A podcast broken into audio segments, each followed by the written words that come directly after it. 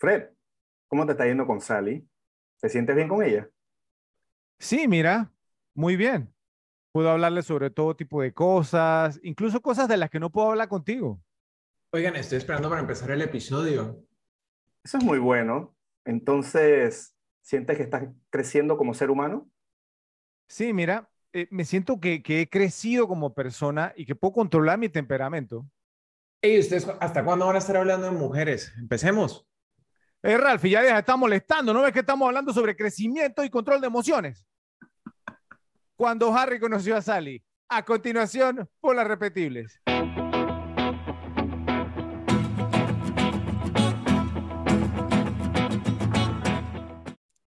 Luces, cámara y acción. Les damos la bienvenida a un nuevo episodio de Las Repetibles, el único podcast en tu idioma dedicado a analizar por qué hay películas que son tan entretenidas y divertidas que podemos verlas una y otra vez sin cansarnos de ellas. Mi nombre es Fred, su amigo y moderador. Contrario a lo que han expresado algunos detractores, somos muy fieles fanáticos de las películas que elegimos para nuestros episodios, ya que el nombre de nuestros podcasts es Las Repetibles, lo que indica que el primer prerequisito para que una película sea elegida es que debimos haberla visto en múltiples ocasiones para poderle dedicar un episodio. Por esta razón es ridícula la premisa de que no hemos visto las cintas que analizamos. Hablando de detractores y de premisas ridículas, nos acompaña alguien que no parece entender en qué se basa el concepto de la categoría de cómo es que se llama ese actor. Pues para él, si la persona no ha aparecido en un episodio de Seinfeld o alguna de sus películas favoritas, no puede ser declarado el ganador. Es obvio que estamos hablando de José. ¿Cómo estás, Joe? ¿Qué pasó, Fredo? ¿Qué pasó, Rafa? Y esa es la que es, ¿no? También nos acompaña alguien que, aunque a veces le sigue la corriente a Joe con sus locuras en la categoría mencionada anteriormente, tiende a ser un poco más de mente abierta, pero piensa que si la persona no tuvo una aparición como estrella invitada en Dexter, no existe en el mundo de la actuación. Solo Rafa puede pensar así. ¿Qué tal todo, Ralphie? Hey, Fredo, respirando por la herida. Increíblemente, hay personas que no se han percatado de que cada episodio que hacemos ha sido previamente planeado y estructurado, ya que yo preparo un guion que seguimos para poderles ofrecer un producto profesional y de calidad, pues sería una falta de respeto para con ustedes, nuestra audiencia, pedirles que nos sigan si vamos a estar improvisando aquí. Es por esta razón que la introducción de cada tema me pueden ver leyendo del guion, como en este momento, para cerciorarnos de que todos los temas sean cubiertos. Entonces es bastante peculiar que nos acusen de seguir un guion ya que es precisamente lo que hacemos, pero nunca pediremos sentido común para ver nuestro canal. Lo que sí les queremos pedir es que le den like a este video y que lo compartan en sus redes sociales, ya que tenemos que alcanzar nuestra meta en cuanto a total de suscriptores. Es gratis, no les cuesta nada a ustedes, pero para nosotros vale un mundo, créanos. Entonces suscríbanse y hagan clic en la campanita para recibir notificaciones sobre nuestros nuevos videos. Los invitamos a visitar nuestro canal de YouTube para ver los demás episodios que hemos publicado. Nos pueden encontrar por Spotify, Apple Podcasts, Amazon Music y Google Podcasts, así como también por Instagram, Twitter y Facebook, para que nos sigan por todos esos medios. Los episodios completos que publicamos por YouTube no tienen todo el contenido que creamos, pero si están pendientes de los videos cortos que publicamos a diario, podrán disfrutar del episodio en su totalidad. Hay etiquetas que marcan los temas y los tiempos en cada episodio completo de YouTube para que puedan ir directamente a los que quieran. En este episodio les tenemos una película que es considerada por muchos, incluyendo a mí, como la mejor comedia romántica de todos los tiempos, ya que ofrece una visión muy humorística y en ocasiones conmovedora de los hombres, las mujeres, el sexo, el amor y la amistad. Esta cinta no se ve obstaculizada por el uso de clichés familiares que abundan en el género de las comedias románticas, poniéndolas en evidencia como ataques de celos causados por el regreso de un antiguo amor, un personaje que malinterpreta algo que el otro hace o la interferencia de amigos manipuladores que piensan que los protagonistas no deben estar juntos. Tiene éxito porque mantiene el enfoque firmemente en la relación entre los dos personajes principales, sin desviarse nunca por tangentes no deseadas por la audiencia, lo que la convierte en un clásico del género. Nos referimos a When Harry Met Sally, cuando Harry conoció a Sally, con las actuaciones de Billy Crystal como Harry Burns, Meg Ryan como Sally Albright, Carrie Fisher como Marie, la mejor amiga de Sally, y Bruno Kirby como Jess, el mejor amigo de Harry. Dirigida por Rob Reiner, de un guion original escrito por Nora Ephron, fue estrenada el 21 de julio de 1989 con un presupuesto de 16 millones de dólares, logrando recaudar más de 93 millones, lo cual era casi impensable en esos momentos para una comedia romántica, todavía a la fecha lo es. recibió una nominación para los premios Oscar eh, como mejor guion original para Nora Ephron, pero perdió ante Tom Schulman, quien escribió el guion para Dead Poet Society, la Sociedad de los Poetas Muertos, que me imagino que a Ralphie le encantó. En estos momentos cuenta con un rating de 7.7 sobre 10 en la página imdb.com, luego de haber recibido más de 223 mil votos, mientras que en el tomatómetro de Rotten Tomatoes cuenta con un rating de 91% por parte de los críticos profesionales y del 89% por parte del público general. Joe, al igual que yo, no eres tan fanático de las comedias románticas, pero recuerdo que en el episodio que hicimos de The Devil Wears Prada, El Diablo Vista a la Moda, hicimos un ranking de los chick flicks que recomendábamos para hombres y la ubicaste como la número 10 en tu ranking, llamándolo un clásico. Eso me hizo sonreír, ya que fue una grata sorpresa. Entonces, sabiendo que ya te gusta esta cinta, cuéntanos por qué. Eh, ok, o sea, lo que tiene especial esta cinta es más o menos, es algo que, que mencionaste tú ¿no? en tu introducción. Es el tema de que es, es una comedia romántica no tradicional, o sea, no tiene el esquema, se conocen, se enamoran, se pelean, se arreglan, fin. O sea, no tiene ese esquema que la tienen, digamos, casi todas, ¿no? Que son el producto de consumo de, de, de, este tipo de películas, ¿no? Eh, tiene muy buenos diálogos, es interesante, los personajes obviamente eh, eh, son muy agradables, digamos, sobre todo los, cuatro principales personajes caen bien.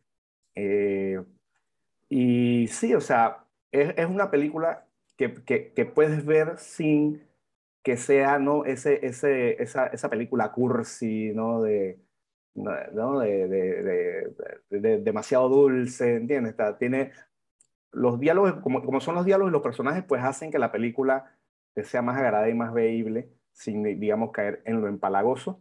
Eh, o sea, dicho eso, como mencionaste, Fred, pues la tenía en número 10, porque, digamos, eh, no son las películas que más veo, eh, esta película yo pienso que la he visto como cuatro veces, no que la he visto tanto, eh, contando esta última vez que la vi. Pero digamos, no es, no es porque, o sea, si la tengo que ver, eh, la voy a ver de mala gana ni nada, sino que, bueno, pues simplemente no es mi género y nunca va a estar, digamos, en el todo de la película que me quiero volver a ver siempre. Pero si me toca en algún momento verla, la veo y sin ningún problema, a diferencia de otras que de repente se me olvidaran a verla, si la viera con, con, con un poquito más de disgusto pero la verdad que es, es, una, es una muy buena película que es repetible pues en cualquier momento, si de repente te apaña viéndolo, cambiando canales y te apaña, pues la puedes ver y, y, y, no tiene nada pues que, que, que, te vaya a molestar. O sea, o sea, que eso lo hace pues una película muy buena y muy vigente. Ok. Ralph, en ese mismo episodio, eh, tú no incluiste esta película en tu ranking, así que desde entonces me, me he preguntado cuál es tu opinión sobre sobre esta cinta. Eh, entonces, este es el momento perfecto para preguntarte. Compártenos tu parecer. Mira, esta película me gusta mucho. La verdad es que no entró el ranking, fue, por cantidad de views, por la, cantidad de veces que la, que la había visto, pero no, no por porque la película esté falta de mérito. De hecho, como calidad de película, fácilmente puede estar entre las mejores de todos los tiempos de comedias románticas. Como mencionaba yo, no es extremadamente dulce, entonces, no, no es una película que, que, que empalague verla. Vaya la... eh, um, los personajes están muy bien hechos. Eh, el personaje de Harry Burns eh, siempre camina entre la línea de qué tipo tan odioso a, a qué tipo tan, tan cool y tan buena gente. Y creo que eh, es chistoso decirlo, pero, pero te pone un poco del lado de, del personaje de Meg Ryan, del personaje de Sally, de, de cómo fluctúa, cómo te sientes respecto a Harry. Entonces, me, eso me, me, gusta mucho de, de, la película y creo que me la he visto fácilmente unas nueve, diez veces. Ok, qué bien. Bien, bien. Bueno, en mi caso, en episodios anteriores me parece tengo, o sea, no estoy seguro, pero creo que habré mencionado en un par de ocasiones que usualmente veo y repito las comedias románticas de forma semi-obligada, ¿no? Debido a que mis parejas en ese momento han sido muy fanáticas de algunas de ellas y las he tenido que ver. Bueno, en este momento yo debo admitir que con esta película ese no fue el caso.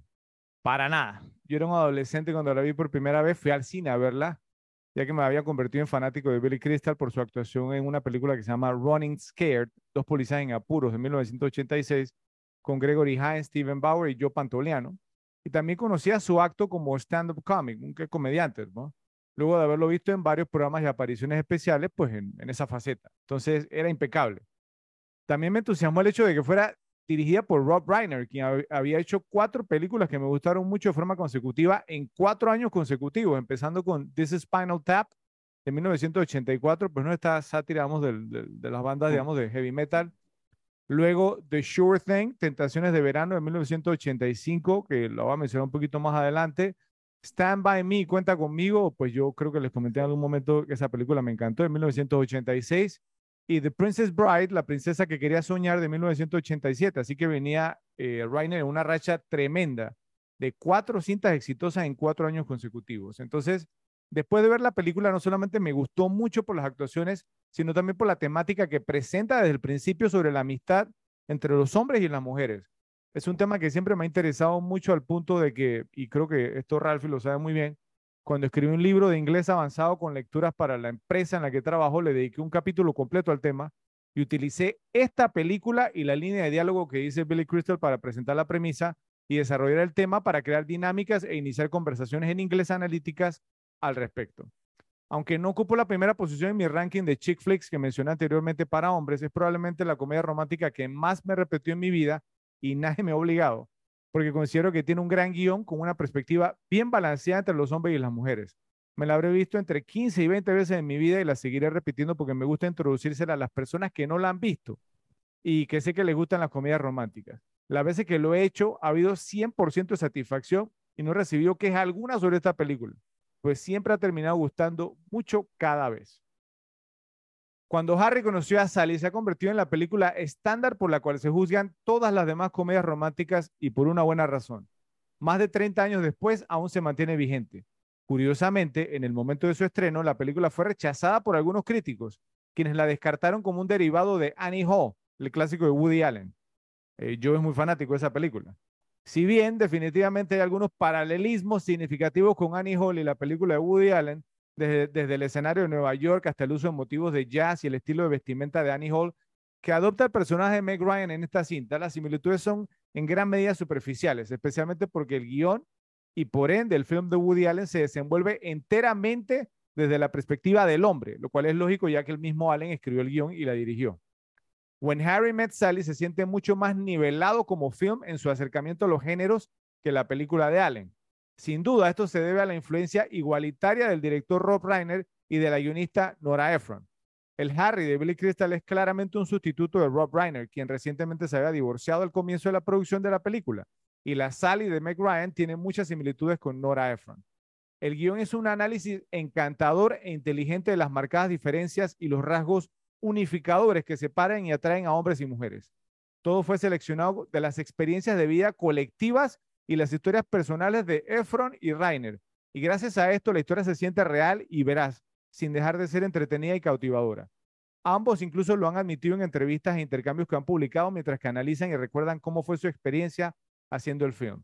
Entonces les pregunto primero, ¿qué tanto consideran que influyó el hecho de que la película fuera dirigida por un hombre con un guion escrito por una mujer, pero que también participaran los dos protagonistas del film para darle como un balance en cuanto al pensar, el comportamiento y las interacciones que vemos en pantalla entre los hombres y las mujeres. Y también si podrían mencionar alguna otra película, no necesariamente comedia romántica, ¿no? Que tuviera este balance entre los géneros de los dos protagonistas.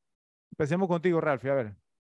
Bueno, mira, eh, el hecho de que, de que hubo tanta gente involucrada en, en la película, bueno, Rob Reiner dirigiendo, eh, Nora Ephron con, con haberle escrito y el, digamos, el aporte de, de Billy Crystal y Meg, y Meg, Ryan, creo que le dio un, to, un tono de, de, realismo a la película que usualmente no tienen las comedias románticas. Las comedias románticas usualmente tienden a, idealizar el, el, el, amor y las peleas. Entonces, to, todo el, todas las escenas románticas son extremadamente idealizadas, todas las las peleas son extremadamente idealizadas, igual que, las reconciliaciones, y mayormente plantean relaciones perfectas. Creo que When Harry Met Sally, con, con el, los aportes de todas estas personas, generó, generó un, un producto, una película donde um, se muestra que, no, que, que las relaciones románticas no tienen que ser lineales y perfectas, sino que pueden tener altos y bajos, separaciones, eh, por X o Y motivo y no, y no siempre van a empezar con, es que la vi y me enamoré inmediatamente y sabía que ella iba a ser. No, o sea, no, no siempre pasa así. Eh, en cuanto al ejemplo de, del balance, mira que, que no, no, fue tan fácil encontrar ejemplos. Y una que me, que me estaba volteando en la cabeza, y siempre me pareció que tenía, que tenía como, como un buen balance de géneros, podría ser The Matrix, la original. Sí. Creo que, o sea, y de hecho el, el arco semirromántico que tenía le da, le da un buen, como no, no todo cae sobre Neo. Ok. Entonces, esa fue la, como la primera que se me vino a la cabeza y la que me quedó sonando en cuanto a, a hay de parte y parte. Ok, es un buen ejemplo y mira que no, no se me había ocurrido realmente, ¿no? The, Matrix es un buen ejemplo. Eh, y, y, y, sabes que me, me, gusta el aporte que hiciste, Ralphie, porque es cierto, yo creo que, que si tú escuchas, vamos a veces a las personas cuando hablan de sus relaciones, que no he encontrado, digamos, al hombre perfecto, a la mujer perfecta, entonces sí como que se tiende como a idealizar el tema, ¿cierto? Y yo pienso porque esta, esta película lo que demuestra es que las cosas no tienen que ser perfectas, no tienen que ser ideales, o sea, simplemente tienes que encajar con alguien. Bueno, yo. Bueno, eh, pues por lo que preguntas primero, pues pienso que sí influyó, eh, eh, ¿no? obviamente ese tema de que fuera dirigida por un hombre y escrito por una mujer y que haya habido ese balance, porque precisamente Hace unos pocos días estaba viendo una entrevista con una actriz española, Macarena Gómez, eh, y ella decía, le preguntaban que si ella opinaba que, que pues, que el, que el cine debería ser más feminista, tener más, ¿no? Eh, eh, cosas, y ella decía, pues yo, yo lo, lo, que pienso, pues yo lo que conozco es que hay más escritores hombres que mujeres. Entonces, si hay más escritores hombres que mujeres, obviamente va a haber más historias porque los hombres van a escribir sobre hombres porque eso es lo que conocen ellos. Exacto. Entonces lo que va a haber son más historias enfocadas en el hombre, como decías el tema de Woody Allen, eh, eh, que de modo, entonces ella lo que decía era que, bueno, pues se necesitan más escritoras mujeres que hagan guiones desde su perspectiva para que, para que eso se dé. Entonces eso, eso, eso es precisamente lo que tiene esta película, o sea, tiene ambas opiniones y eso lo que, lo que hace que cuando se, cuando se ve el producto se ve e, ese balance, no se, no se ve que tira más hacia uno que hacia el otro, se ve bien balanceada, bien expuesto los dos puntos de vista, las perspectivas de cada uno, y eso pues me, me, me parece que, que, fue muy acertado ¿no? por parte de, todo, de toda la producción. Eh, con, bueno, con el tema de otra película, obviamente, eh, ¿no? E, este, de comedia romántica, pues no te puedo decir muchos ejemplos, pero pienso que una película que logró un buen balance, eh, de personajes masculinos con femenino, no sé si están de acuerdo, pero pienso que uno podría ser Terminator. O sea, el Terminator, digamos, era el personaje principal. El, sí, la primera. El, personaje, el personaje principal de la película, eh, obviamente era el Terminator. También había uno muy fuerte, también que era el de, ¿no? el de Kyle Reese, el de Michael Bean. Pero el de Sarah Connor también fue muy fuerte y, y, y, me parece que hubo un buen balance ahí entre, entre todos los personajes. ¿no? Ok, sí, sí, un, personaje bien, bien escrito, el de Sarah Connor, icónico en la historia del cine.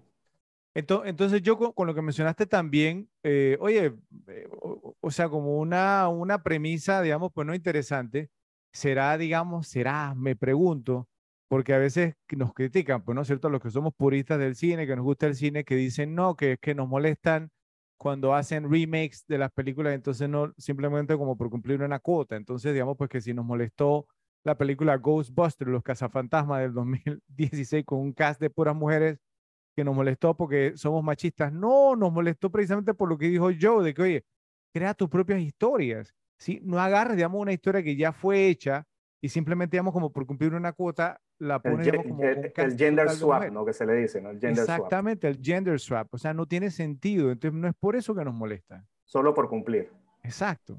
Y, la película no fue buena, es que ese, ese es el tema. Entonces, entonces ese, swap, mira, si, si hicieran 12 Angry Women y, y la hicieran de buena calidad. Exacto. Genial. Exacto. Lo que pasa es que se preocupan más por hacer la inclusión que por el guion. O sea, es que eso es lo que pasa con muchas de estas producciones nuevas, que se, se, se enfocan en la inclusión y lo secundario entonces es la historia. Entonces cuando las películas fracasan porque la gente quiere ver buenas historias, no quiere ver ni gender swap ni inclusión, entonces se quejan.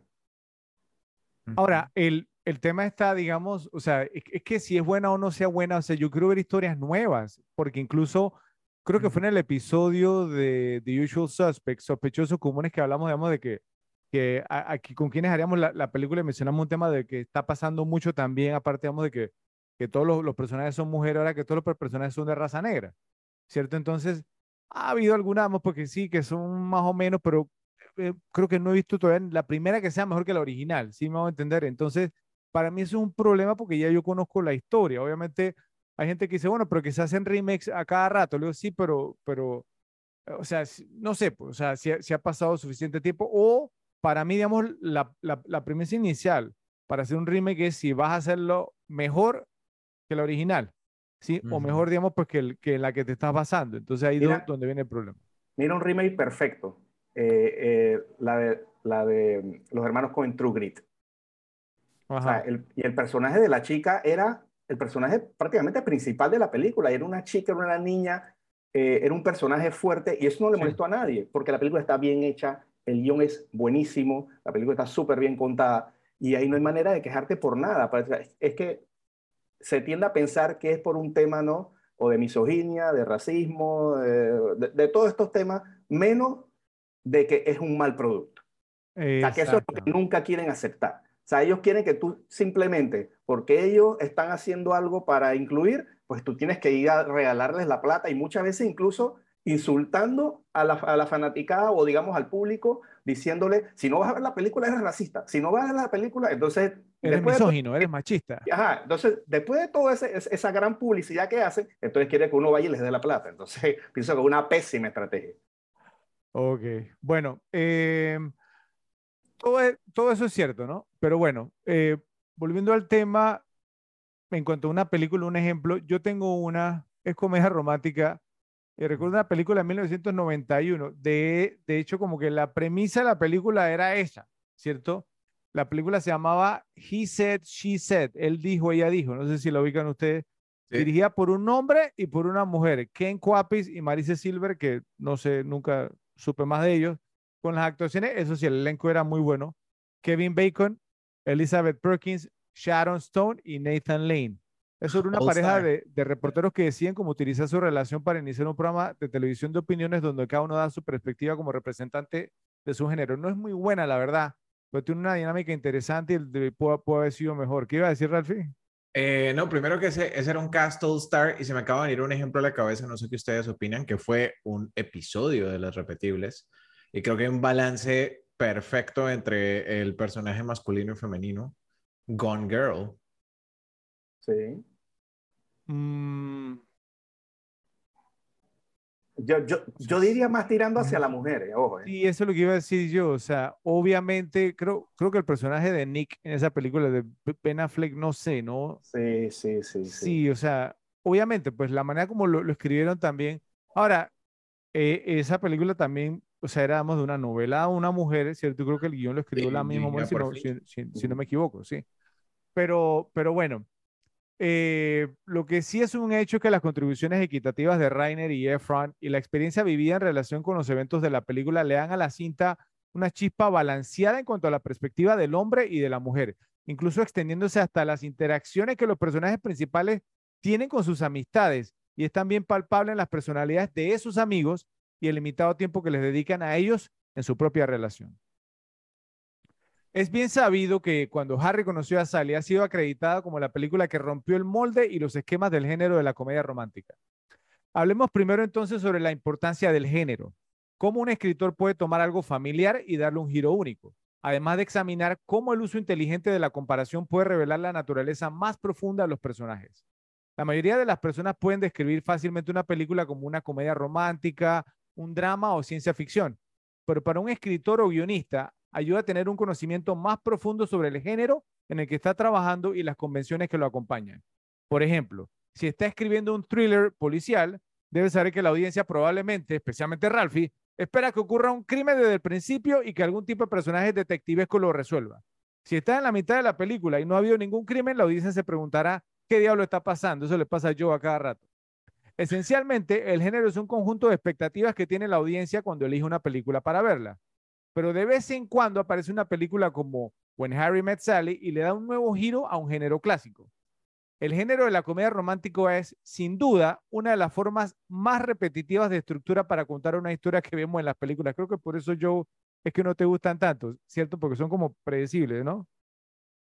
Bueno, eh, casi, casi, casi cada vez que veo una película de esta naturaleza puedo adivinar de inmediato el resultado final de cada historia antes de que aparezca el título siquiera en pantalla. Una historia familiar en, en las comedias románticas es la siguiente. El chico conoce a la chica, no se soportan, pero se ven obligados a pasar tiempo juntos y al pasar tiempo juntos terminan enamorándose. Pero en When Harry Met Sally sucede esto. El chico conoce a la chica, no se soportan. Se despiden para siempre, es decir, hasta que se encuentran cinco años después, pero todavía no se soportan, hasta que pasan otros cinco años y vuelven a encontrarse. Y esta vez se quedan en la vida el uno del otro. Este es un ejemplo de cómo tomar una convención de género y darle la vuelta. En lugar de obligar a los personajes a pasar toda la película juntos, el guion les permite ir por caminos separados. Esta desviación de la convención sorprende a la audiencia y les hace sentir curiosidad por lo que sucede a continuación. Y lo que sucede a continuación también es único. Diez años después de su primer encuentro, Harry y Sally acaban de terminar una relación muy seria y no buscan el romance. Entonces, en cambio, deciden ser amigos. Entonces les pregunto, Repes, ¿qué opinan de la originalidad del guion, el cual rompió todos los esquemas del género de la comedia romántica, permitiendo a los protagonistas convertirse en amigos primero.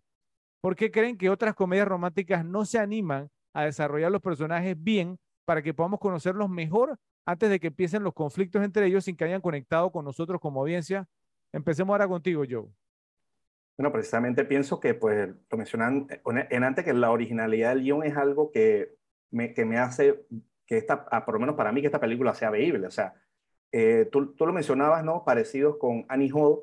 Para mí no solo es un tema de, vestimenta y otras cosas, sino que pienso que, obviamente no siendo tan igual, digamos, al estilo de, escritura de Woody Allen, pero sí tiene un toque de, de, por lo menos de Annie Hall y de algunas de Woody Allen, que la película se sostiene mucho con diálogos, o sea, digamos, con diálogos ingeniosos. Tiene muchos diálogos ingeniosos esta película, muchas buenas líneas, eh, y, y, eso la hace en sí diferente. Eh, o sea, digamos, al general de la comedia romántica es muy, no, no el, personaje de Billy Crystal, su personalidad, entonces, diálogos ingeniosos todos con su personalidad, también, ¿no? El personaje de Meg Ryan con su personalidad, tiene muy buenos diálogos también, o sea, e, está muy bien escrita la película, pues, y eso, esa, esa originalidad, pues, la hace, ¿no? Que sea prácticamente única o, o, o, digamos, de un, de un estilo muy escaso en cuanto en, en, ese, en ese, género de películas. Eh, o sea, yo pienso que las comedias románticas, pues no es que no se animan ¿no? a desarrollar tipos de películas como esta, es que primero, obviamente, ah, los directores que... sí, exacto, los directores que están detrás de las comedias románticas normales, pues ninguno es Rob Reiner y ninguno es Woody Allen, vamos a ser honestos. Entonces, eh, hace, en parte hace falta talento detrás, pero también hay otra realidad ya la fórmula es exitosa, no hay que cambiarla. ¿no? el ejemplo que tú mencionabas o el que yo mencionaba, se conocen, se enamoraron, se pelearon, se arreglaron y se acabó la película. Eso ya es garantía de éxito y de, taquilla y que, y, que la, pues a la chica le va a gustar y le gusta ese formato. Y así se ha mantenido por años de años de años. Y entonces, como quien dice, no, si no está roto, pues no lo arregle. Y, y digo, y si no tienes entonces grandes mentes detrás de la película, entonces haz el formato normal que, pues, te, que te va a garantizar algo de éxito. Cuando de repente en la película pones a, alguien o, dos nombrecitos reconocidos, pues y la gente le va a gustar ir a verlo. Eso es todo. Ok, me, me, da, me, gusto que mencionaras a los directores, Joe, porque, bueno, creo que los repeñanos conocen bien, ¿no? Eh, y saben, digamos, que se aproxima por ahí un ranking, ¿sí? Eh, eh, y, por lo menos, digamos, cuando yo hice el mío, o sea, creo, y lo voy a mencionar, ¿sí? Había directores, digamos, de peso, en mi listado de directores de peso, ya lo veremos. Bueno, Ralphie, ¿tu opinión? Creo que Joe lo dijo muy bien, o sea, ya está la fórmula que funciona para que, para que le cambien. Es el, el, el síndrome del, del, pop song, de la canción pop, ¿no? tenemos una fórmula, nos funciona. Las comedias románticas usualmente están enfocadas a entretener masas, lo cual no está mal, pero pues muy pocos directores se van a arriesgar a hacerlo. Como dices, tenemos a Woody Allen, tenemos a Rob Reiner, que se Por Thomas Anderson, a Paul Thomas Anderson. Thomas Anderson, exacto, que están haciendo, están enfocados en hacer su arte y si entretiene a las masas está cool. Son tan buenos que los dejan hacer eso. Entonces, sí. Eso es.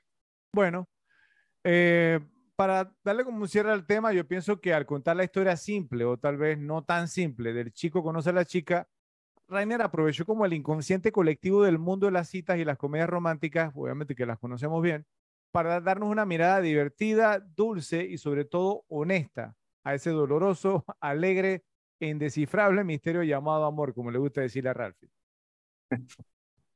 En honor a una de las mejores comedias románticas de todos los tiempos, les traemos el primer ranking de este episodio. Top 10 comedias románticas repetibles de la década de los 80. Haz primero, Ralphie, adelante. Bueno, y este fue un ranking difícil de hacer porque creo que no encontré tanto. Y eso que, Oh, y- eso que tú eres un chic, y eso que tú eres chick flicker profesional, ¿eh? Y había bastante. Pero, pero yo soy noventas para acá, güey. Ah, Eso sí. Bueno, eso, eso Entonces, también- ah, no, no, quiere, no quiere decir que haya habido, eh, o sea, que no haya habido comedias ochenteras eh, románticas buenas, pero yo no me he visto tantas. Había, había buco, buco, ¿dónde escoger buco? Y, Como eh, Ra-. Rafi, y, y- y yo espero que, que Fred no meta un top 40 de las películas que lo ve obligado. ¿no? Sí, De sí, las sí, que sí, ve sí, obligado. no espera, espera un segundo. Yo aclaré eso al, al inicio de este episodio. Eso, ¿Ok? Eh, Que existe el es obligado, Estocolmo, creo que hemos encontrado el síndrome de Panamá. Según él es obligado, y ahí no se lo creo mucho. Exacto, el síndrome de Panamá es como Estocolmo, pero con las comedias románticas. Yo pienso que es muy voluntario ya. No, con, Entonces, con esta sí bueno. fue voluntario. Con esta sí. Miren, yo voy a meter un Dark Horse de una vez para que sepan. Entonces, al meter ese Dark Horse, me deja con una mención honorífica. ¿Ok? Ok. sí, Ok, ok. Porque, porque yo vi algunos listados y había un par que no eran, ¿eh? O sea, y ahí sí lo. O sea, Esta, creo que esta creo que no está en tener que ningún tomar listado. unas decisiones aquí. Esta creo que no está en ningún listado, pero yo decidí meterla. Vamos a ver. Entonces, ok. Como mención honorífica, porque en mi época fui fanático de Corey Feldman y Corey Haim. Entonces, tenemos una película del año 1989. License to Drive. No, pero esa no es comedia romántica. Ah, ¿De los esa es mi favorita de ellos. Ah, no, de los Pero- del 88. Es una que se llama Dream a Little Dream. Esa yo no la he visto. Mira, entonces no puedo. Es, es cool, es, es típica película de Corey Haim y Corey Feldman. no es completamente decir. comedia, drama y romance. ¿Los géneros aparecen así? Sí. Bueno, se la dejo a yo porque yo no la he visto. Le estás preguntando al equivocado. Pero ese no es mi 1989 Dark Horse. con, Ojo, ese no es mi Dark Horse. con Jason Robards. Jason Robards, yo. Tiene a Jason Robards, Ajá, eh, Piper, Laurie Laurie, y dirigida por Matt. Rocco. Bueno, no la he visto. Pareciera ser he- heavy duty, ¿no? Pero no sé. Bueno, te la vamos a dejar, pues está bien, está bien. Y es mención honorífica, entonces tampoco Ok. big deal. Pero tenía que meter a Corey Haim y Corey Feldman. Ok, para mí, la número uno, me han escuchado hablar de esta película muchas veces. Me encanta, me encanta, me encanta. Eh, fue dirigida por Penny Marshall del año 1988 con Elizabeth Shue, Elizabeth Perkins, perdón, Robert Loggia, John Hurt, por Hanks, supuesto. Tom Hanks. Eh, esa es una de esas. Yo vi, vi que es una comedia romántica, yo. Yo la vi en listados, pero yo honestamente yo ni- yo ni la consideré porque No para que, mí que- eh, eh, el romance es como muy secundario en la película. Exactamente. O sea, la trama principal de la película es de, de un niño que pasa a ser adulto. Exacto, pero. no es una pero- comedia romántica. Pero Bueno, la- yo- yo- digamos, yo el te- arco romántico tiene, tiene un impacto sobre la película. Yo, yo Ah, tengo no. un par de, de- de dudosas así también de, de 3 y 2, que hay romance, pero que ah, Pues digo, obviamente yo mi lista la hice a duras penas, pero, pero vamos a ver a que me toque. Yo la vi, yo la vi enlistada, o sea, si. Sí, yo también, bueno, pero yo no la metí precisamente yo, porque... yo no la considero romántica, se lo voy a dejar a Joe a ver qué dice él. Si yo, No, o sea, no. yo tampoco, pero sí está en listado. O sea, y hay que ver si aparece como romántica, pues es romántica. ¿no? Aparece como drama técnicamente y fantasía y comedia ver, también. Big. Entonces, la verdad yo la metí porque la- le- considero que el, que el arco romántico es esencial para la película. Dice comedy, drama, fantasy, Ajá. Pero no dice nada de romance. Romance, nada. Sí, Entonces, es, que, yo no es, sé. es que el punto principal es de un niño que se hace grande. Que se hace Exacto, o sea, grande, no sí, es una Un comedia tema- romántica, de no, verdad. O no, sea, lo, romántico no es lo central, me parece. Ok. es como, es como, es como decir, no sé, que, que Seven es un thriller romántico porque aparece Brad Pitt y no, eh, o sea, Ah, pero tampoco. y, no, no, y Gwyneth Paltrow besuqueándose en pantalla, no. Tampoco, o sea, es como, es como decir que Top Gun entonces es un, un trailer romántico. no, Tomo no es thriller. Pero Bueno, no, sí, no, o sí, sea, sí, sorry, o sea, pero- lo, lo- lo sentimos, Ralphie, pero tiene una Ok. mención honorífica al menos. Está bien, está bien. Entonces, listo, aquí la marcamos en amarillo, no existe. Ok. Vamos con la número dos. Dirigida por Paul Brickman, con Tom Cruise, Rebecca de Mornay, Joey Pants, Joe Pantoliano y Risky Business. Richard Masur, Risky Business. Yo, eh, que caemos en lo mismo, Joe. Tampoco ver, la ¿qué metí. opinas? Yo tampoco la metí. Ok, entonces se va, va- vamos para top Y- 9. Y yo pensé que era la, y, y yo pensé que la mía es la que iban a sacar película. Oh. No, vamos para no, pero es top que- 9, pues. pero, pero es que mire, mire, Ri- Risky Business, Ralphie, una de mis películas favoritas de, de los 80 y nunca, nunca me ha pasado por la cabeza que es una comedia romántica. Ah, obviamente hay un enfoque, digamos, de romance entre él y Rebeca de Mornay, que es una, una prostituta, ¿cierto? Yep. Pero, o sea, digamos, así que romance y todo lo demás. ¿no? Entonces imagínate, mi top va a terminar siendo top 8 y es que no he visto más comedias románticas que recuerde los Ok. 80. Vamos, vamos. Yo- vamos, yo no puedo esta cre- sí. Dime. No, digo, yo no puedo creer que, que yo vaya a tener más que tú, Ralphie. ¿eh? Bueno, imagínate. Dale, yo, vamos. Sí, se puede. Sí, Vamos, se vamos, puede. yo. Yo creo- yo el- que- el- Yo creo El que a mí también me van a sacar un par. de comedias de los 80s. Yo Vamos creo a que a mí ver. también me van a sacar un par. Listo. Esta sí, definitivamente. O sea, no, no hay cómo sacarla. Fue dirigida por Cameron Crowe con John Cusack, Eh, ok, John Mahoney y Lily Taylor. Say anything. Años, del año 89, Say Anything. Esa es una comedia romántica, Ralphie. Esta Eso. pasaría a ser mi número uno. Ok, ok. Ahora, desde ya te digo que The Breakfast, The Breakfast Club no es comedia romántica. No, esa no. Ah. Solo ese por es un drama completo. Es un Ni, drama. Ferris, ni. Ferris Bueller. Ferris Bueller tampoco. Exacto. Ok. si hay romance ahí, era entre, entre Ferris y. ¿Cómo se llama el amigo? Y Cameron. Cameron. Y Cameron. sí. El, el, el bromance. Listo. Vamos con entonces. eh, espérate, say anything. Ok. De ahí viene entonces. ah, espérate que se me desacomodaron los números. Sorry. Pero la Tranquilo, número dos tranquilo. vendría siendo. Ok, mi número dos sería Pretty in Pink. Ok, También de comedia Howard. Dutch. Con Molly Ringwald, John Cryer, el famoso Alan de Two and, a Half. Brothers. Two and a Half Men, sorry. Harry Dean Stanton y Annie Potts. Mira, esa es una comedia romántica tirando un poquito para drama, ¿cierto? Porque no tiene tanta comedia, pero precisamente John Cryer, el que mencionaste, ¿no? De Two, Ajá. Half Men, es el que le da la comedia. Entonces sí, sí Mm. califica. Exactamente. sí. Y Sí. entonces, por esa misma onda, la que sería mi número 3, ¿ok?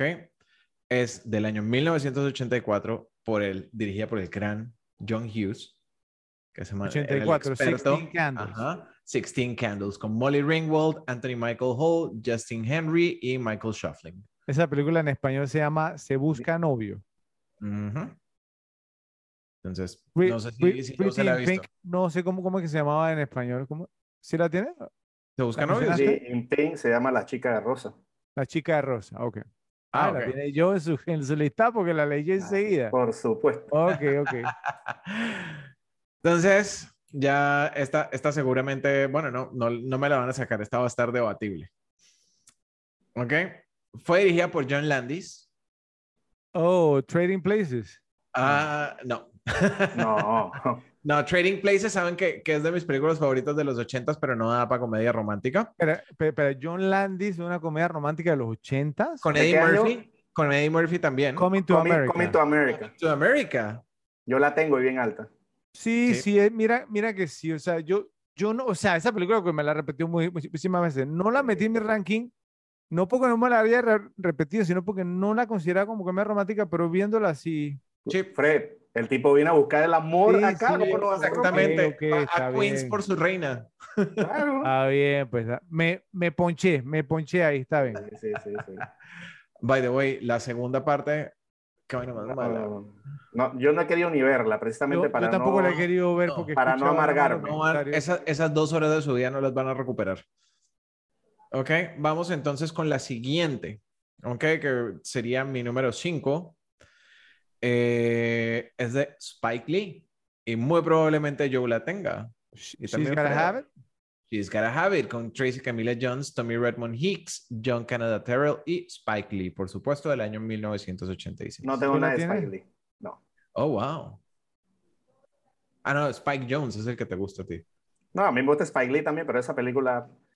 A mí, a, a- a mí me gusta Spike Lee, pero me gusta el Spike Lee un poco más maduro. Sí, o sea, creo que su- sus primeros trabajos no me gustaron tanto. Sí.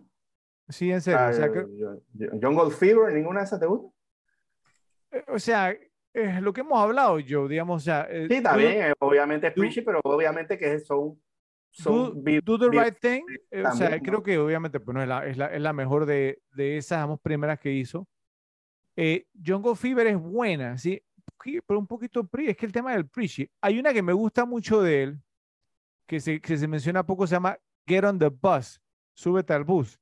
Esa es buenísima, esa es buenísima. Sobre, creo que es la, la marcha del, del, del, del millón de hombres, o sea, ¿no? Que, o, obviamente hombres de, de raza negra, y que van, digamos, entonces en un bus, o sea, no iban hablando, o sea, es- esa película a mí me gusta mucho, no sé si tú la has visto yo. No, no la Muy buena, muy buena. Get on the Bus se llama. Esa me gusta mucho. Vamos, entonces aquí, aquí era donde iba a me- meter el, el Dark Horse, pero ya, ya solo por, por poner discusión, pero O sea, más Dark Horse que lo que has tirado. sí, bueno, trae- traía uno, una todavía más. No, sí, to- todas han sido bien mainstream. Lo- no único-. Lo único que falta es que diga que Rambo 2 es, romántica porque está con la vietnamita ahí. No, no, pero, no, pero es la parte 3 de una película que nos encanta a todos. La parte 3. Volver al futuro. No, Sí, señor. Pero esa de 1990. 90. Ay, fuck. La Ya. 2 es del Oh. 89. Ya, La nada. 2 es del 89. Listo, sale. Bueno, esta que, porque ya llegué al, al punto donde he estado viendo las que me he visto una o dos veces, eh, del año 1987, con Nicolas Cage, Olimpia Dukakis, Moonstruck. Moonstruck. Ese militado. Ese es un peliculón. Ese es un Sí. peliculón. Hechizo de Luna se llama. De allí, entonces, vendría como número 7, ¿ok? Dirigida por Ron Howard, con Daryl Hannah, Eugene Levy, John Candy y, por supuesto, Tom Hanks. Splash. Splash, perfecto. En, Y en español le, le pusieron 1, 2, Dos, 3, tres, Splash. Splash. O sea, ¿cuál es la, cuál es el, el no, el, la, La de la el- sirena. la- eh, el no, tren de la- pensamiento detrás del 1, 2, 3. Exacto, o sea, ¿cuál es la, la O explicación sea, del uno, porque dos, tres? u- me imagino que 1, 2, 3 y se, y se lanzan de Ah, panzazo. claro, no sé. o sea, si no dices eso, no entiendes qué es. Para, No sé. bueno, sí, igual nosotros usamos Splash como onomatopeya, ¿no? Exacto, es una onomatopeya. Pero bueno.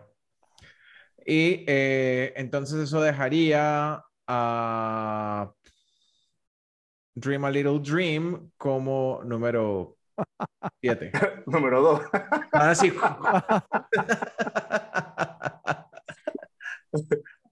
Ok, ese fue el, ese fue el ranking, Ralphie. Sí. Bueno, bueno, bueno, está bien. Ahora tengo curiosidad de cuando yo diga mi ranking, si Ralphie de verdad no habrá visto alguna de las películas que voy a mencionar. Me, me sorprendió que mencionaras Moonstruck, Hechizo de Luna, ahí, ahí anotaste Brownie Points. La verdad, no, no, no me la Una esperaba. No, no me la esperaba, no me la esperaba. Eh, me, me robaste, sí, el Thunder, que yo no sé si yo la iba a Yo- mencionar. Yo, no, yo confieso que yo no la he visto. Ah, ok, no, es tremenda, es tremenda. Pero bueno, bien, eh, interesante, interesante el ranking. Ralphie, vámonos con Joe ahora. Adelante, Joe, tu ranking. Bueno, pues como dije, este pues no es mi área de experticia, pero sí saqué películas que he visto Y este ranking se parece un poco a uno que hice la vez pasada, que digamos que las primeras aquí las he visto dos veces, si acaso, ¿no? Pero que eran películas que eran como bien mainstream en la época, entonces por eso fue que me la vi mi par de veces. Pero bueno, comenzamos con la número 10. Y me extraña que esta no la haya dicho Ralphie. A Me ver. extraña, me extraña, me extraña, me extraña. Es mi número 10, digo, no es que me la haya visto muchas veces. En verdad, esta película no es como que es mi tipo. Eh, pero digamos, se- sí se vio un par de veces en el momento y es una película muy mainstream para no tenerla. Y es Dirty Dancing, Baile Caliente, de 1987, de Emil Ardolino. Comedia Hombre. romántica, Joe. Dre- ¿Dónde Primero- la comedia? Exacto. Eso, eso es un drama, ¿Dónde está la comedia? mi- en mi, en mi opinión. Y segundo, realmente a mí no me gusta esa película. Eh, a mí tampoco. No, no, no, no está bien. A mí, a mí tampoco no me gusta mucho, ¿cierto? Eh, pero se lo dejo a Ralphie porque, digamos, o sea, pues, digamos, eh, Mira, es- yo, yo, ¿dónde yo estaba pensando, yo estaba pensando en, en la 10, porque es que la vi en unas listas al final, ¿no? Entonces digo, si la consideran en dos listas es porque algo de, de comedia le deben o ver sea, alguna. igual hago, hago lo mismo. Para mí no es comedia. Se lo dejo a Ralphie que él tome la decisión final. Mira, yo, yo estaba, por- de hecho, por meter esta y otra que vi que eh, no es tan buena, pero que en su momento cuando estaba chico la vi, me gustó también que era Maniquí. Bueno, Ajá. a uno esa sí. esa Estaba, vi estaba entre esas dos, estaba entre Pero, esas dos. pero, pero, pero empecemos con baile caliente, o sea, se- a ver, digamos, o sea, cuál es la decisión de Ralphie, por, porque pues, yo recuerdo haberme reído mucho cuando salió la trama del, del aborto en baile caliente. Sí, la, la verdad es que como comedia no... Ok, no, Lo, lo sentimos, Joe, no califica. Estoy, estoy de acuerdo. Entonces meto el gol y meto a Maniquí de 10 porque esa la Maniquí, la- de hecho, esa sí es una ten- comedia Maniquí. Ten- ten- yo ten- recuerdo... ten- tenía como para, iba a meter las dos así, hacer una de Fred, ¿no? Iba a hacer una de Fred de meter las dos, pero al final metí Dirty Dancing porque pienso que era la más conocida, pero es cierto, es la menos comedia también. Sí, yo, yo Maniquí creo que me vi unos pedazos cuando estaba niño, me pareció como medio... Unos, Sí, un no, par de no- pelados no que, es una que el maniquí se volviera película. mujer. Sí, no es tan buena, ¿no? Sí, no es, no es tan buena, pero Kim Cattrall ahí estaba. Sin Catral. Uf, Bueno, Luz. en entonces, época- en la época que me la vi no creo que le hubiera puesto mucho cuidado a, a- a la actriz. Rafi la conoció ya en Sex and the City, que ya estaba más, más rodada flat. Cuando, cuando, cuando Fredo me, me rotó los, los DVDs. Yo, yo, yo, yo, yo, yo la conocí ella en Police Academy. Ella Mm. sale Sí, en la Academia sí. de Policía la primera. Sí, que una, Mm. una belleza. Y también muy linda. sale en Big Trouble in Little China. Ajá, correcto. Masacre en Ah, el barrio chino. Correcto, sí, sí, sí, Es sí. una mujer bellísima. Sí, muy linda. Eh, entonces, la número 9, pues la mencionó Ralphie. Pretty in Pink, La chica de rosa, de 1986, de Howard Hughes, con Molly Ringwald, John Cryer y Harry Dean Stanton. Pues obviamente, eh, de esas películas ochenteras que la daban mucho, pues y de todas maneras había que verla un, un par de veces. Igual yo siempre, o sea, nunca fui, desde muy chico, de, no fui muy afín a las comedias románticas. Entonces, no, era, no me dio chance tampoco pues, de verla mucho, pero aunque sí la vi. Ok. La número 8, más o menos el mismo caso, Sixteen Candles, de 1984, de John Hughes, como Lee Ringwald también, Ma- eh, Anthony Michael Hall y Justin Henry, pues más o menos, ¿no? Re- re- repítase lo del anterior, pues una película muy, muy, digamos que se dio mucho por la televisión, todo este tema, pero que al ser ese género, pues yo era más de, de tipo de la Academia de Policía, de esa de Rambo, de La Mosca, de ese tipo, de- pues o- o- otro género totalmente diferente. La número 7, también la dijo Ralphie. Say Anything, digan lo que quieran, de 1989 de Cameron Crowe, con John Cusack y John Sky y John Mahoney. Pues igual, o sea, una película, digamos, una película icónica de los 80, ¿no? Todo, y con, con, el, con uno de los planos más icónicos de los 80, diría yo. ¿Cuál ¿no? es? ¿Cuál es? ¿no? El, con, con John Cusack con el radio en, en la cabeza O el Boombox. sí. en el boombox, o sea, es, digamos una escena icónica no solo de los 80, sino yo pienso que del cine, ¿no? Ya, o sea, ta- ¿Qué canción estaba de- tocando ahí, Ralphie? ¿Te acuerdas? Uf, no. ¿No? Ay, era In Your Eyes de Peter Gabriel. Peter Gabriel, Peter Gabriel. Sí. Ok. La número 6, también la dijo Ralphie. Splash. 1, 2, 3, Splash de 1984 de Ron Howard con Tom Hanks, Daryl Hannah y Eugene Levy, pues Daryl Hannah cuando estaba pues en su punto. Eh, está una mujer muy linda ahí en, en, Blade Runner también está muy linda. Y pues una película de Splash que, que fue muy, muy, muy popular. Esta, esta sí está un poquito más de las dos veces. Splash me la pude visto como cuatro veces porque sí era muy vista. Además que Tom Hanks le da también como un valor agregado sí, siempre a las sí, películas. Es, es- es increíble. Tom, Tom, Tom Hanks es que cuando, cuando tiene el factor de estrella, ¿cierto? O sea, tú ves las películas. Y como, y como, eh, como hablamos, hablamos un programa anterior también, Tom Hanks, Tom Han- Hanks como que llegó y fue estrella inmediatamente. Sí, sí, yo, yo, Ah. me, yo me repetí hasta el hombre del zapato rojo, me, me repetí yo contra el volcán y yo decía, ¿qué hago viendo yo esto? Yo contra el volcán, ¿qué es esto? Sí, sí, sí, sí. Ok, la número 5, vamos a ver qué dice Fred de esta. A ver, a ver, a ver. Bull Durham, La Bella y el Campeón de 1988 de Ron. Shelton con Kevin Costner, Susan Sarandon y Tim Robbins. Total Sí, comedia sí, romántica. ¿no? Sí, es una comedia romántica. O sea, yo, total. yo, yo peleé contra eso, contra eso por muchos años, Ralphie.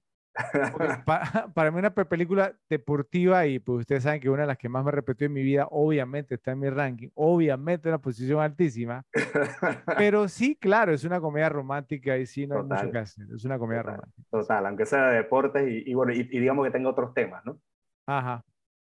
La número 4, esta puede ser una de, esta puede ser una de las que me saque. Vamos a ver. Vamos a ver, Ralphie. Romancing the Stone, dos bribones tras la medalla perdida de 1984 de Robert Zemeckis con Michael Douglas, Kathleen Turner y Danny DeVito. Lo mismo yo, para aplicarlo, el mismo caso que dije de Bull Durham, La Bella y el Campeón, es, es una total comedia romántica, o sea, Total, total. total, y obviamente también una película que he mencionado muchísimo en mis Hay, hay- hay un tema de aventura en la película, pero el tema del romance se ve desde prácticamente desde que se encuentra el personaje de Michael Douglas. Sí, al punto de que, o sea, de que, de que, o sea, e- estas dos películas, estas últimas que mencionaste, las dos cierran ahí con los dos personajes principales besándose o sí, o, Sí, o juntos, o sea, ese, ese es un, un, un final de comedia romántica total. Ralphie. ok. La número 3. Esta la deben haber visto venir, ¿eh? Espero que no haya ninguna sorpresa, porque la haber visto venir. Pues ya que no podemos pues, meter la que mencionó Fred por no ser. ¿Puedo adivinar? no, no metí, no metí una porque no es de esta década, así que adivina cuál metí. Pero Grease 2. No. Dijiste que me gustaba mucho una, pero es de los 70. Ah, Esta de es- Woody Allen. Esta es Hannah y sus hermanas de 1986 de Woody Allen con Mia Farrow, Diane West y Michael King. No la he visto. Totalmente, y no puedes decir que no es comedia romántica, es comedia romántica. De, Ok, comedia romántica. ah, Mira, ver, o sea, yo, a- yo, yo, yo vi algunas de Woody Allen en los listados. O sea, Woody Allen, digamos, o sea, Annie Hall es una comedia romántica, bien. Sí, total. Hannah y sus hermanas, Ralphie, o sea, es un tema como de enredos, de que, o sea, de que uno se De mete con la, con la, la la- cuñada. o sea, sí, exacto, cuñados, que no sé qué, o sea, bueno, sí, la verdad. Pero que es comedia, y es comedia. Está, está como comedia drama. Sí, es en que tira más para drama que nada. Yo no sé, mira, o sea, yo, yo, yo te soy sincero, yo, yo, yo chequeé el listado de Woody Allen de, de los 80 y yo me dije Woody Allen no hizo comedia romántica en los 80. Fue mi primera reacción. Yo, yo sí Ana meto y sus a sus hermanas me gusta por la un, actuación de tema, Michael Caine. Tú sabes que soy Hay- fanboy de Michael Caine. hay un tema de romance, por favor, no puedes decir que no. Bueno, eh, se lo voy a dejar a Ralphie a ver qué, qué decide si se la No, es que no me la he visto. pasársela o no. No me la he visto, entonces, Bueno, va, o sea, yo te digo comedia drama porque es lo que estoy viendo en IMDb, pero no. Bueno, eh, nosotros te, te pasamos una a ti, Ralphie, que creo que fue la, la primera que mencionaste, la Dream a Little Dream. ¿Te la Esa, pasamos? esa- No me la esa- pasaron porque no se la habían no- visto. Bueno, igual, la cara que puso Ralphie. igual con esta, ¿no? Bueno, Fredo sí se la vio, entonces Ok, Fredo tiene que dar pero- el ruling. Pero, pero es lo que digo, ya, o sea, pa- para mí no es una comedia romántica, pero para el ruling tie- tiene que ser dos. O sea, sí, Ok, pre- pregunta, Fred, ¿tú te la viste? ¿Hay comedia? sí pero... ¿Hay sea, romance? sí, Se acabó la pero- discusión. la Ok, misma- pero, la eh, misma premisa, espera. entonces. Exacto. eh, Pero es, que, pero, es que, pero es que el romance es el punto medular de, de la película. Joe, una, Es la, la tipa que se- el tipo que se enamora de la cuñada. pero es un romance prohibido, Joe. Y, pero el romance es romance. El, el- Oh. el adjetivo es secundario. Ok, ok, te, te tengo una pregunta. ¿En Volver al Futuro hay comedia? Sí. ¿Hay romance? ¿Sí o no? Sí. A ver, entonces. Eso, eso me daría a mí. Todas las que puse ahí, Big es comedia, hay romance. Exacto. Business, Hay comedia, hay romance. Pero no es lo principal de la película, es el tema. Hannah y sus hermanas, el romance entre, lo- entre las personas es, es lo medular. O sea, Esa bueno, es la diferencia. va- vamos a hacer a Rafi por, por- por- porque, porque si bien es cierto, obviamente, o sea, pues no, sí se basa, digamos, entonces en el tema de las relaciones. O sea, la Claro. película habla totalmente de las relaciones. No es una comedia romántica convencional, ¿es cierto? Pero bueno, tiene comedia y tiene romance. Vamos a dejársela. Ok, ok, está bien. Ok.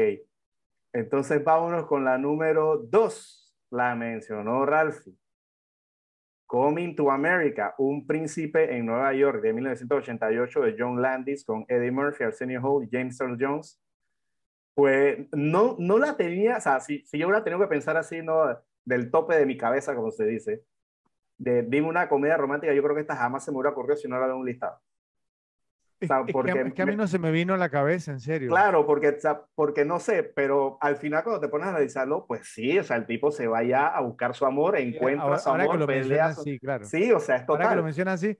Pero, Pero pero, estoy- pero estoy de que, o sea, ahora me estoy golpeando en la cabeza porque esa película me la he visto todas las veces del Sí, mundo. Sí, sí, o sea, la número dos. de Eddie Murphy. Sí, esa película me encanta. Muy, muy súper graciosa. Pero, pero estoy de acuerdo contigo, o sea, no se me hubiera ocurrido si no la veo en un listado.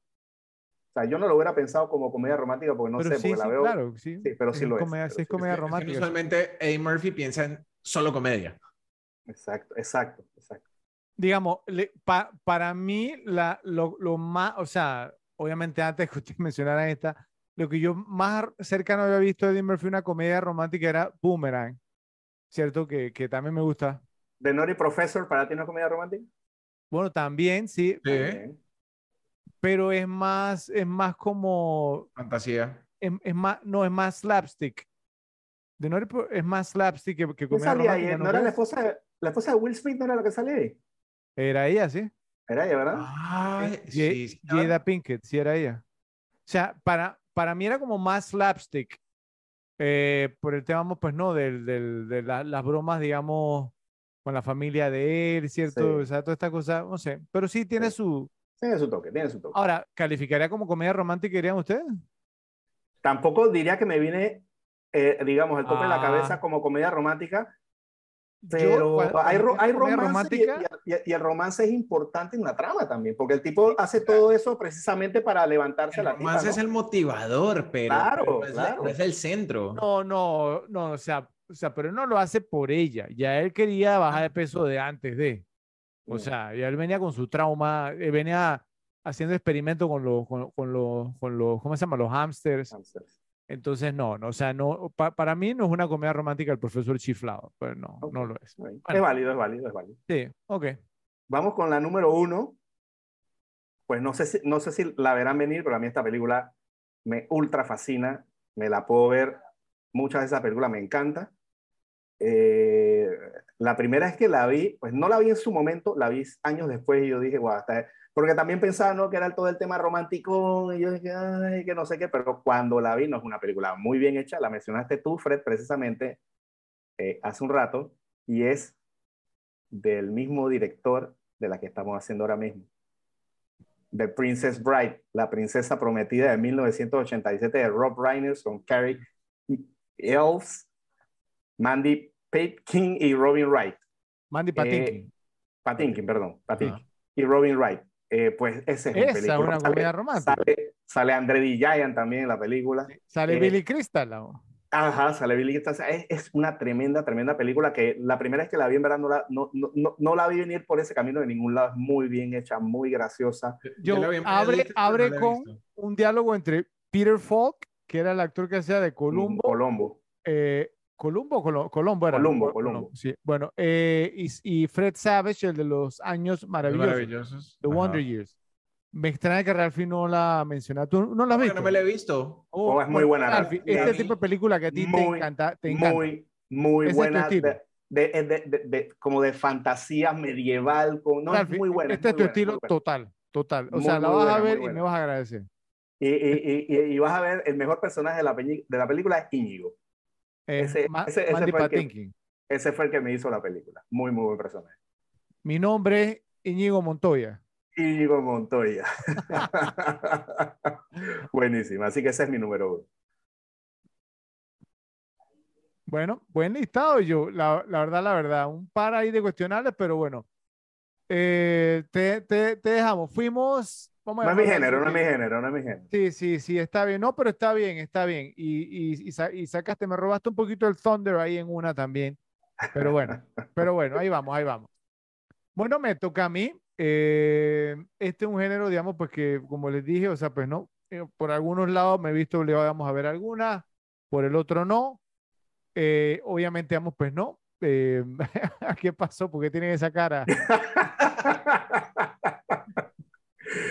Pero las voy a ir mencionando, las voy a ir mencionando y ustedes me van diciendo si las han visto o no, porque yo sé que hay algunas que las han visto. Ok, aquí Yo vamos. probablemente no. Si la vi, la vi una vez. Ok, A ver, contrario a los dedos para buscar en IMDb, Joe. ok, con, contrario a ustedes, tengo algunas menciones honoríficas, ¿ok? Empezamos. Eh, la primera, obligado, y obligado. esta, esta, esta Joe tiene que haberla visto, Joe tiene que haberla visto, no sé si Ralphie. La primera se llama Can't Buy Me Love, Novia se alquila, de 1987, de Steve Rash, con Patrick Dempsey, Amanda Peterson y Ralphie, Seth Green. Seth Green, Ralphie. Ok, tú uno de tus favoritos. Tienes Es- razón. Es una, es una, es una historia, sea, de que de un nerd que alquilamos a la chica popular y entonces, o sea, en, en el colegio porque ella necesitaba dinero para salir de un apuro y entonces, eh, o sea, para él ser popular, digamos, a través de ella. La película envejeció súper bien, es bien popular, digamos, hoy por hoy todavía y Patrick Dempsey, digamos, pues obviamente con la serie favorita de Ralphie Gray, Grey's Anatomy. ¿Viste que la has visto? Sí Es la la, visto, la ¿verdad, del pelado, Ralphie? la del pelado que, que podaba jardines. Esa misma. Yo no Can't la Buy. Me Love. Sí, que Novia se alquila. eh, la, la última escena terminan eh, el pelado en la, en la podadora y ella, y ella con él en la Exactamente, podadora. ahí está. Es buena. Es, Ok, es bien, muy buena y empezó no- bien, la empezó bien cosa. Es muy buena, es muy buena. Pero Ok. te, te- te equivocaste en lo posible que, que la, que la habían visto. Ok, me- No, mención eh, honorífica. No recuerdo el personaje de Seth Green. Tenía que tener como tres años. Seth, Sí. Seth- Seth Green Ralphie era, era el hermanito menor de él. Ah, sí, sí, sí. Sí, sí. Que, que él, él lo acusaba de nerd y que no sé qué. Sí, ¿Sabes que, que me acuerdo mucho de esta película? Era precisamente Sí. Patrick Dempsey en la podadora con un sombrero y botas de Exactamente, sí. Sí. Y, y también apareció un par por ahí más de, de unos cambios, unas apariciones especiales en esa cinta, sí. Eh, mención honorífica, la, la tuvieron ustedes en su ranking Splash o un 2-3 Splash de 1984 de Ron Howard con Tom Hanks, Daryl Hannah, John Candy y Eugene Levy. Oigan, les quería preguntar, o sea, ¿por qué? Porque miren que la mencionamos todos, ¿por qué Splash, o sea, tocó como ese nervio en la gente? Por- Porque es una de esas pe- películas de los ochentas que uno lo- la menciona y la gente la conoce. ¿Será por el tema de que era una sirena? Exacto. Y es lo mismo que Maniquí. A mí Ma- Maniquí me quedó por el tema, todo el tema, pues que era un maniquí, pues que cobra vida, pues entonces, A- son hasta que de quedan- los carros, como lo he dicho, la de la que- sirena, hasta él que- que- sabía. claro, o sea, o sea, quedan un poquito más simplemente porque tienen ¿no? algo de mitología en ellas, ¿no? Exacto, y no era la sirenita. Exacto. ok, bueno. Eh, mención honorífica la mencionó Joe, The Princess Bride, la princesa que quería soñar de 1987 de Rob Reiner, el director de esta película que estamos analizando el día de hoy, con Carrie Elwes, Robin Wright, que se estuvo casada con Sean Penn por muchos años, Mandy Patinkin y Chris Sarandon. Yo me extraña que no mencionaste a Chris Ah, Sarandon, sí, que era el, el príncipe malo, ¿cierto? el villano, era era el villano. el villano, sí, hey, de Dog Day Afternoon, era el novio de Al. Pacino en, en Y Tarde que, salía, y, y que salía también en, en Friday Night. en Friday Night, en Friday Night. Exactamente. Bueno, mención honorífica, una que mencioné hace un momento también de Rob Reiner, The Sure Thing, Tentaciones de Verano de 1985, con John Cusack, Daphne Zuniga, Anthony Edwards y Tim Robbins. Ey, tiene tremendo elenco. Ey, ¿Tú no la has visto, Joe? O No, sea, esta cinta es, digamos, o sea, pues no, que él es un tema, o sea, eh, eh, no la mencioné, pero aquí aparece Nicolette Sheridan, que después obviamente, pues, ¿no? Ralphie la conoce porque salíamos en Desperate Housewives, entonces Ralphie le encantaba esa serie. Y entonces, pero, pero una mujer hermosísima, ¿cierto? Entonces, que John Cusack, digamos, como, como que tenía el amigo Anthony Edwards. Anthony Edwards en los 80 él tenía su grado de Eh. tenía cabello y todo. Entonces, Antonio de que no, que tienes que venirte para California, que hay una rubia que no sé qué, que te quiere conocer, y el más se va en un road trip, ¿sí? Se va, ¿no? Y, y le pasa de todo, digamos, entonces, y comparte con Daphne Zúñiga, ¿cierto? Entonces, pero él quiere llegar a Los Ángeles por la rubia, y entonces se termina enamorándose de la otra en el camino. Después llega allá y la rubia se le tira encima y el man rechaza, que es lo que hablamos, digamos, de la, la, comedia romántica, ¿no? Claro. A mí me parece que Fred, Fred se sabe todas las series que supuestamente yo me he visto y me gustan. No, sé lo que te iba a decir, Ralphie, que, que tú te ves son las que, las que él se ve obligado. Exactamente, sí, sí, No, no, no. Se la ve obligado. recuerden que, recuerden que cuando yo preparo un episodio, ¿cierto? El guion, este, yo tengo que revisar la filmografía de los participantes. ¿Ok? Ah, e, entre más lo, lo, digas, más va a parecer verdad. Repítelo. esta que viene, esta que viene, miren, Joe tiene que conocerla, es que tiene que conocerla sí o sí y tiene que haberla visto, ¿ok? Esta sí. Si es comedia romántica, está difícil. Se llama, es mención honorífica, se llama Roxanne de 1987 de Frex Kepisi con Steve Martin, Daryl Hannah y Rick Rosovich. O sea, Steve Martin haciendo, digamos, como las veces de, como un, una de variación de, Cirano de Bergerac. Daryl Hannah, la de la sirena, y Rick Rosovich, ¿cierto? El, el, mejor amigo de Iceman, eh, era Slider en, en Top Gun. Yo, yo, era el novio de la, de la compañera de cuarto de Sarah Connor en Terminator. ¿La has visto o no, yo? Yo, yo no, no la he visto. Sí conozco la película, pero no la he visto. Y ya te he dicho, pues, mi opinión sobre Steve Martin y mucho de ese combo, pues, que Pero esa película es... un listado. Ralphie, Ralphie, si no la has visto, que creo que no, ¿cierto? Porque hubieras reaccionado. Yo, yo, te soy honesto, yo creo que yo no he visto ninguna película con Steve Martin. Bueno, bueno, eh, eh, eh, bueno. Planes, Trains and Automobiles. Esa es tremenda, esa hay que hacer un episodio. Bueno, esa es la Ralphie, Roxanne es, es, un, es un take moderno sobre la, la, la obviamente, eh, la historia de Cyrano de Bergerac, ¿ok? Entonces, hay una escena muy buena en esta cinta, ¿ok? Donde obviamente tiene una, un narizón, ¿no? Entonces, estaba en un bar, entonces pasa un tipo y le dice algo así como que, oh, tremenda trompa, narizón. Y entonces Steve Martin, Steve Martin se voltea y le dice, tú estás viendo a alguien con esto y lo mejor que le puedes, el mejor insulto que le puedes dar es narizón. Y entonces el tipo dice, y se queda así, pero así gritado, ¿no? Y todo el bar se para, se congela, la música para. Y él dice, bueno, yo te apuesto a ti. ¿Cuánto tienes ahí en el bolsillo? Dice, te apuesto que yo en, creo que eso él dice dos minutos, algo así, un minuto. Yo te puedo dar 30 insultos mejores que lo que tú acabas de dar. Y ahí apuesta, y el tipo se, no, se le tira como, no, no me acuerdo cuánto era, 30 o 20, no me acuerdo. Y, y, y, y le, le, tira como 20 vacilones de, de la, su propia nariz. ¿no? No, esta película es muy buena, de verdad, de verdad, en serio. Eh, y la última, mención honorífica, esta la he mencionado anteriormente, Miss Chief, Miss Chief, una palabra, su primera experiencia en 1985 en Mel Damsky con Doug McKeon, Catherine Mary Stewart, Kelly Preston, que en esta película, Dios mío, la, la ya fallecía, pues no, eh, estuvo casada con John, John Travolta y Chris Nash. Tiene un soundtrack, Ralphie, un gran soundtrack, banda sonora del de los años 50. Si la puedes, búscala. Mischief se llama. Y una, una, una ponchera, ¿no? O sea, el tipo quiere perder su virginidad y entonces le encanta Kelly Preston. Después llega un tipo afuera de Chicago, era un pueblo pequeño. Entonces de Chicago le da como confianza, ¿cierto? Y eso, ¿no? Pero bueno, muy, muy, muy, muy buena cinta, ¿ok? Eh, bueno, vamos, empezamos con el, con el, el, el top 10. Ah, bueno, miren, hay una que lo, voy a mencionar por curiosidad, ¿cierto? Para, que la gente la, conozca, especialmente Joe, ¿cierto? No es que seamos tan buena, pero es, una curiosidad esta película. Se llama eh, eh, Sweet Liberty, como decir, Dulce Libertad, de 1986, de Alan Alda, el de MASH, dirigida por Alan Alda. Escuchen este elenco. Michael Caine, Michelle Pfeiffer, que en esta película, Dios mío, era para preservarla, bro. Eh, Bob Hoskins. ¿Qué, falta le hace ahora mismo? Y Sol Rubinek. Sol Rubinek. ¿Ok?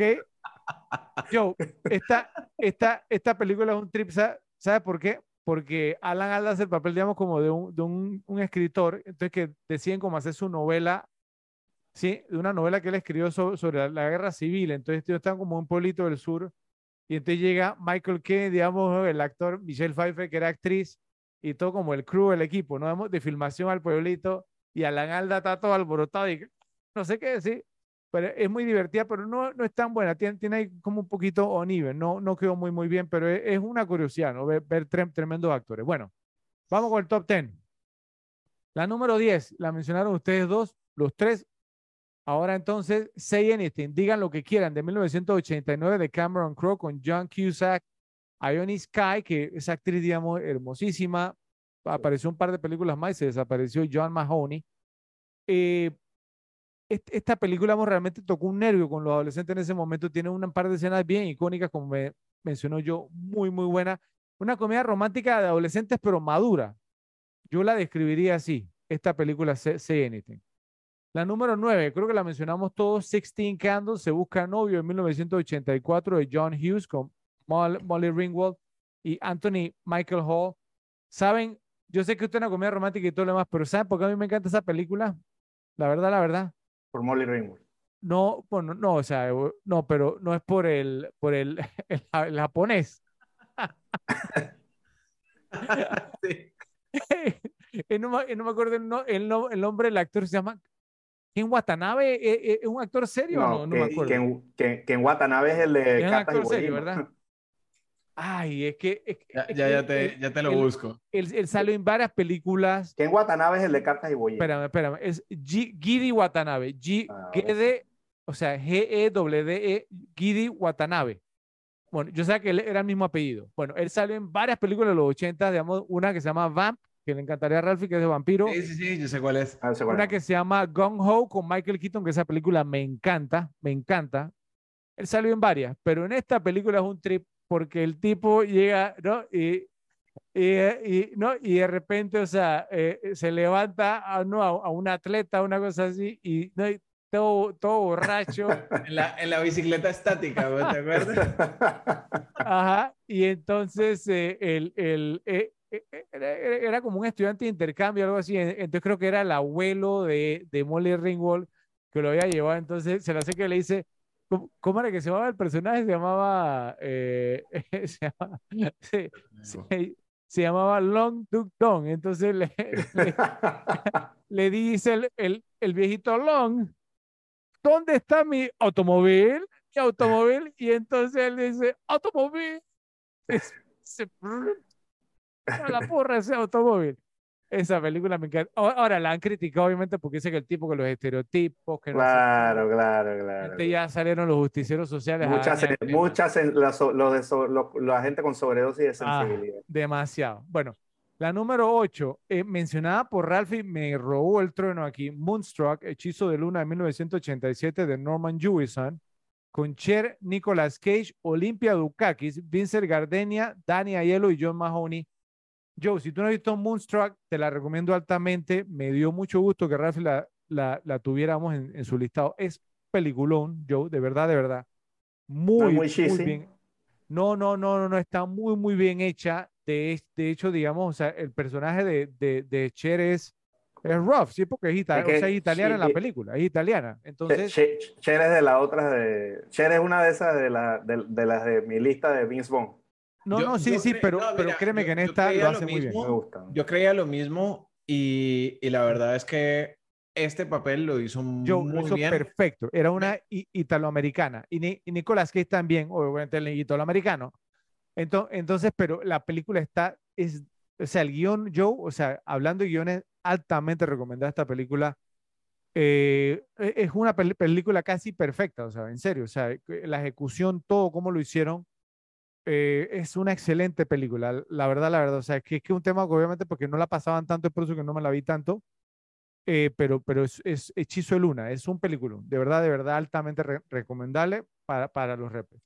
Bueno, la número 7, esta sí la pasaba mucho. eh, esta es una de esas películas, ahora que hablamos hace un momento, que hace poco recibió, digamos, el tratamiento de que la hicieron, hicieron el remake con todo Black. Cast, con todo, digamos, el cast, digamos, de actores negros. Esta película eh, a mí siempre me ha gustado. About Last Night, ¿te acuerdas de Anoche, de 1986?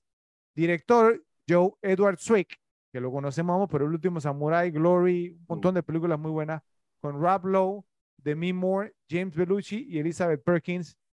Mira, en serio, o sea, es una excelente cinta, o sea, eh, está basada como en una novela vamos, como de sexo y no me acuerdo, en Chicago, algo así. Bueno, le hicieron un remake, el remake, ese, digamos, como les digo, el Black Cast no tiene nada que ver con, bueno, esta, esta muy, muy buena cinta. Yo me la repetí en varias ocasiones. Bueno, eh, obviamente, pues no, mi- miren lo- lo- los directores de mi top 10. Cameron Crowe, Joe. John Hughes. Norman Jewison, que lo hemos mencionado en varios, es un buen director. Sí. cier- ¿Cierto? Edward Swick, todo comedia romántica. La número 6, también un super director, Joe. Te voy a dar una, una pista. Es el director, director. del graduado. ¿Cómo se llama? Ah. ¿No? Es sí, el sí. director de Wag the Dog, que también hemos hablado de, de esa película aquí. Dame el primer nombre. Mike, Ajá. Mike Newell. Mike Nichols. em- Mike Nichols. Mike Nichols. Bueno, la película es Working Girl, secretaria ejecutiva, que la mencionó en varias ocasiones, digamos aquí, de Y- y tu versión 1988, masculina con Michael J. Fox. con Melanie Griffith, Harrison Ford, Sigourney Weaver y Alec Baldwin. Peliculón, yo la mencioné en varias ocasiones aquí.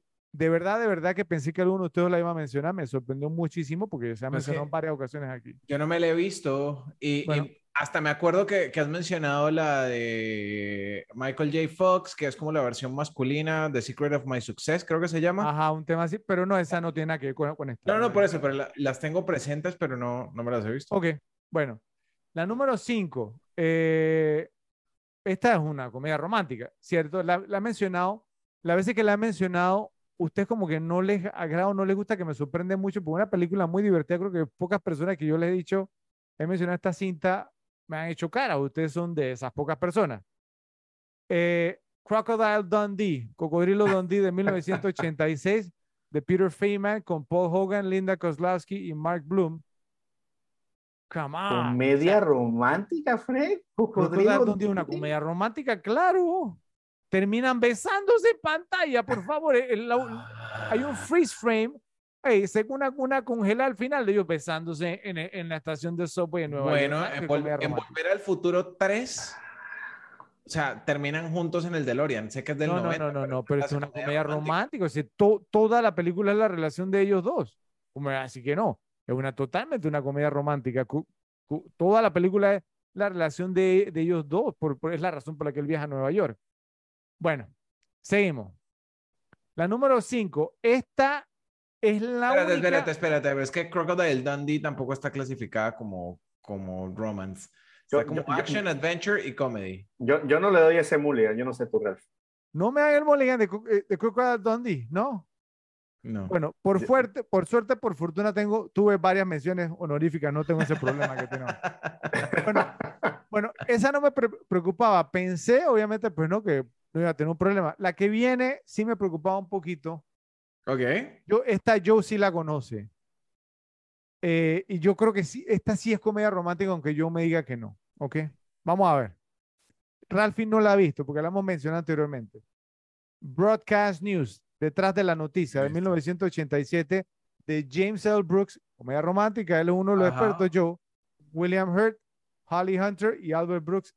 Peliculón que tiene que ser un episodio aquí en la repetir. A ver, Yo la vi ¿es varias veces romántica? en varios listados Sí es, y está clasificada también como comedia, drama y romance. sí es, sí Eh, es. Esa, Esa, es- está, indiscutible. Ralphie, ¿tú, ¿tú la has visto? No, no, no. Bueno, Ralphie, en serio, check it out. Tienes que ver esa pel- película. Realmente es una- esa es una y o- olvídate, Twist comedia romántica, es una Twist gran cinta, punto. Pregúntale a Joe. Ok. ¿Sí o no, Joe? Sí, sí. Ok, ¿y qué pasó? La tenía también, el broadcast no la he visto como una vez nada más. No me la he repetido. ¿Qué? Sí. Wow, ok. Bueno, No porque no sea mala, sino porque, no sé, es de esas películas que no me repito. ok. Llegamos a mi top 3 entonces. Dos de las cuales ya las mencionó Joe. Ah, bueno, pues aquí vamos. La número 3, esta película yo la mencioné anteriormente también, creo que ninguno de ustedes la, la ha visto, espero que con mis recomendaciones, porque más gente se anime a verla. Se llama Cousins, El sabor de la infidelidad de 1989. Otro extraordinario director, Rafi. Mira mi listado con los directores que hicieron comedia romántica. Joel Schumacher, con Ted Danson, Isabella. Rossellini, William Peterson Peterson y Sean Young. Esta película es un trip total, Ralphie, pero un trip total. O sea, es una película esta que son como charming de inicio a fin. ¿Sí? Tiene poco de comedia, pero muchísima comedia. Obviamente romance. eh, y, la, y la trama es más o menos así, ¿ok? Eh, empezamos como con una, una, una, una boda. Y entonces en la boda, ¿cierto? Entonces se pierde, digamos, entonces la esposa de una y el esposo de la otra. Entonces, sí, que se, como que se, se atrajeron, ¿no? Entonces se fueron. Ah, Entonces que se casaban parientes de, de ellos. Creo que era la mamá de ella con el, el tío de él. ¿Sí? Y entonces los esposos de ellos se pierden. Entonces, obviamente, ya saben qué fueron a hacer. Mm. Cuando regresan, entonces ellos se dan cuenta, ¿cierto? De que les habían, los había pasado por la parrilla, como decimos aquí en Panamá, o sea, les pusieron los cachos o los cuernos y los quemaron. Y entonces deciden, digamos, como jugar un juego de que ellos también estaban pasando, sí, pasándolo por la parrilla ellos. Pero terminan enamorándose. Por la película es un trip total. Sale Lloyd Bridges, Joe, el papá de, de, de Jeff y de, y de, y de Bo. En un, en un, eh, tremenda actuación que se tira aquí. Es tremenda, es tremenda esta película. A mí me encanta, en serio. Isabela Rossellini se ve. Yo creo que es lo mejor que se ha visto en una película, así que altamente recomendada esa película. Cou- Cousins. Y Joe, pues, si no te gusta esta, puedes ver la original que se llama Cousin Cousin, y es una francesa, que es lo que te gusta a ti. ¿Ok? Probablemente. La número dos, Romancing the Stone, Dos bribones tras la esmeralda perdida en 1984 de Robert Zemeckis, otro gran director, con Michael Douglas, Kathleen Turner y Danny DeVito. Hemos hablado, hemos suficiente esta pe- pe- película. Tiene que ser un episodio en las repetibles, ¿cierto, Joe? En algún momento se puede hacer. Tiene que serlo, sí, habrá que hacerlo. Creo que Ralphine, él dijo que tuviste, tuviste que la habías visto, Ralphie, ¿cierto? Una vez por allá, pero no, o sea, no, te recuerdo. gustó. Así como la del maniquí, o sea, como que Sí. vi, recuerdo No, haber pero visto compara escenas, esta pero con del romance. maniquí, Ralphie, no. no, Oh. ah, pero Yo, yo, yo- de hecho, les comenté que yo me la repetí en el cine. Romance Sí, es que es tremenda pele- película. Y me extraña, y creo que lo- este comentario que lo voy a hacer ahora, lo mencioné anteriormente, que me extraña que a Ralphie no le guste porque pues, la trama es en, en Colombia, ¿cierto? Entonces, bueno. Y la número uno, Bull Durham. Yo, mi número uno, La Bella y el Campeón de 1988 de Ron Shelton, también otro gran director, con Kevin Costner, Susan Sarandon y Tim Robbins. Entonces, mira, mira, yo, todo mi top 10, todos fueron directores de renombre, ¿te diste cuenta? Todos. Entonces, para que vean, digamos, que los directores de renombre también hacen comedias románticas y se pueden, digamos, entonces apreciar. Entonces, Repes, por favor, nos dice en la sección de comentarios cuál de los rankings les gustó más. Vamos a estar pendientes. Como suele ser el caso en muchas de las películas exitosas, todo empieza con un excelente guion, enfocado en los personajes y escrito de forma inteligente para poder detallar el desarrollo de los personajes y de la historia, dejando por fuera todo tipo de conflictos externos que no son necesarios para que la trama avance. Efron nos introduce a los personajes principales comenzando todo en 1977, cuando Harry y Sally son presentados por una conocida mutua después de graduarse de la universidad y deben hacer un viaje por carretera desde Chicago hasta Nueva York para comenzar sus vidas profesionales. Atrapados en un auto durante horas, llegan a la conclusión de que son polares opuestos, que no están de acuerdo casi en nada, ya que tienen completamente diferentes puntos de vista sobre los roles que un hombre y una mujer pueden compartir. Las posibilidades de una amistad entre ellos es casi nula, y sus conversaciones usualmente terminan en debates donde no hay ninguna reconciliación ni punto medio, es decir, no hay redención de ningún tipo después del viaje. El único progreso que han hecho es entender lo irritados que se sienten de tener que compartir el tiempo del viaje en auto juntos y al final, cuando llegan a Nueva York, se van por caminos separados. Todo esto sucede dentro de los primeros 15 minutos de la película, dándonos una idea de cómo es cada personaje. Ahora, a menudo veríamos esta secuencia en el comienzo de una comedia romántica estirado y formateado para que cubra todo el tiempo de ejecución de una película completa. Solo le faltaría ponerle el sello, por supuesto, un final feliz, pues eso es lo que vende. Entonces estaría escrito para poner a Meg Ryan en otra relación con un hombre rico y egoísta que no la valora hasta que Billy Crystal viaje a lo largo y ancho del país para volver a conectar con esa mujer que conoció hace años. El problema es que eso no es realista. Sin embargo, no detienen a los guionistas de hacerlo una y otra vez. Entonces les pregunto, ¿qué les pareció en los primeros 14 minutos de la película en los que se nos introducen a los personajes y tienen esa interacción inicial en la que parecen ser tan distintos que ni siquiera pueden ponerse de acuerdo en el final de la película Casablanca. A ver, Ralphie.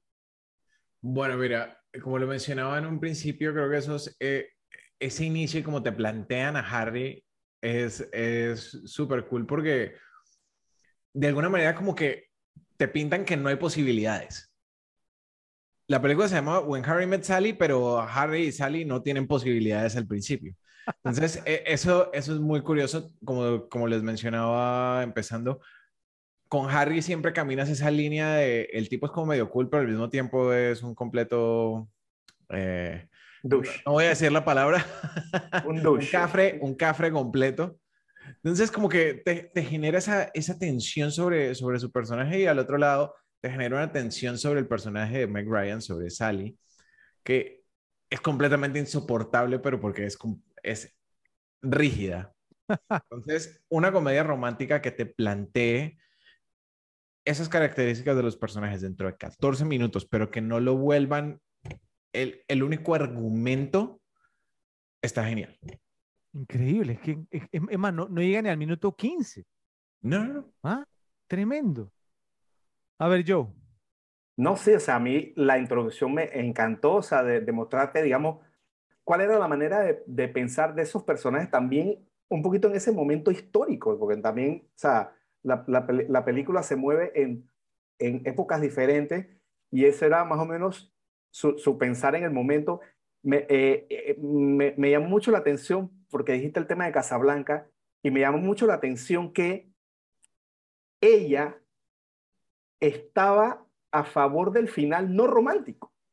De, de, ir, de que se fuera con el tipo que era seguro, que tenía dinero. ella no, y, él, y, él le, y, él, le, dice, eh, eh, eh, yo voy a mencionar eso, pero sigue, sigue. Es, buenísimo. Es muy, es, muy, raro escuchar a alguien que ve Casablanca que no, que no diga, ah, porque esto se quedó con Rick, no sé qué. O sea, el dueño de un bar ahí en, en Marruecos. ¿qué y, entonces, y da risa porque ella da unos argumentos que después tú lo pones ahí, que oye, claro. tiene, tiene razón, ¿no? Y la pero, piensan así también en varias pero, pero, claro, hay que preguntarse así. Y, pero, pero uno tiende a pensar, ¿no? Que, que todo el mundo prefería al final lo romántico, que se hubiera quedado con él, todo este tema que era lo romántico. Pero e, e, eso también, pues, me pareció, hasta eso, digamos, ese, esa manera de pensar original me llamó mucho la atención también, en todo el tema de la construcción de personajes. Porque, porque incluso cuando tú estás viendo Casablanca y al final tú dices, pero o sea, ¿quién, o sea, sí, incluso tú escuchas en otras películas que se ha mencionado cómo es que ella se subió a ese avión y dejó a Humphrey Bogart. Pero claro, porque pues, o sea, no, eh, eh, se va a quedar en, el norte de África un par de mala muerte, ¿cierto? Corriendo un pero, pero, pero, pero, él fue el que la mandó, ella se quería quedar, ella se iba a quedar. Pero se fue, de todas maneras se fue, sí, o sea, o sea, pero o sea, si mandó, no quiere hacer algo, no lo hace. no, pero si él no la manda, ella se queda. Él, él la mandó. Bueno, está debatible. yo no salió romántico. El episodio de Casablanca. Yo, no salió romántico. No, no, no, pero eso es lo que sale en la película. En la película ella se iba a quedar, ella, eh, eso, lo dice. Y si, y si él no le dice y le insiste y le da, digamos, todo ese speech que le da, ella no se monta. Bueno, bueno, guardemos eso para el episodio de Casablanca. Bueno, como mencioné anteriormente, después de ese primer encuentro, se reencuentran en 1982 pero aún no pueden encontrar ningún terreno común entre ellos. No es hasta su tercer encuentro en 1987, después de que ambos han pasado por rupturas dolorosas de sus relaciones más recientes, que se hacen amigos. Este aspecto de la historia es importante porque permite que la película tenga otro rasgo poco común. No hay conflicto externo. Lo único que se interpone en su camino son ellos. Entonces, si no hay elementos externos de la trama que ejerzan presión sobre los personajes, ¿qué hace que la historia avance? ¿A qué dedica todo su tiempo? La respuesta es que dedica su tiempo a revelar el carácter a través de la comparación. Debido a que conocemos a Harry y Sally recién salidos de la universidad y luego nuevamente a mediados de, sus 20 años, ¿cierto? 25 años más o menos, y luego nuevamente a principios de los 30, podemos comparar su yo más joven con su yo actual. Luego está la comparación de cómo cada uno lidia con la angustia. Sally parece ser madura y racional después, digamos, de su ruptura, mientras que Harry queda envuelto en su depresión después de su divorcio. De hecho, la mayor parte de la película pone a Harry y Sally en situaciones en las que podemos ver sus diferencias y similitudes, pero la comparación no es solo entre Harry y Sally. Efron les da a cada uno de ellos un mejor amigo, y la relación de Jess y Marie sirve como contraste para la relación de Harry y de Sally. Inmediatamente después de conocerse, Jess y Marie se enamoran y cuando ven algo bueno lo aprovechan. Eso vamos a hablar eso más adelante. Esto contrasta directamente con Harry y Sally, quienes pasan años temorosos de enamorarse. A través de Jess y Marie vemos lo que Harry y Sally podrían tener si simplemente se dejaran amar. Pero es importante tener en cuenta que toda esa comparación no es arbitraria. Todo esto lo logra la guionista Nora Ephron por medio de mantenernos enfocados en los dos personajes principales. No hay conflictos externos, sabemos a qué se dedican, ¿cierto? Eh, eh, pero nunca los escuchamos hablando sobre eso. No sabemos sobre sus respectivas familias, solo conocemos a sus exparejas y a sus mejores amigos, quienes también alimentan la historia mostrándonos facetas de su personalidad. Es un enfoque único y fascinante. Entonces les pregunto, Repes, ¿qué opinión les mereció el que la historia dejara por fuera los conflictos externos que usualmente se manejan en este tipo de películas? ¿Podrían nombrar otras comedias románticas que hayan hecho esto de enfocarse en los dos protagonistas y en sus sentimientos? Ahora empezamos contigo, Joe. Eh, ok, o sea, eh, me parece que, que el tema de dejar fuera los conflictos externos, como mencionaste, digamos que también un poquito no el cliché del género, eh, me, parece que es otro aspecto que hace única a esta película y a otras que, ¿no? que podemos contar que son un puñado, que son la minoría de este género, pues lo que, lo, lo que la hace especial.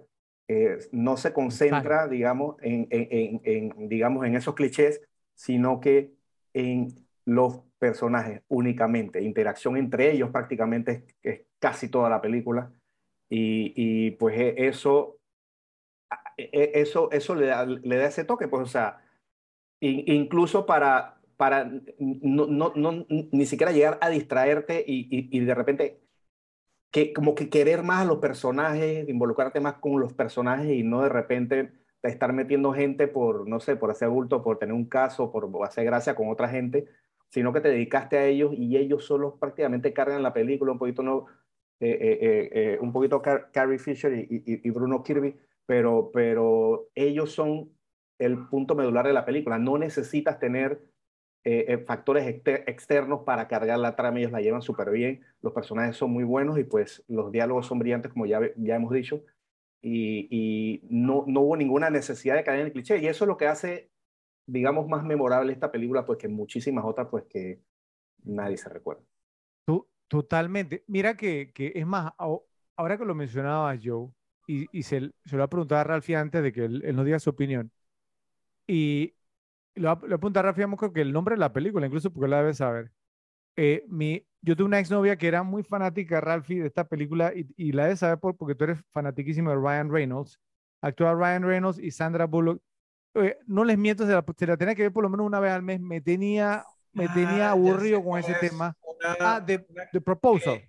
La, propuesta, creo que se llamaba. La jefa de él. Ajá, eso, que ella era la jefa de él, este tema, algo así. Entonces. Malísima, Y ella, ella me decía que es que no sé qué, y se tenía que ir una vez al mes yo, en serio. Se le salía lo chisi a la película. Yo estaba así, y entonces, lo, o sea, ella me decía, pero ¿por qué no te gustó? Le dije, porque, le dije yo, obviamente, sin pensar en When Harry Met, Sally, le dije, es porque ellos dos, o sea, yo no los compro a ellos juntos, ¿sí me va a entender? O sea, que aquí ella dice, pero es que los obligaron porque es que ella es la jefa de él y entonces ella tiene que mostrar que ¿no? Que, que está casada, no me acuerdo ni cómo es la trama, ni me interesa, la verdad.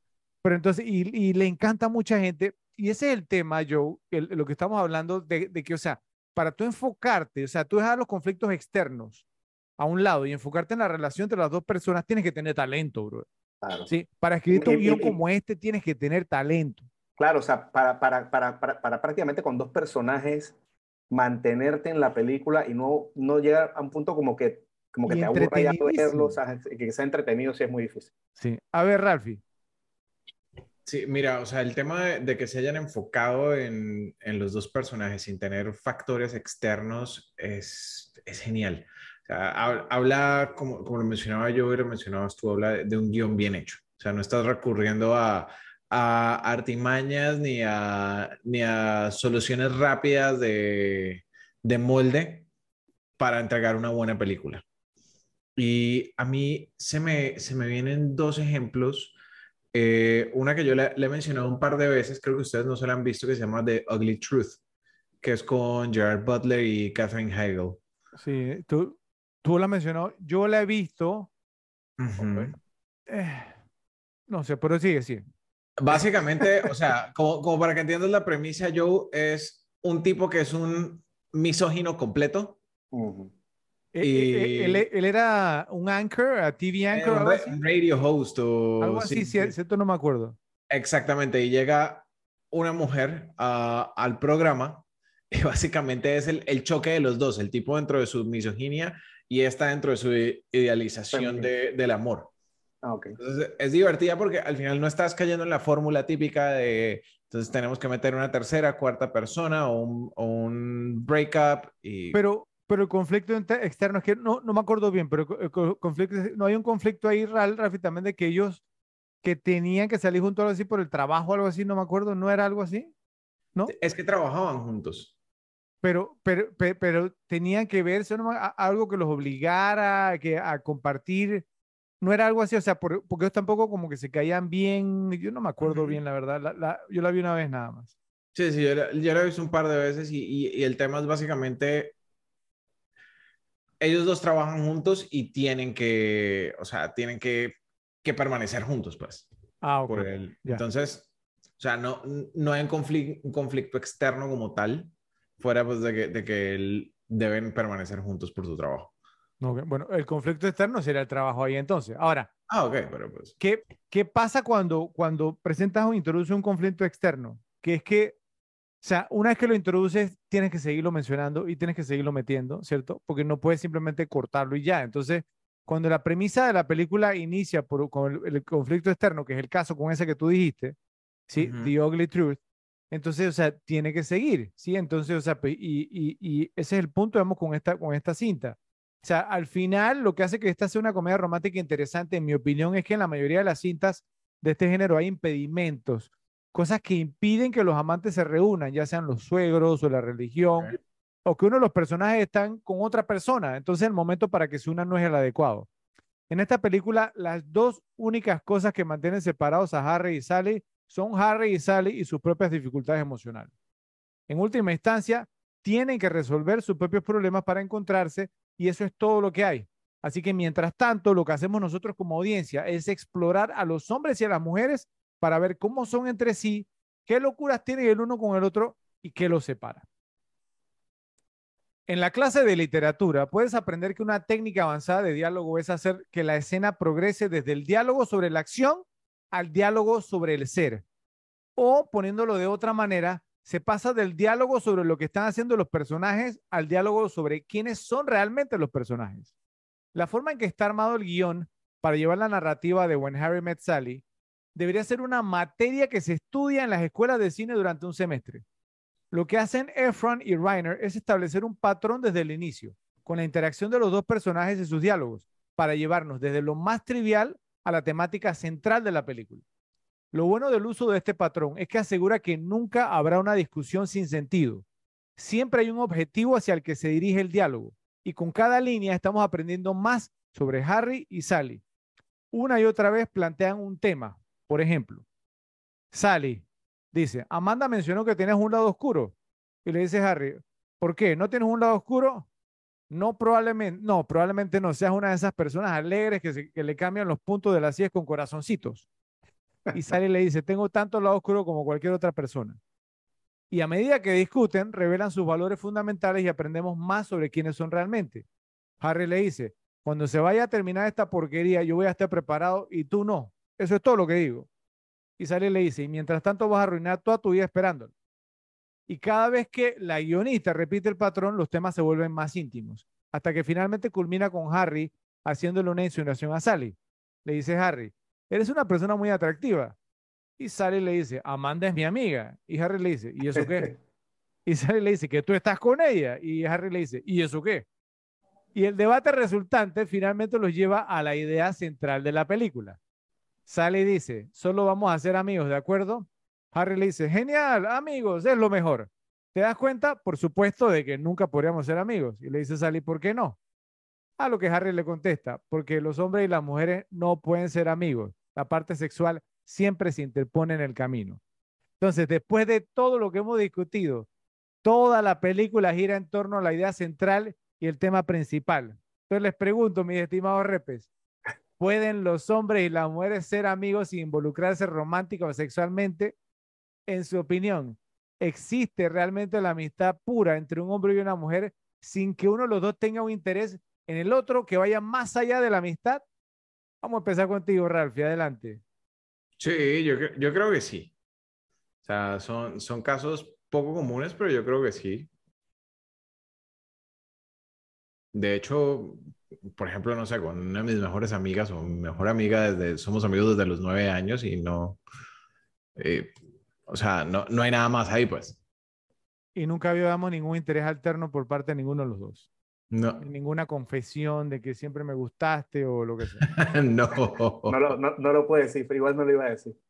Mm, sí, sí, los ojos como que lo delataron, yo, no sé. Ah, o sea, titubeé un poquito al contestar, un poquito. No sé. Bueno, a ver, Joe.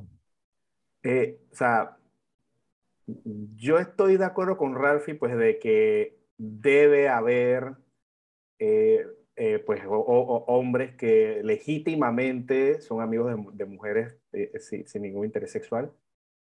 pues, en lo particular, y por eso digo que, lo, que, que los hay, pues yo yo soy un poquito de, del pensar de, de Billy Crystal, o sea, me refiero al punto de, de, por ejemplo, sea, por lo menos yo tengo amigas, pero el tema es que no, no, no es una amistad, o sea, es, es, es amistad y, son amistades muy queridas, pero no es un tema de que nos vemos todos los días, hacemos cosas juntos. ¿Es tu mejor amiga? Ajá, exacto, o sea, no es un tema, no es un tema así de tanta, ¿no? de, de tanta intimidad de, de relación de amistad. Entonces yo pienso que eso es lo que ayuda un poquito a que de repente uno no, no tenga ese interés, pero si ya tú compartas, o sea, es para mí el tema es que, que, que, digamos, es una pareja ideal de repente, es alguien que tú puedas estar todos los días, que compartan gustos, que hagan cosas iguales, entonces, ¿cómo ahí no surge un poquito el romance, no? Si es una persona que tienes tanta compatibilidad, pienso que sería un poquito complicado convivir con esa persona todos los días y no llegar de repente a gustar de ella o enamorarte o cualquier tema, ¿no? Entonces, Idealizar a la persona. Claro, entonces, a mí me parece muy complicado, yo no quiero hablar, digamos, por el resto de los hombres del mundo, pero por lo menos a mí, yo lo hallo complicado, y, pero sí sé que hay gente que lo hace. Ok, bueno, yo en mi opinión, yo concuerdo contigo, yo y con el personaje de Harry, porque incluso hasta en la película, eh, yo lo voy a mencionar un poquito más adelante, ¿no? Pero igual en la película, pues no es el, pues lo que nos dan, ¿cierto? Porque ellos son amigos y quedan juntos al final. Así es. Entonces, eh, yo, digamos, yo, hablando, digamos, de, de mí mismo, pues sí, digamos, eh, en el ámbito laboral, digamos, pues no, o académico, eh, pues he conocido, digamos, a personas del sexo opuesto, pues no, que obviamente interactuando, ¿cierto? No, digamos, ya todos los días en la oficina o en, o en la universidad o lo que sea. Entonces, ah, te convertí, pues se crece una amistad, pero siempre estamos con un grupo, ¿sí me voy a entender? Digamos que si vamos a ir al cine o a hacer algo solos, los dos, esos eh, realmente no, eh, pero obviamente sí uno considera a la persona como una amistad, ¿cierto? Y uno no tiene interés, por lo menos, digamos, por mi parte, digamos, yo sabía pues que no había interés, ¿cierto? ¿Qué ha pasado, digamos, entonces, digamos, o sea, pues no, de que, de que si se ha mostrado un interés en mi persona, pasa después, porque yo pensé que era amiga, éramos amigos, pero ya mostró interés en mí. ¿Por, ¿por qué no, no digo al revés? Porque, digamos, yo en lo personal, digamos, o sea, pues no, yo personalmente, considero pues, o sea, que yo no podría ser amigo de una mujer, digamos, que me atrae o que me gusta mucho, ¿cierto? Pues siempre voy a estar pensando en eso. Entonces, y me parece como una perspectiva hipócrita. Si ahora tengo muchos amigos, muchísimos amigos, que digamos, obviamente, pues no, que han iniciado amistades con mujeres que les gustan o que hasta los que están enamorados, como en las películas que pasan mucho, y uno le dice, bueno, entonces, ¿por, por, por qué te, te autoflagelas de esa manera, ¿cierto? Con, digamos, viendo a la persona pues todos los días y todo. ¿Y sabes qué, qué me dicen siempre? Es que en algún momento ella se tendrá que dar cuenta de lo que yo siento por ella. O, digamos, o sea, pues cuando se deje con el noviecito ese que no la quiere, yo voy a estar aquí. Este tipo de cosas. En, en, entonces, es el tema. Para, mí, para mí eso no es una amistad, ¿sí me van a entender? O sea, porque es un tema, digamos, que busca... No, es, es, una amistad hipócrita. O sea. Exactamente. Exacto, eso, eso es que está, eh, está sentado esperando la presa, güey. Eh, eh, exactamente, que es parte del diálogo que se maneja en esta película, ¿cierto? Cuando Harry le dice a Sally, o sea, ella, Sally le dice, yo tengo muchos amigos, digamos, que no, con los que no tengo sexo, y Harry le dice, pero todos quieren tener sexo contigo porque tú eres una mujer muy atractiva.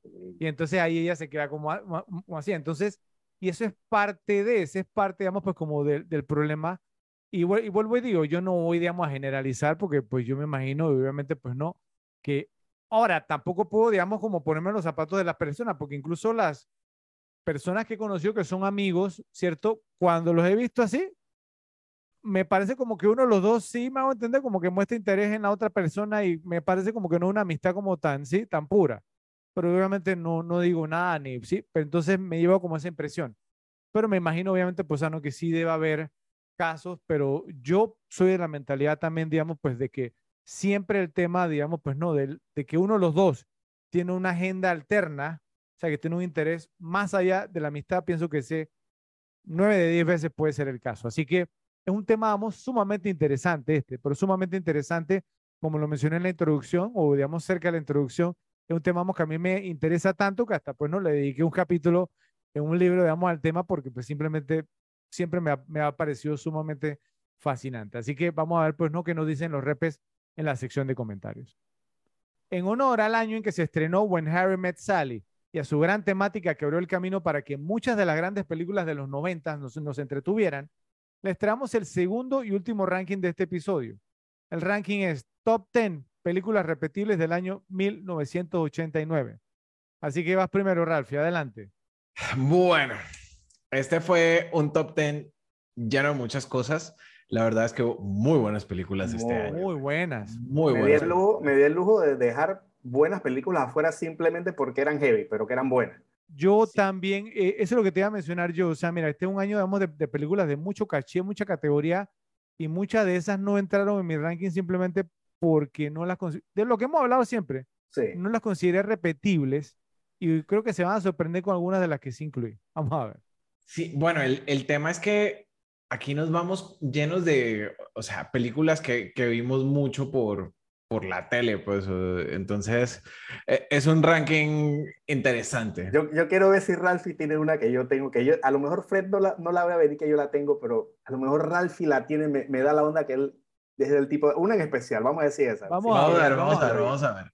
Listo. Quiero, quiero meter varias, varias eh, menciones honoríficas, pero es que hay una que no podía dejar de mencionar porque creo que es probablemente una de las películas que he visto con peor rating en la historia. No me la he visto siquiera, pero tenía que mencionar el nombre. Y miren el cast. Adam Sandler, Billy Bob Thornton, Billy Zane y Burt Young. ¿Qué?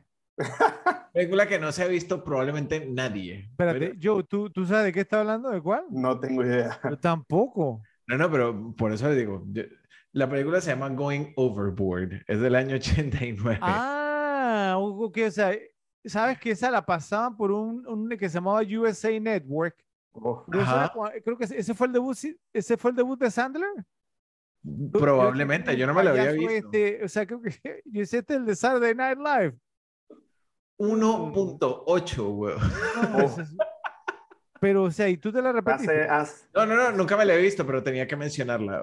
eso hace ver a, a Johnny Mnemonic o, o- o la favorita de Ralphie de Gary Oldman como el padrino. Uf. Tenía que mencionarla. Entonces, bueno, vamos con varias así rapiditas, ¿ok? A ver. Pero para así rapiditas de mala o así rapiditas repetidas. No, no, no, rapiditas que no, no entraron, o sea, pero vale la pena mencionar Ah, ok, ok. porque tuvieron algún nivel de relevancia. Entonces, eh, vamos con la número, bueno, no es mención honorífica, ¿ok? Es una, una película que tuvo dos directores. Fueron Andrei Konchalovsky y Albert Magnoli, con Sylvester Stallone, Kurt Russell, Terry Hatcher y Jack Palance. Tango y Cash. Tango y Cash. O sea, está, Ok. o sea, está bien, bien posicionada en mi lista. Wow. Ok. Yo no me la he visto tantas veces, no, como digo, no, no es un ranking en este caso por calidad, sino por, por veces que me la he visto. Desde ok. ya les digo, miren que en el mío no está. No, no, y no es por un tema de calidad, porque yo no, yo no, voy, a, yo no voy a venir aquí a decir que Tango y Cash es una gran película, pero fue, digamos, que fue como la película que la vi en el momento indicado, pues, y con- por, por eso me Sí, quedó sí, pues, o sea, te tocó un Eh, nervio. Exacto. Listo. Eh, una eh, dirigida por Arthur Hiller con Richard Pryor, Gene Wilder, Wilder, perdón, Joan Severance y Kevin Spacey. See no evil, hear no evil. Sí, no Evil, Here No Evil. Ese no es de Sí, no, yo- 1990, yo pensé que era... No, de del es del 89, 89. pero, 1989, sí. pero ni me acordaba que salía Kevin Spacey. Esa película la vi en el cine, bueno, con, sí, con una no- noviecita en el momento, pues que vimos la mitad de la película. Pero, pero, pero ni me acuerdo, a lo mejor me perdí los momentos donde salía Kevin Spacey. Sí, esa O no sí. me acuerdo, pues en verdad, honestamente. Bueno, Ok. una, una que yo sé que Fredo la tiene que tener en algún lado. ¿Ok? Fue dirigida por, por Phil Alden Robinson con Kevin Costner, James Earl Jones, Field Ray of Dreams. y... Ajá, Field Ah, of pues, Dreams. sí, total, sí, sí. Sí está. ¿Listo? Una que no es de las mejores, pero en los ochentas pegaba siempre. Yo me la vi un par de veces. Eh, dirigida por John G. Avildsen, con Ralph Macchio, Pat Morita, Robin Lively y ¿El Thomas Karate. Kid 3? Ajá. Wow. Esa es la de... es- es- es- esa es la, la peorcita de las tres, creo, ¿no? ¿Cierto? Esa es la de... Y, y- y ya Que tiene bajo el- presupuesto, que ni siquiera... Sí. pare- Pareciera que todo lo- toda la grabaron en un set En filmado. y- estudio. y, ya, ya- y ya después fue con Hilary Swank, ¿no? la otra. La. Sí, de The Next Karate Kid, el próximo eh, Karate Ya, Kid. Y sí, sea, hasta la después vino 2 la fue de- soportable. La de Jaden, ¿no? Jaden Smith. Sí. Sí, a- a- El en, la dos que hicieron lo- lo- el mejor trabajo para deshacerse de Elizabeth Chu como personaje. Sí. Sí, metieron un cuento ahí raro. Dale. Y entonces mi última mención honorífica. Say Anything. Ok, que la mencionamos en el ranking anterior. Así es, así es, sí. El mismo año. Ok. Listo. Entonces ahorita vamos ya con el, con el top. Ok. Fue rapidito. Entonces, la 1. La película que más me he visto del año 89 fue dirigida por Robert Zemeckis, Michael al J. futuro. Fox, Christopher Lloyd, ajá, Leah Thompson y Tom Wilson, siendo de las tres de Volver al Futuro la que menos me gustó, pero igual me la vi muchísimas veces. Sí, a mí no me Pero gusta esa para nada. ¿eh? A, a ustedes no les gusta y a mí, o sea, a mí no me disgusta para nada esa película. Yo sé que siempre, incluso hasta en los ratings es la más baja, pero no sé, esa película, incluso esa película también, bueno, en cuanto a parodias, eso también se hace mucho todo el tiempo, eso de la línea alterna, todo ese tema. Y, me- y siempre me gustó todo ese tema, ¿no? De, de- de- ¿no? Del tipo como que va al futuro y se trae el, el libro de apuestas y se hace millonario con las apuestas. No Sí. sé, siempre la hay feeling. Pero es que, ¿sabes que A mí me pasa con esa película que, que siento que hay un punto en que se pone lenta, como que se extiende más de lo que debería extenderse. ¿Tú dices? Sí, como cuando... No cuando, me cuando están dizque, en el apartamento con la mamá y toda esa, esa parte que Exactamente, todo. esa parte a mí como que... ah, A mí, a mí esa película, mire, yo, yo creo yo que lo, lo que me pasó a mí con esa película fue que la primera fue tan buena, pero tan, tan buena, o sea, una película, o sea, realmente uno uno de los clásicos más grandes en la historia del, del cine, que ya le dedicamos un episodio aquí en La Repetible. Sí. Eh, o sea, que cuando yo fui al cine yo iba a verla, la segunda parte, iba con tanta ilusión y me salió esta roña y es como eso, esos temas de que uno no tiene una segunda oportunidad te- para causar una te- primera impresión y que va, mira, es que pues- o sea, te, pi- piensa que pasó un estilo Padrino 3. Ah, un te- eso, eso, buen, Que, buena, que- buena que de comparación. repente, que de repente, ponte, yo pienso que el Padrino número 3 se hubiera llamado, qué sé yo, Los mafiosos del Vaticano. y hubiera sido un película, Hubiera sido una, una Y película hubiera sido una película bien, normal. sí, Ujú. pero es Pero, que no, pero o sea, como tiene esa barra tan alta, es Sí. difícil de igualar. Sí, es que sí, sí. no, no es, es, es que es que es un es un destrampe total, o sea, es un revolú, como le decimos acá, un desorden total esa película. Y la narrativa de la primera, pues hicimos el análisis en el episodio de Volver al Futuro. Es una película perfecta y me sale con esta roña después, no. Sí. No, no. Con la, con la 3 se reivindicaron un poco, porque a mí la 3 me Sí, gusta Sí, bastante. la tres. La 3 a mí me encanta también. Y, y tiene un muy buen cierre. Ujú. Entonces, bueno, vamos con mi número 2. esta película me la vi tantas veces y me causaba tanta risa. Eh, estaba bien, bien niño cuando me la vi. Fue dirigida por Ted, Ted Kotcheff, ¿ok? Con Andrew McCarthy, Jonathan Silverman, Catherine Mary Weekend Stewart. at y- Bernie's. sí. Pero, pero espérame, en, entonces Volver al Futuro 1 fue tu primera, fue tu número uno. Volver al futuro 2. Dos. Dos, perdón, fue tu número uno. Sí. Wow, ok. Pensaba que todavía estaban menciones honoríficas, ok. No, no, no, no. Es que, ojo, me la vi tantas veces igual. Era como que me, me la veía, me la veía con mala cara, pero me la veía. Ok, ok. Porque tenía, o sea, es que tiene Back to the Future, la 2 tiene, tiene algunas escenas cool y usualmente estás viendo la película esperando esas escenas. ¿Te gusta la escena del Jaws en 3D, de tiburón en 3D? Exactamente. La escena que. Marty se tira de la azotea Sí. y cae en el DeLorean. La persecución con el, con, la, con el hoverboard y toda esta Sí. cosa. Pero la película en general no. Ey, las Nike que se Ya. cerraban solas, o sea, No, tiene- pero la, no, película, pero- ey, sí, la eh, película tiene sus cosas. no, ¿no? La, ah, la videollamada cuando despiden a Marty. ok. Pero para, para número uno, no. Pero, pero, pero bueno, We- Weekend at Bernie's, en español, ¿cómo se llama? Fin de semana con el muerto, algo así lo, lo pusieron. Sí. Sí, ok. E- e- Listo. esa película es muy divertida, muy sí. divertida. Y, y mira que después viendo How I Met Your Mother, como que me, me revivió en una época volver a verla varias veces. Listo. Número tres, otra de John Hughes, que sabemos que cualquier cosa de los ochentas va a traer algo de John Hughes. 1989. Con John Candy, Macaulay Culkin, Jean-Louis Kelly y Gabby Uncle Buck. Uncle Buck. ¡Wow! El tío Buck. el Sí. tío Bob al rescate. Esa película yo me la vi. full. ¿La, la tienes en tu ranking, Joe? No, no, no, no, ¿Y pero. ¿Cómo te eh, sabe el nombre en español? entonces? Porque esa fue una película también que dieron bastante. ¡Wow! Siempre me acuerdo la escena que, que, eh, cuando como que lo fue a dejar a la escuela y, y, y el man aceleró el carro y sonó como un disparo y tuvo tirados en el piso. Esa no era la que tenía como el, como el soundtrack de, de esta canción Wild Thing de Tone Lock. No Era acuerdo. esa, ¿no? No Era me esa, acuerdo, sí no era esa, sí. Ok. Esta- esa, yo tengo muchos recuerdos de haberme visto esta película teniendo, no sé, tal vez siete años, o sea, que la daban full en, en, en Cine Canal.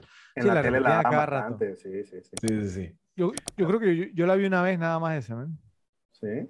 Sí, no. Y, y fanático de John Candy. Y, y de John Hughes. Y de, Mac- y de Macaulay Culkin. No, es sí, no.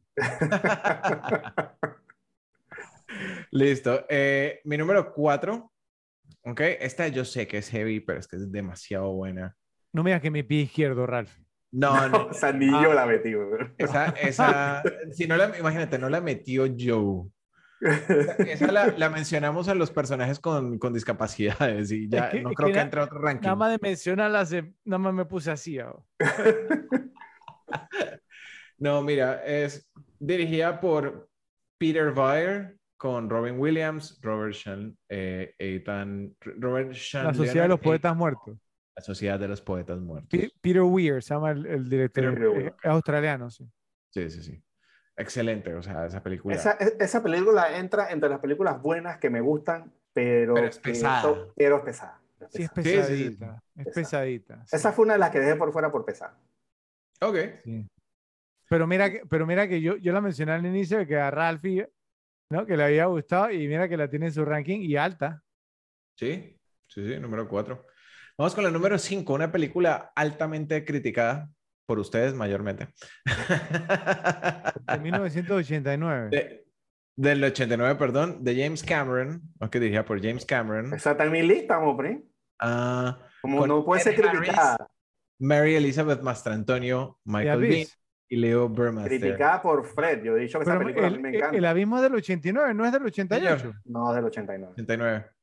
Wow. Yo le he dicho que esa película me encanta. Fred, que no le Me gusta. encanta. O sea, No, no, o sea, yo, yo nunca he dicho que no me guste, simplemente he dicho que no es tan repetible. tampoco que te mí. gusta. Es que ustedes saben cómo me siento yo con respecto a la ciencia ficción. Ni, ni, ni, ni Ed Harris lo ayudó. A ver. A él le gusta mucho Ed Harris como actor. Sí, es Harry un actorazo. Listo, vamos con el número 6. A ver, esta película, de hecho ya la hemos, creo que la hemos mencionado un par de veces. Ok, no en rankings, pero en conversación. Fue dirigida por John Glenn. Por John Timo- Glenn. Ajá. Y ahora no, no- no les voy a decir la, la estrella principal. Tiene a Robert Davey, a Carrie Lowell, a Lisa Soto. License to Kill. Licencia Eh, para matar Timothy Dalton. 007 con el mejor 007, Timothy Dalton. Y esa película, si se acuerdan bien, es un poquito basada en el Panamá de la época. O sea, el Ajá. villano era como un Noriega. su- había- Es más, me acuerdo que en la película que el banco se llama como Banco del Istmo, una cosa así. O sea, tenía hasta Sí, es cierto, es cierto. Ah, Sí, Sí, sí, o sea. y es más, eh, eh, esa fue una película de, de James Bond con un saborcito medio Miami Vice. Sí, de- de la sí, serie sí, Miami sí, Vice sí, y nos sí, ponemos sí, a verla, total, ¿no? Total. Sí. Muy buena cinta. Sí, buena película. Listo. A ver, mi número 7. Esta película me la vi muchísimas veces y me han escuchado, me han escuchado hablar de ella bastante. Es de mi género favorito. Fue dirigida por Mary Lambert, con Dale Midkiff, Denise Crosby, Fred Gwynne y Brad Greenquist. Pet. Cemetery. sí, esa película le di palo a mando poder. E- Es del 89, oye, pues como... Ah, Qué locura. yo, yo no la vi en listados, la verdad. mira. No, no, a mí se me pasó. No, no, o sea, no, no hubiera entrado tampoco, pero... Yo Pero mira meter, que en el yo listado logro- de, de las películas de MDB es la 19. yo wow. logro met- yo logro meter mención honorífica. Ahora, Se ahora fue, fue muy taquillera esa película cuando, cuando salió, eso sí, sí, sí, te lo sí. digo, fue Pues, bien taquillera, fue número uno, no sé, como por cuatro o ¿Ah, cinco sí? semanas. Wow. Sí. El gross de la película fue 57.47. Es que, es que yo te digo, Ralphie, que Stephen King era como un Beatle en ese Sí. entonces. Él- o sea, salió una película con el nombre de él y la gente hacía la fila. bo. ¿Usted, u- ¿Ustedes llegaron a ver la, la segunda parte? de Pet Cemetery. No, no, yo con una estuve bien. No. Me vi fue el remake. Eh, yo fui con, con, con un amigo y con el hermano, con dos amigos míos, y, eh, y, y parecíamos los locos del cine muertos de la risa en vez de estar asustados. Terrible. ok, ok, voy, voy a verla solo por el, por, por el morbo de verla. No, Para, mí, para mí es un hard pass. Ok, vamos con mi número 8. Y yo sé, yo, yo creo que Joe puede tener esta en su ranking. Definitivamente Fredo no la va a tener. No, mentiras. Fredo la va a tener, Joe no la va a tener. No sé. me extraña que tú no tengas. ah, ya- yo creo que no la vas a tener ya, pero dale. Vamos a ver, vamos a A ver. ver. Dirigida por Stephen Herrick. Con Alex Winter, George Carlin, Terry Camilleri, Camilleri y Keanu Reeves. Ah, Bill and Ted. Bill and Ted's Excellent Adventure. Obviamente, y está alta en mi listado. Ah, ¿Esa era la que tú decías, Joe?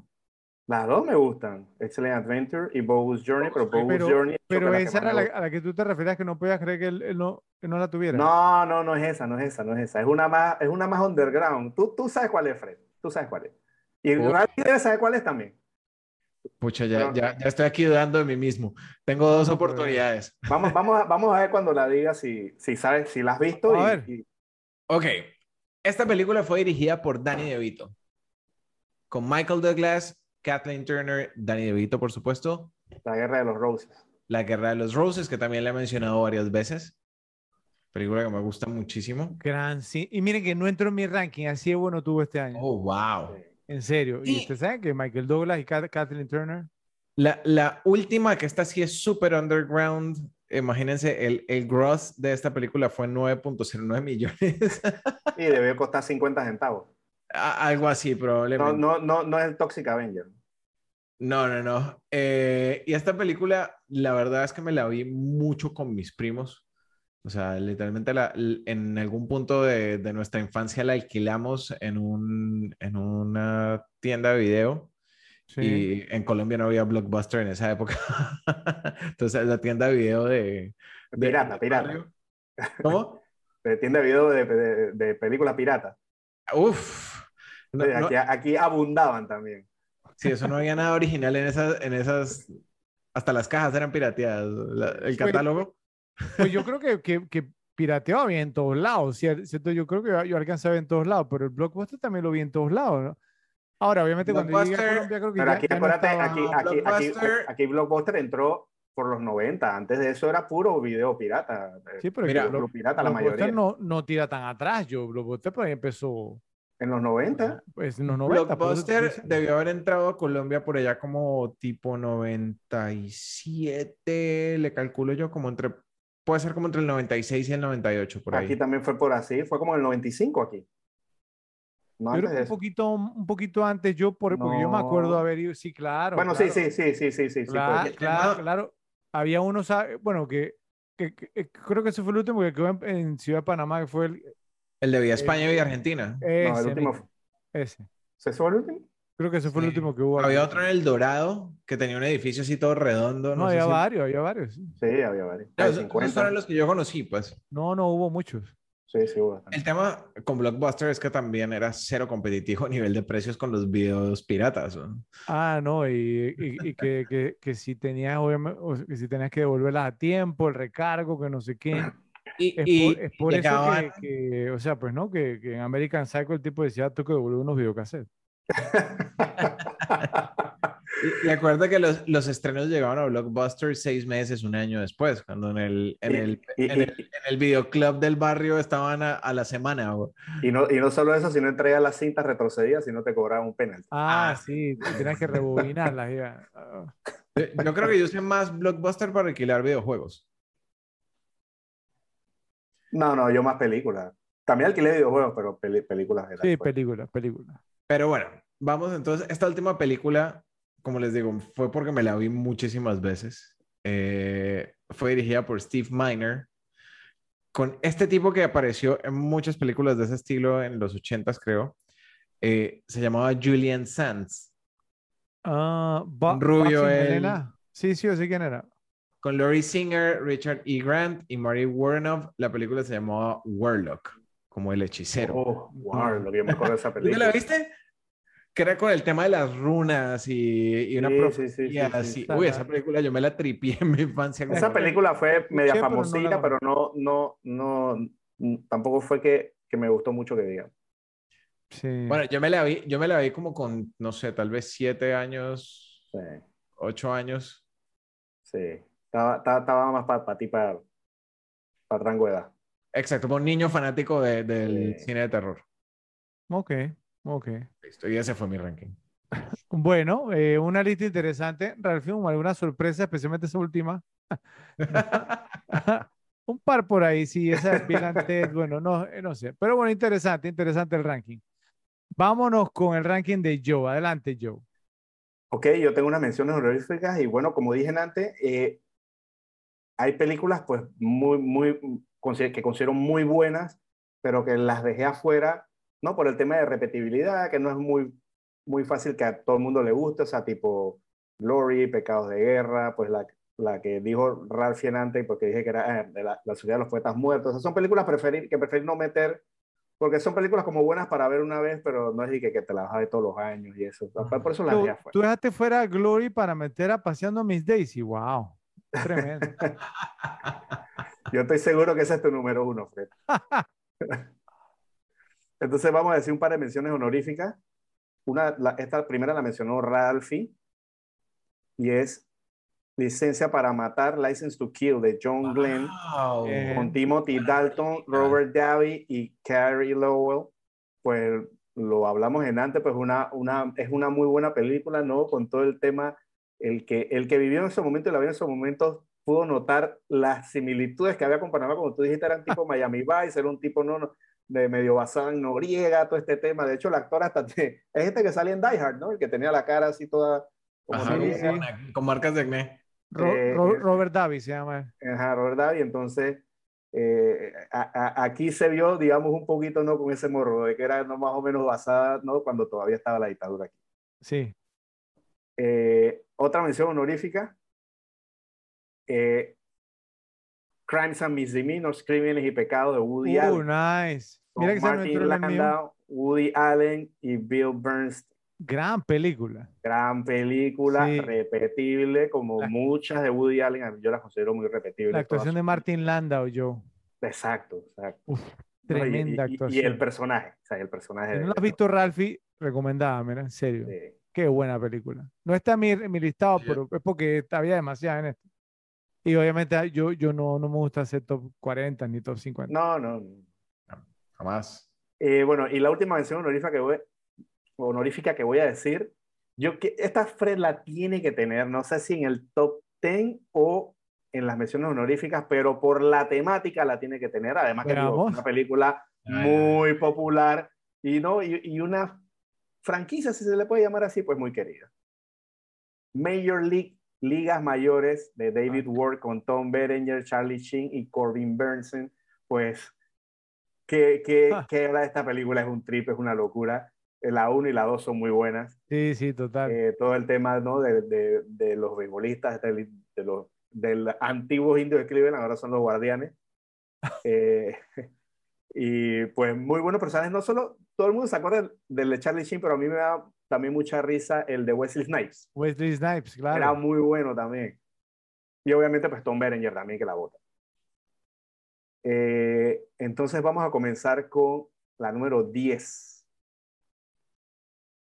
Field of Dreams, el campo de los sueños de Phil Alden Robinson con Kevin Costner, James Earl Jones y Ray Liotta, pues ya lo hemos, esta película la hemos mencionado en, otro, en otros eh, rankings, pues es una película, no sé, o sea, para los que son fanáticos de esta película, la primera vez que yo la vi, eh, eh, la vi en cable, la estaban pasando y la cogí como por la mitad.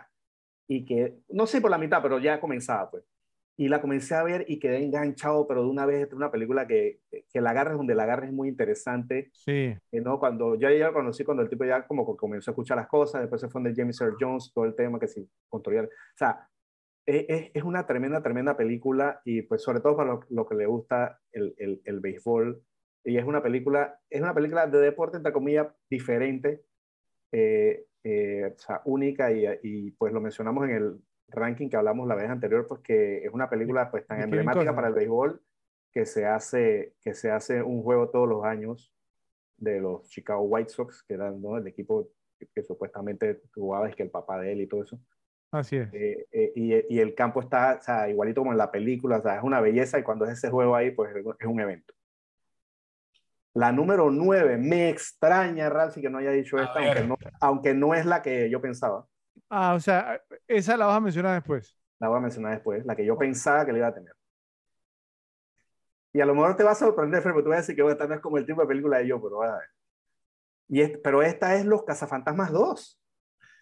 Uh, wow. De Ivan Reitman con Bill Murray, Dan Aykroyd y Sigourney Weaver. O sea, de verdad, ¿de verdad a usted le gusta esa? A mí nunca me gustó.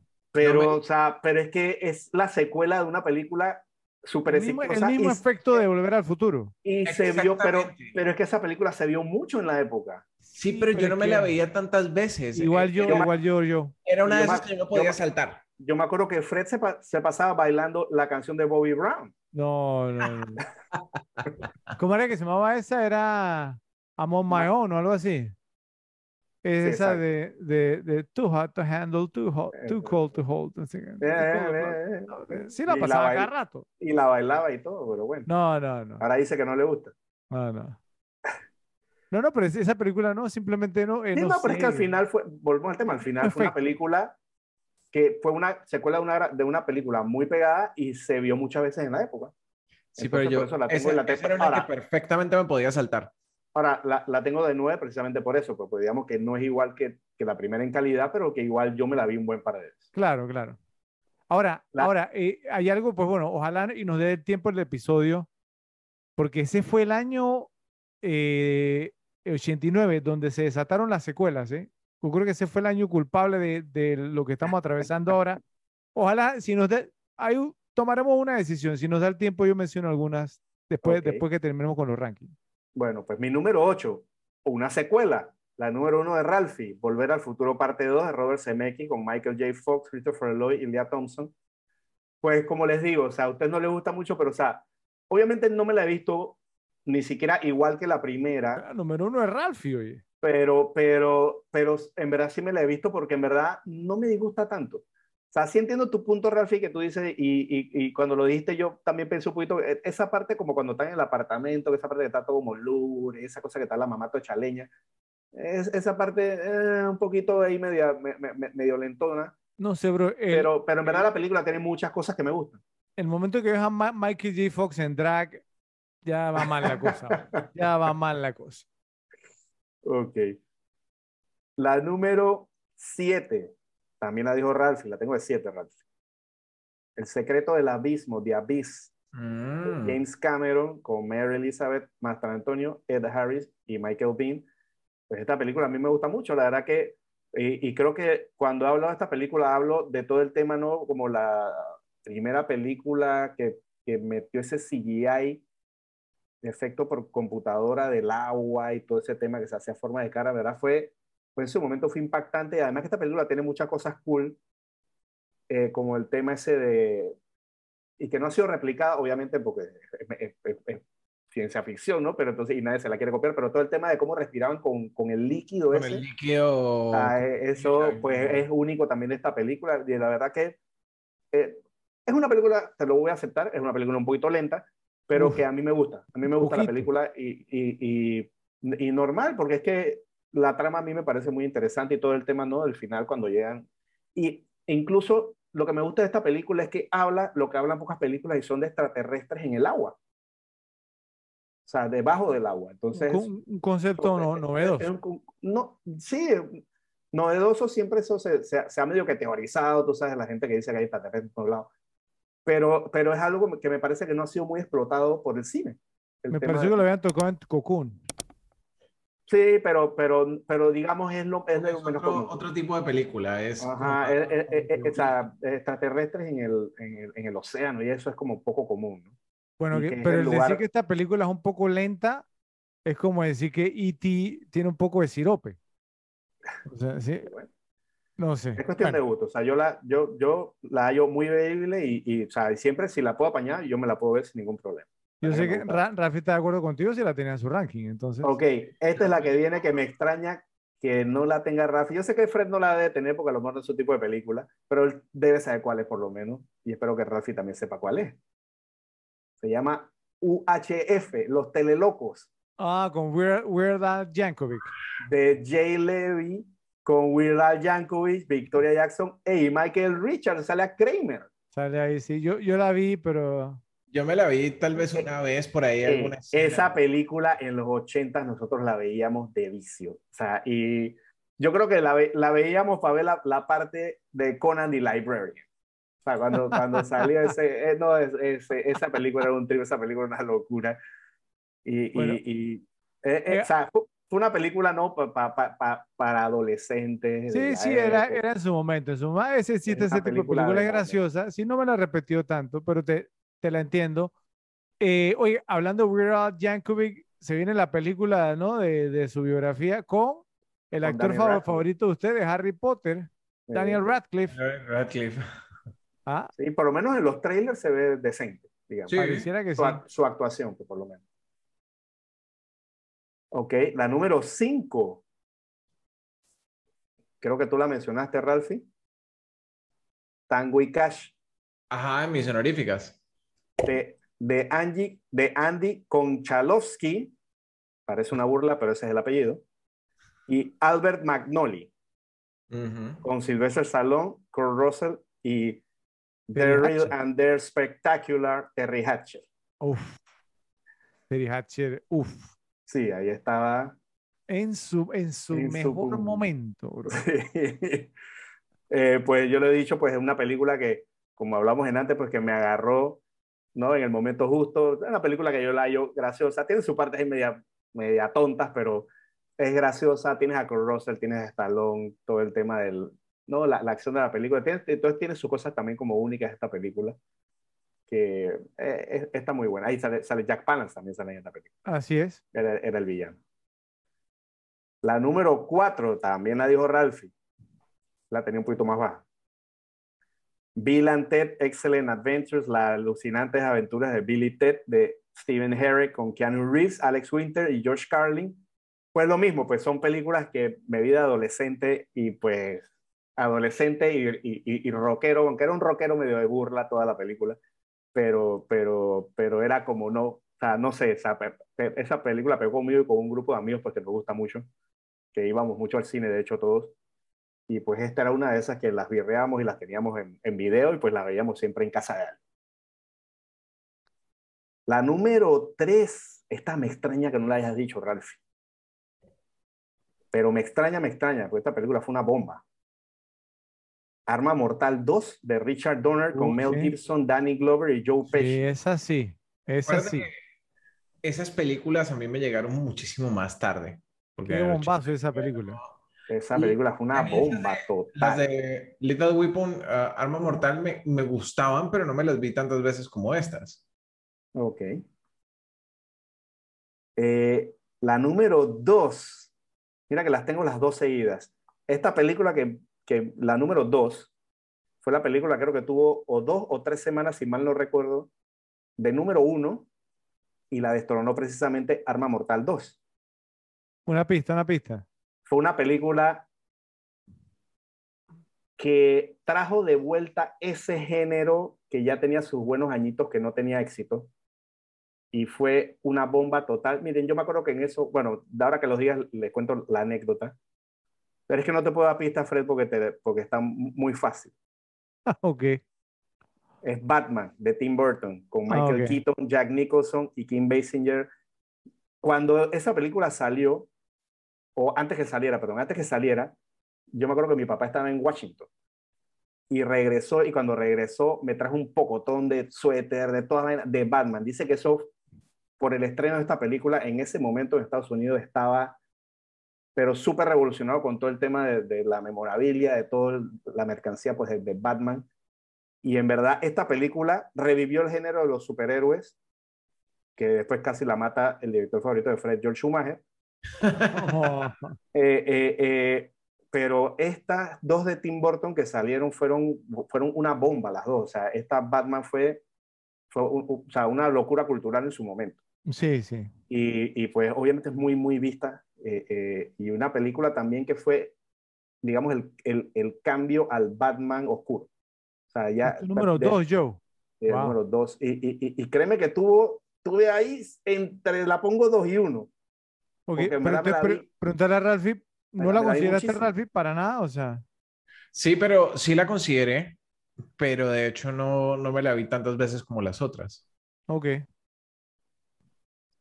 Bueno, entonces, eh, mira, en verdad, estuve en la pelea porque yo dije que, o sea, tan como que ahí las dos, yo pienso que Batman le he visto bastante, pero le di el, ¿no? El, el, el, el, el edge a la número uno, que es Indiana Jones y la última cruzada de Steven Spielberg, con Ay. Harrison Ford, Sean Connery y John Rhys Davis, que también me extraña que Ralphie no la haya tenido. Yo soy thunder.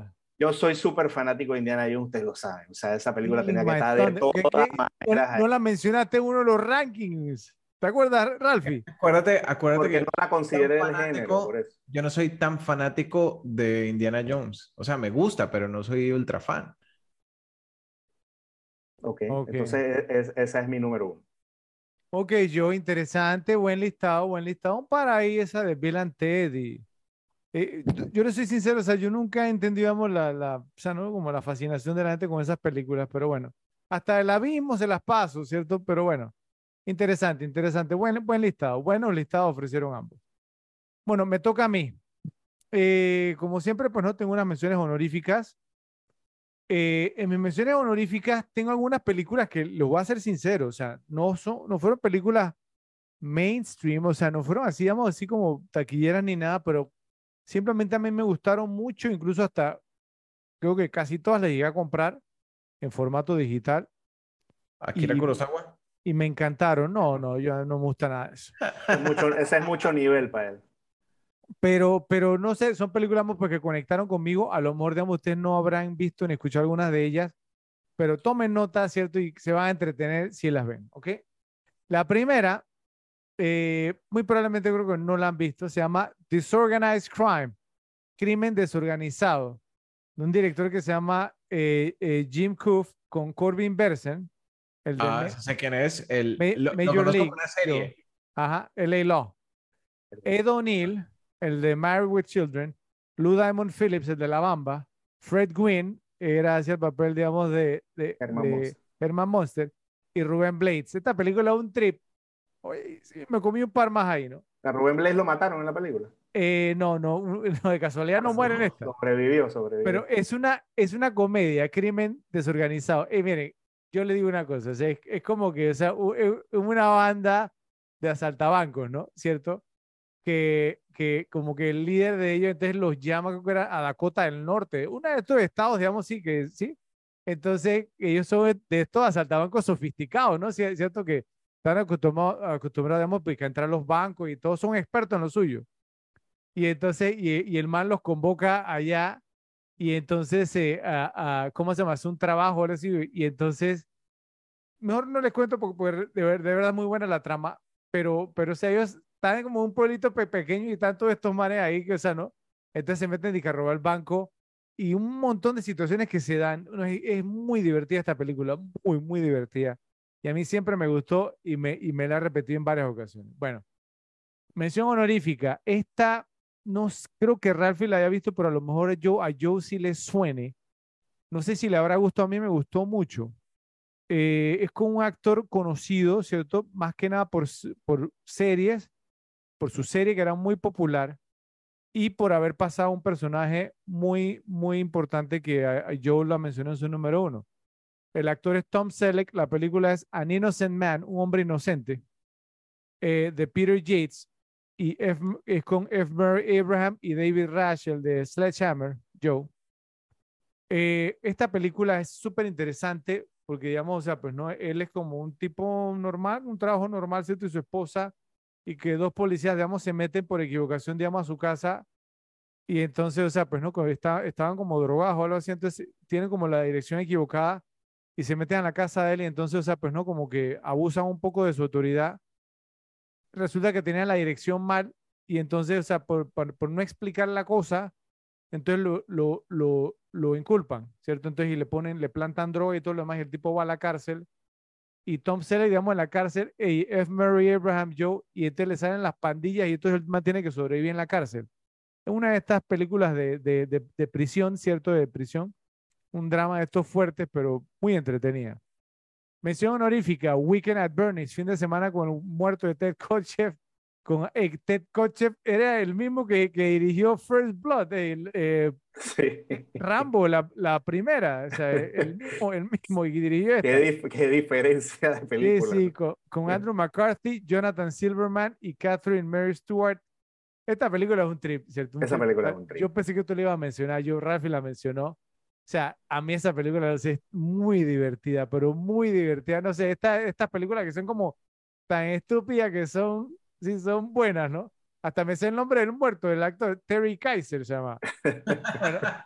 no, no, me, la veían varias veces. Bueno, mención honorífica, la mencionó Joe, tenía que estar acá. Major League de David S. Ford, con Tom Berenger, Charlie Sheen, Wesley Snipes, Corbin Burson y René Russo. Película, un trip total también, ¿cierto? O sea, ¿no? Eh, de los indios de Cleveland y, ¿no? y, eh, una comedia, digamos, muy, muy, muy divertida también. Muy divertida. Eh, un par más. Eh, esta es un poquito seria, ¿no? ¿Cierto? Pero yo me acuerdo que la daban también a cada rato. Esta fue la película que me introdujo a Morgan Freeman, incluso antes que Glory. Ravi no, no, no, no, no, es del mismo año. Eh, mire, em, eh, miren, que él tuvo tres ese mismo año, ahora, ahora, que me pongo a pensarlo. Se llama Lean on Me, Apóyate en mí, de John G. Avildsen con Morgan Freeman, Ro, Robert Guillaume y Michael Beach, la historia, él hace con papel, digamos, de un director de una escuela secundaria. No sé si tú la has visto, yo. Muy buena cinta, también la van a cada rato. O sea, la actuación de Morgan Freeman aquí es de lo mejor. Y obviamente, pues, ¿no? El tipo es de apellido Clark, entonces también queda muy bien.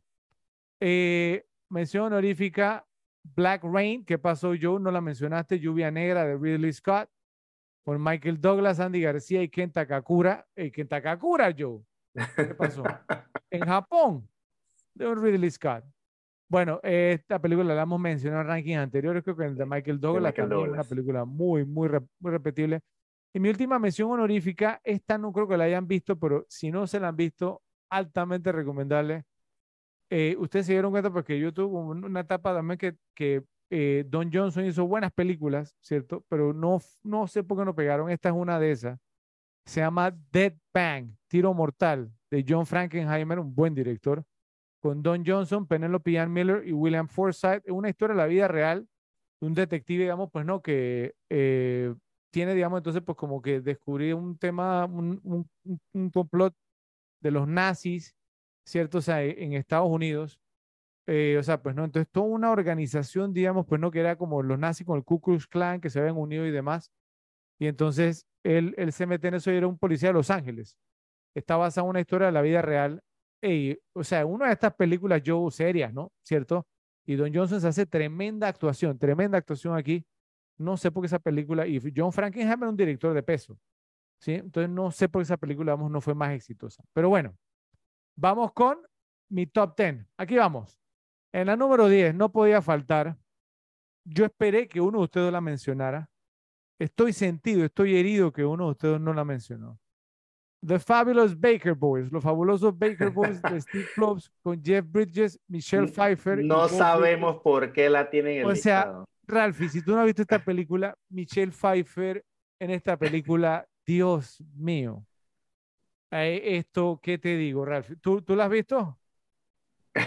Oh, Dios, Dios. O sea, Michelle Pfeiffer en esta película es que un monumento, un mon- monumento realmente. Qué mujer. qué después de Pet Cemetery 2. Bueno, oh,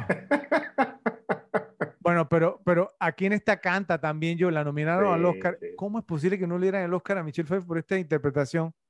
No, no, o sea, no, no, es que la verdad es que me dolió que ustedes no la metieran casi más que no ganar el Oscar.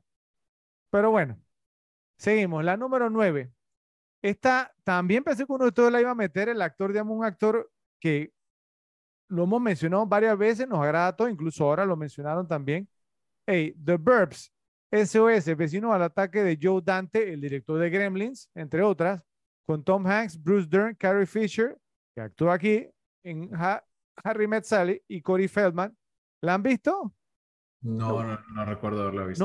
No, eh, una película muy graciosa, una, una comedia con Tom Hanks, que los vecinos, que él, que él, que él, digamos, que él, ¿cómo se llama? Que él sospecha que los vecinos están matando gente, ¿cierto? Y que, y que entonces esta película es un trip. SOS es vecino a- al ataque. The, The Verb, sí, es, es un trip, es como, como como una, un, un vecindario, una calle como sin salida. Entonces, Bruce Dern es como el vecino de enfrente. Tenemos otro vecino al lado que es un Ponchi. Carrie Fisher es la esposa de Tom Hanks. Corey Feldman también vi- vive enfrente. Entonces, al lado, entonces, eh, se, se muda uno que se llama los Klopek. Y entonces son todos así como raros y no sé qué. Entonces, ellos empiezan a investigarlo. Es un trip esta película, de verdad, muy entretenida. La número 8. Joe, no sé si tú has visto esta película. También yo tuve mi etapa de Richard Dreyfuss, que me gusta mucho como actor. Eh, Let It Ride, un día de suerte, creo que la he mencionado, digamos, anteriormente, Sí. de Joe Pitka con Richard Dreyfuss, Terry Garr, David Johansen y Je- Jennifer Tilly. Joe, Jennifer Tilly en esta película es Uf. lo mejor que se ha visto. ¿Tú la has visto esta película? No, no, no, pero Bueno. Jennifer Tilly tuvo varios años que me gustó. Bueno, pero en esta película, Joe, es lo mejor que ya se ve. Punto. O sea, y, y cara como puesto como un, un vestido rojo, así ceñido. Dios mío. O sea que hay una escena. Bueno, la película Ralphie trata eh, que Richard Dreyfuss un conductor de, de taxi Ujú. y entonces él escucha un dato, ¿cierto? O sea, ¿no? De unos tipos que se suben al taxi de que, de que es un loser de esto que se la pasa metido en, en el hipódromo, ¿cierto? Eh, y él, y él- este- él escuché un dato, ¿cierto? De que no, que iban a drogar un caballo, que no sé qué, entonces se, se va al hipódromo. Y entonces le dice a todos los amigos, y en, el hipódromo salen todas las personalidades que usted se puede imaginar, los chingueros, como le decimos aquí en Panamá, que están en el hipódromo, con el programa épico enrollado, digamos, en los bolsillos traseros.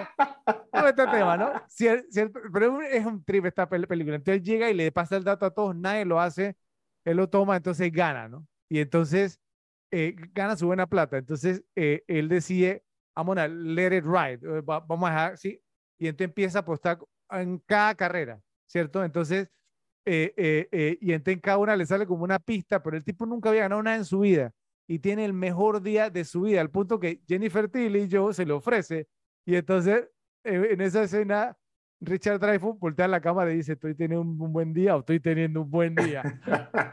¿no? Pero esta película es un película? total. Let it ride, let it ride. O sea, es un trip esta película, ¿sí? Un día de suerte se llama. Me encanta, la tengo en formato digital. Me fascina esta película, es muy graciosa, muy graciosa. La número 7 mencionada por, por ambos, ahora por los tres, License to Kill 007 con licencia para matar de John Glenn, con Timothy Dalton, Robert Davi y un muy joven Be- Benicio del Toro, creo que tenía como 20 años aquí Oh, no me equivoco, 20 o 21 años. Una cinta tremenda esta licencia pa- para matar, o sea, tiene violencia bien gráfica, ¿eh? ¿Cierto? Yo, o sea, ah, Sí. película de James Bond seria, así como en las novelas, así, por, ese, por eso que me gusta tanto Ti- Timothy Dalton. Y la primera que hizo también, The Living Daylights, también me gusta mucho. La número 6, ya la mencioné, pues no en las comedias románticas, pues obviamente está, ya me la había vi- visto también, Cousins, El sabor de la infidelidad de 1989 de Joel Schumacher con Ted Danson, Isabella Rossellini, William Pearson y Sean Young. Película me gusta mucho, altamente repetible, ¿cierto? Primos. La número 5 mencionada por Joe, Lethal Weapon 2, Arma Mortal 2 de Richard Donner con Mel Gibson, Danny Glover y Joe Pesci. Como mencionó yo, esta película fue un fenómeno total. Sí. O sea, en, entonces gracioso porque a cada una le iban agregando un, un ingrediente, digamos. En la primera era Mel Gibson y Danny Glover. Después en la segunda fue Mel Gibson, Danny Glover y Joe Pesci. Después en la tercera fue, le, le metieron a René Russo René y todavía funcionó bien. En la Y después cuarta metieron a Li. Chris, a Chris Rock. Ah, no, Chris Tucker, Chris Tucker. A Chris- fue no fue Chris Chris. Rock. No, No, no, en la Chris cuarta Tucker. fue Chris Rock. Chris Rock, no fue Chris Tucker, fue Chris Rock. ¿Seguro? ¿Eh? En la cuarta, sí, o en la, en la quinta, no sé, no sé. Pero ya empezaron, de- es más, la tercera no es que fue tan buena tampoco. Y sí. después metieron a Jet Li. A Jet Li, cier- cierto, pero creo que hasta la dos me, me gustó, la tres un poquito, no tanto, sí. Pero bueno, pero esta dos, para mí la dos es mejor que, que, que la uno, una de esas. Chris Rock. Me gusta más Bueno, la dos que, Perdón, la, la cuatro fue Chris Rock y Li. En las dos, los dos. Ah, bueno, ok. Sí, sí, Bien. Bueno, la número cuatro, oigan, la omitieron en otro ranking y ahora volvieron a hacer lo mismo. Y cuando, cuando se las dije en el otro ranking, los dos pusieron su, casa, su cara de chivo loco. Hey, Roadhouse, el duro. Ah, ¿qué pasó? De Rowdy Harrington con Patrick Swayze, Kelly Lee, No me la he visto tantas veces. Gazzara. Tampoco.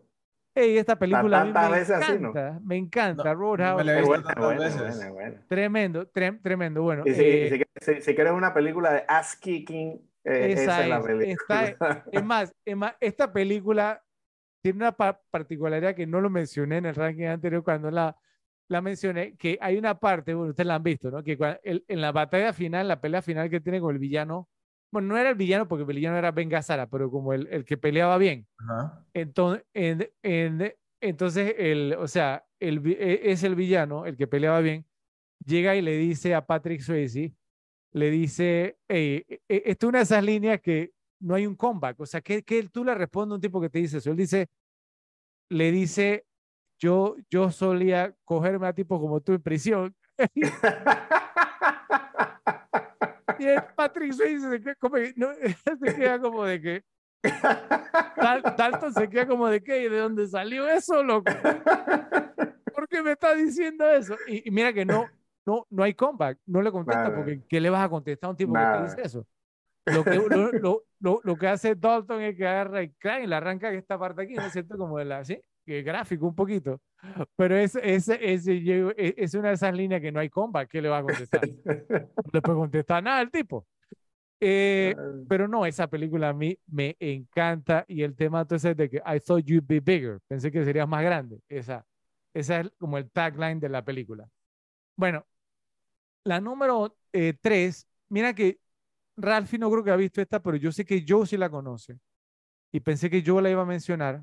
Esta película a mí me, me encantó, yo la vi en el cine y le soy sincero, cuando yo dije, oye, regresó, regresó un- mi actor favorito y la fui a ver al cine y no sé cuántas veces me la he visto, pero un montón, está número 3.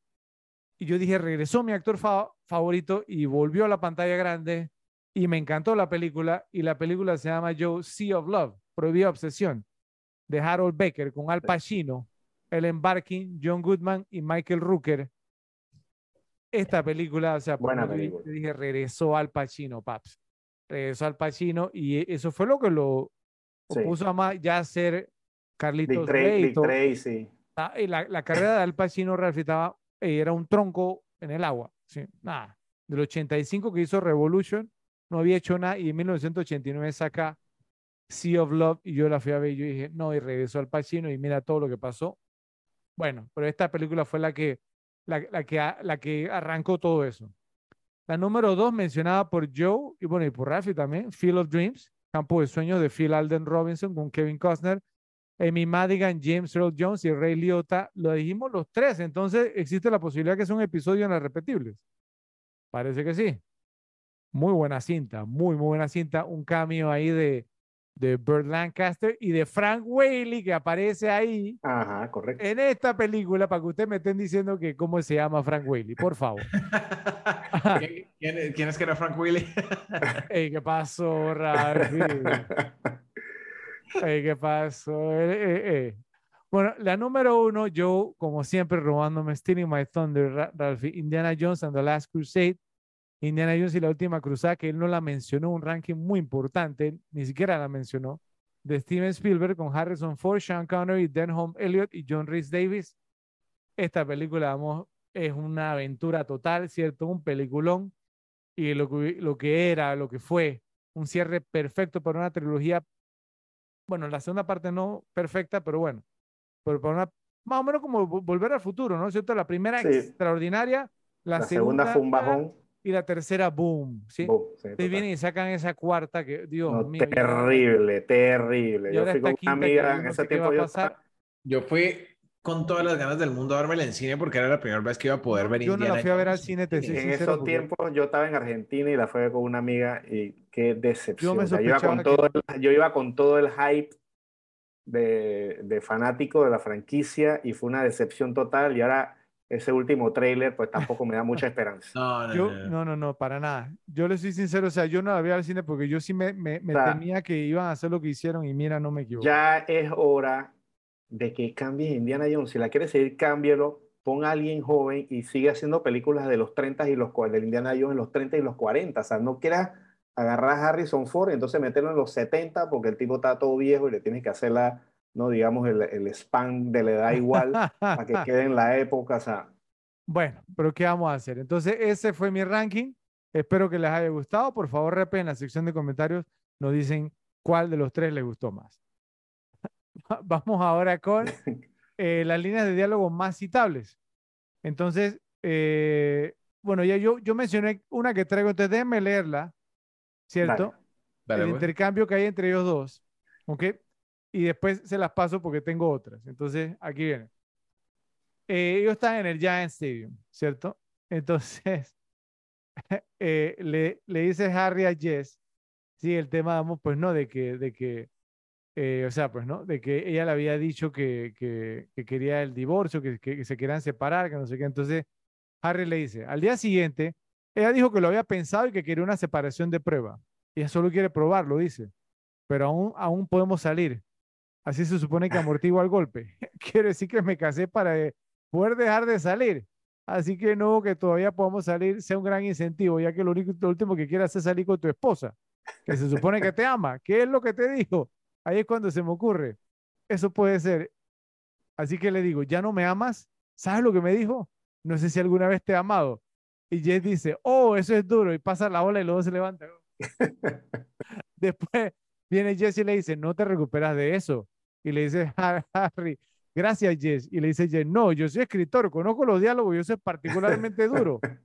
Viene Harry y le dice, "Te- ella me dice que alguien en su oficina se va a Sudamérica y ella puede subarrendar su apartamento. No puedo creer esto y suena el timbre. ¿Puedo subarrendar su apartamento? La palabra todavía está suspendida en el aire, ya sabes, como un globo pegado a una boca. Y le dice Jess, como en la caricatura. Y dice, correcto. Así que fui a la puerta y había hombre de la mudanza ahí. Ahora empiezo a sospechar. Digo, Helen, ¿cuándo llamaste a lo de la mudanza? Y ya no dice nada. Así que le pregunté a los encargados de la mudanza, ¿cuándo los contrató esta mujer para este trabajo? Y solo están parados ahí. Tres tipos enormes. Uno de ellos llevaba una camiseta que decía, no jodas con el señor cero. Así que le dije, Helen, ¿cuándo hiciste este arreglo? Y ella dice, hace una semana, dice, lo sabes desde hace una semana y no me lo dijiste. Y ella dice, no quería arruinar tu cumpleaños. Pasa la ola de nuevo y los dos se. Después viene Jesse y le dice, está diciendo que el señor Cero sabía que te iba a divorciar una semana antes que tú. Y le dice Harry, el señor Cero lo sabía. Después dice, Jesse, para terminar, ¿ah? los matrimonios no se rompen por infidelidad, solo un síntoma de que algo anda mal. Y le dice Harry, ¿en serio? Bueno, ese síntoma se está cogiendo mi esposa. Brother, esa secuencia en el estadio y ese intercambio. El diálogo estoy es hablando de un tema serio y que, me, y, y que Harry está deprimido y que él se levanta a hacer la ola de todas maneras. No, brother, es que esa escena yo no me canso de verla. Es un, eh, el timing de esa escena es perfecto. Pero bueno, Ahora verás por qué no. Ahora verás por qué no. Ahora adelante yo. Lo, tú, ay, ¿tú qué traes? Ok. eh, quiero nominar. Lo que pasa es que tengo dos que están muy fuertes. Uh -oh. Diría yo para las mejores líneas. Las quiero decir primera Uh -huh. y después decir la- las otras que tengo. Pero las dos son, digamos, en el clímax de la película, no ya cuando se arreglan ellos, ¿no? Ah, ya creo que sé cuáles son. Entonces, pienso que esa, hay dos frases ahí que están tan brutales, habría que ver cuál de las dos sería la mejor, pero las dos me gustan mucho. Y la primera es la de Harry, que dice, vine aquí esta noche porque cuando te das cuenta que quieres pasar el resto de tu vida con alguien, quieres que el resto de tu vida comience lo antes posible. Esa me parece una. yo- Esa me parece una y la otra es la de Sally, que dice, ves, así eres tú, Harry. Dices cosas así y haces imposible que te odie. O sea, las dos frases me, las dos frases me gu- y te lo digo, sí, las dos frases me gustan mucho, no sabría decirte cuál de las dos me gusta más, pero las dos son muy buenas. Sí, Entonces, sí. sería cuestión de, si creen que son esas dos, pues después ver cuál de las dos sería. Es Yo- más, es más, le, les digo una cosa, una confesión. La primera línea, la, la que dice Harry, yo la usé una vez y era- y, y, y, y- tuviste prohibido ver, ver la película con ella Sí, después sí, no podía. Pero funciona súper bien, súper bien funciona, de verdad. Ese tema de que, de que cuando te das cuenta, ¿cierto? Que quieres pasar el resto de tu vida con alguien, y quieres que el resto de tu vida empiece lo más rápido pues, posible. Ey, esa, esa línea es heavy. Pero no, pero, pero, pero no te resultó muy bien tampoco. Bueno, o sea, digo que quedamos en divorcio, ¿no? Pero bueno. Además vio la película y dijo, no, ya, con razón. Eh, listo. Tengo, eh, tengo, tengo un par más, así que vamos a ver, ¿no? Eh, ahora, ojo, esas dos son muy buenas porque me gustan mucho, pero obviamente volvemos al tema de, ah, tú vas a decir la más icónica, que es la de que lo, va con la de lo icónico, así que esa obviamente también tiene que estar en la discusión, que es tomar, tomaré lo que ella está tomando, ¿no? Después de todo el Sí. tema del orgasmo. Esa tiene que estar también entre las consideradas. Eh, hay una, esta me gustó mucho, es entre, eh, obviamente entre Harry y Sally, que le dice Harry, hay dos tipos de mujeres, de alto mantenimiento y de bajo mantenimiento. Le dice Sally, ¿cuál soy yo? Dice, tú eres de las peores, eres la de alto mantenimiento, pero que cree que es de bajo mantenimiento. Esa es tremenda línea, sí. Esa es buenísima.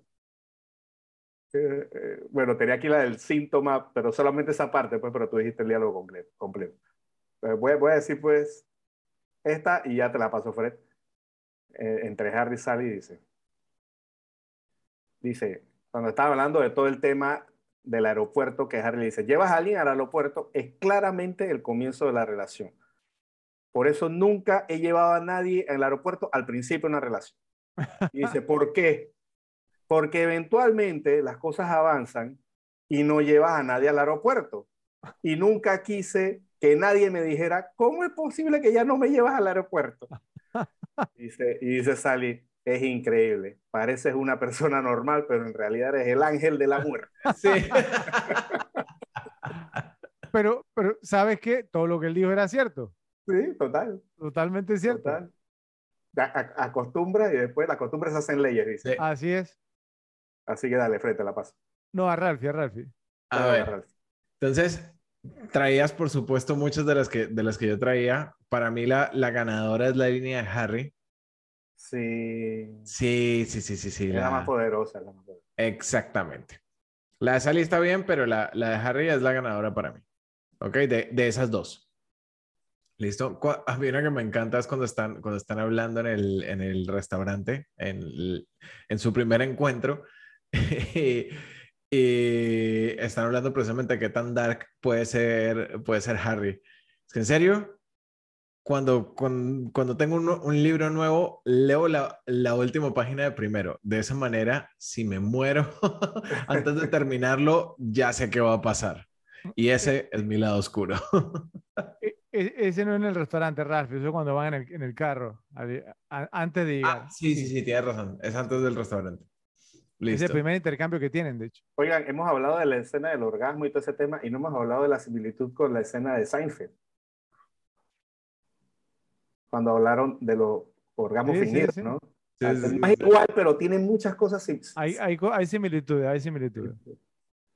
Mira, eh, una que me encanta, y creo que es cuando están en el, en el parque, después de que se toman el primer café, que están hablando de, de, qué tan difícil es conseguir un apartamento y que por lo menos Oh. ambos estaban contentos de que se quedaron con el apartamento. Que, by the way, ese apartamento de Harry, o sea, ese tipo tenía que ganar muy bien. Sí, sí. Apartamento así en New York, Sí, uf. Uf. Entonces dice que dice Harris que deberían poner, deberían poner la- las dos secciones juntas, las de bienes raíces y los obituarios. Dice, Mr. Klein murió hoy dejando una esposa, dos niños y, una, y, un, y un espacioso apartamento de tres habitaciones con una, con una chimenea, de, una chimenea real. Sí. Listo. Y eh, precisamente cuando están hablando de ser amigos, Harry dice que una, una amiga, esto es increíble, puede ser la primera mujer atractiva con la que no he querido dormir en toda mi vida. Que eso es cuando él está con todo su tema del divorcio todavía, básicamente está asexual hacia, hacia Sally, especialmente con los high maintenance que él recuerda que ella era. Buenísimo. Adelante. Bueno, ya eh, ustedes dijeron las otras que yo traía menos una, menos una, que menos mal que me dejaron esa porque esa es la que yo quiero no- nominar como la mejor de la, Wow. de la película. O sea, entiendo, ¿cierto? Entiendo, y a mí me gusta mucho, obviamente, si la usé yo es porque me gusta, eh, la, la que están nominando ustedes, pero yo, yo pienso que hay una que, hay una que, que cap- captura mejor la esencia de la película. ¿Ok? Y le voy a decir cuál es. Y es cuando ellos tienen el intercambio que yo lo leí anteriormente que dice, te das cuenta, por supuesto, que nunca podremos ser amigos. Y sale y le dice, ¿por qué no? Y esta es la línea que yo digo que es. Lo que estoy diciendo es, y esto no es una provocación de ninguna manera o forma, es que los hombres y las mujeres no pueden ser amigos porque la parte sexual siempre se interpone en el camino. Entonces, para mí, esa es la línea más, ¿cómo lo, lo, diríamos? Más trascendental de la película porque te está diciendo de qué trata la película. Si un hombre y una mujer pueden ser amigos sin que la parte sexual de momento se interponga. Entonces esa es la que yo nomino como la mejor línea porque pensamos, pues no, que sin esa línea no hay película. No sé qué opinan ustedes. Interesante punto. Sí. Está bien, yo, yo, Yo me, yo- me puedo unir a la teoría. sí. ¿Sí? ¿Ok? ¿Alguna otra que tengan? No. No, ¿No? Ok, bien. Entonces, gana esa como la mejor línea de la película, ¿cierto? Eh, por favor, repes, nos dicen en la sección de comentarios, dijimos muchas, ¿eh? Eh, si están de acuerdo con nuestra elección o si, no se nos, o si se nos quedó alguna otra línea. Entonces, veamos qué tienen para qué ha envejecido bien y qué ha envejecido mal. Yo aquí traigo, traigo un montón de cosas, usualmente yo me meto acá, pero como ya lo hice en la sesión previa, entonces... No, no, dale. Arranca, hacerlo. Es que tra- traigo, va- traigo mucho, ¿eh? Serio. Bueno, voy a, voy a decir un par, voy a decir un par. Eh, primero, algo que envejeciera muy, muy bien fue, digamos, que discutieran sobre Casablanca y que la vieran juntos mientras que hablaban por teléfono, ¿sí? Porque es algo, digamos, porque especialmente en la pandemia la gente hizo mucho también cuando estaba encerrado en su, ¿sí? Ya sea por, por, por, Vale. por teléfono o por vi- videollamada exactamente, sí. Eh, oye, y también que, porque Harry y Sally eran repes, ¿cierto? Porque Claro. se habían visto Casablanca varias veces, pues, porque tuvi- tuvi- tuvieron esa conversación.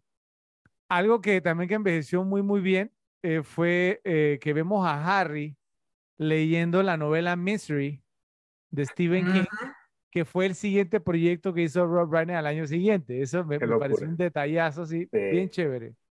Bueno, voy a mencionar una más que de paso viene acompañada con una pregunta. Algo que envejeció muy bien eh, fueron las viñetas de las parejas de la vida real contando las historias de cómo se conocieron, que pusieron como interludios, entonces, que obviamente cierran con la viñeta de Harry y Sally. Entonces les pregunto rápidamente, ¿cuál de todas las que pusieron, que fueron como cinco o seis, no me acuerdo, cuál fue la favorita? ¿Cuál se, Yo, yo te, es que, es que si te digo la mía, voy a pisar una categoría. ¿Tu favorita? ¿Y por qué la vas a pisar? ¿Qué tiene que ver que es tu favorita? Bueno, Pisar la categoría. Bueno, si no quieres, tranquilo. sí, sí, sí, sí, sí, eh, de- después. Ok, Joe, ¿cuál fue tu favorita? A mí me, me quedó bastante la primera, la segunda y ¿Pero la qué decían? ante- ¿Te acuerdas lo que decía? No, no, no, no me acuerdo exactamente lo que decían, pero, pero es un tema de que lo que decían, de la manera que lo decían, las caras que tenían, cómo miraban a las otras personas. Eran personas de la vida real, ¿eh? Ah, no. Ahora ¿No? tengo un dato de eso. Tengo un dato de eso. ok. Eh, eh, pero la, la forma en, en- en- en- de las expresiones que tenía cuando contaban la historia me gustó mucho. La primera, la segunda y la anterior a la de, a la de Harry Sally. Esas tres fueron las que... Fueron como dos ahí en el medio que me parecieron un poquito... media- no, no- no me gustaron tanto. Bueno, mi favorita fue, ¿saben cuál? La de, eh, pues que hubo dos muy buenas, pero una, bueno, voy a mencionar las dos que me gustaron más a mí. Fue una que era que como que se, se habían creado en el, en el mismo barrio, a dos casas, una al lado de la otra, que que esa fue la primera. Y que se conocieron la en segunda. Que trabajaban como uno, uno al lado del otro y se conocieron en un ascensor en otra ciudad, En Chicago, en ah, Chicago. en Chicago, sí, y que no sabían pues que, que se habían criado casi en, el la, en la Sí. misma calle y que trabajaron por mucho tiempo digamos, en el mismo Sí. edificio. Esa fue la primera o la segunda. Esa fue la que me. Esa cierra diciendo que, que el tipo que, que el tipo se fue nueve pisos más arriba para poder. Exactamente, sí, esa fue, fue, fue muy buena. Pero, pero creo que me gustó todavía más, ¿saben cuál fue? La de, la de, la del tipo, por, esta me gustó por- porque se se terminaban las oraciones, o por lo menos ya terminaba lo que le iba a decir, que era como que él se casó con ella y después se divorciaron. Y después Esa fue la que, que no me gustó. que vivió con otra y después entonces que se había casado con otra, no me acuerdo el nombre, y la tipa dice Roberta, ya se sabía los nombres de todas. Ah, El y- tipo ni se acordaba que le se decía. que- acordaba, y ella sí se acordaba. Con, una, una, una tipa ahí. una tipa y ella decía Roberta. Es que, es que esa es la, es, es que esa me pareció como de las más fingidas. No, pero, pero, pero eh, esa fue Que, que como que estaba muy armada. Me refiero que las otras eran como más orgánicas, Pero- más naturales. pero Esa tú la viste muy armada, muy- Tú la viste armada porque ella terminaba las oraciones de él, pero yo conozco a personas en la vida real que lo hacen. sí, O sí, sea, pero que, que se hacen veía- precisamente Ya, eso. y Esa, ese fue esa se veía, yo la vi muy Mira, coreografiada. mira esta, esta historia y esa historia de la vida real de los papás de un amigo. Ellos se casaron, tuvieron hijos, ta, ta, ta, se divorciaron. La mamá se casó con otro tipo. El papá se casó con, con otra mujer. La mamá de mi amigo quedó viuda.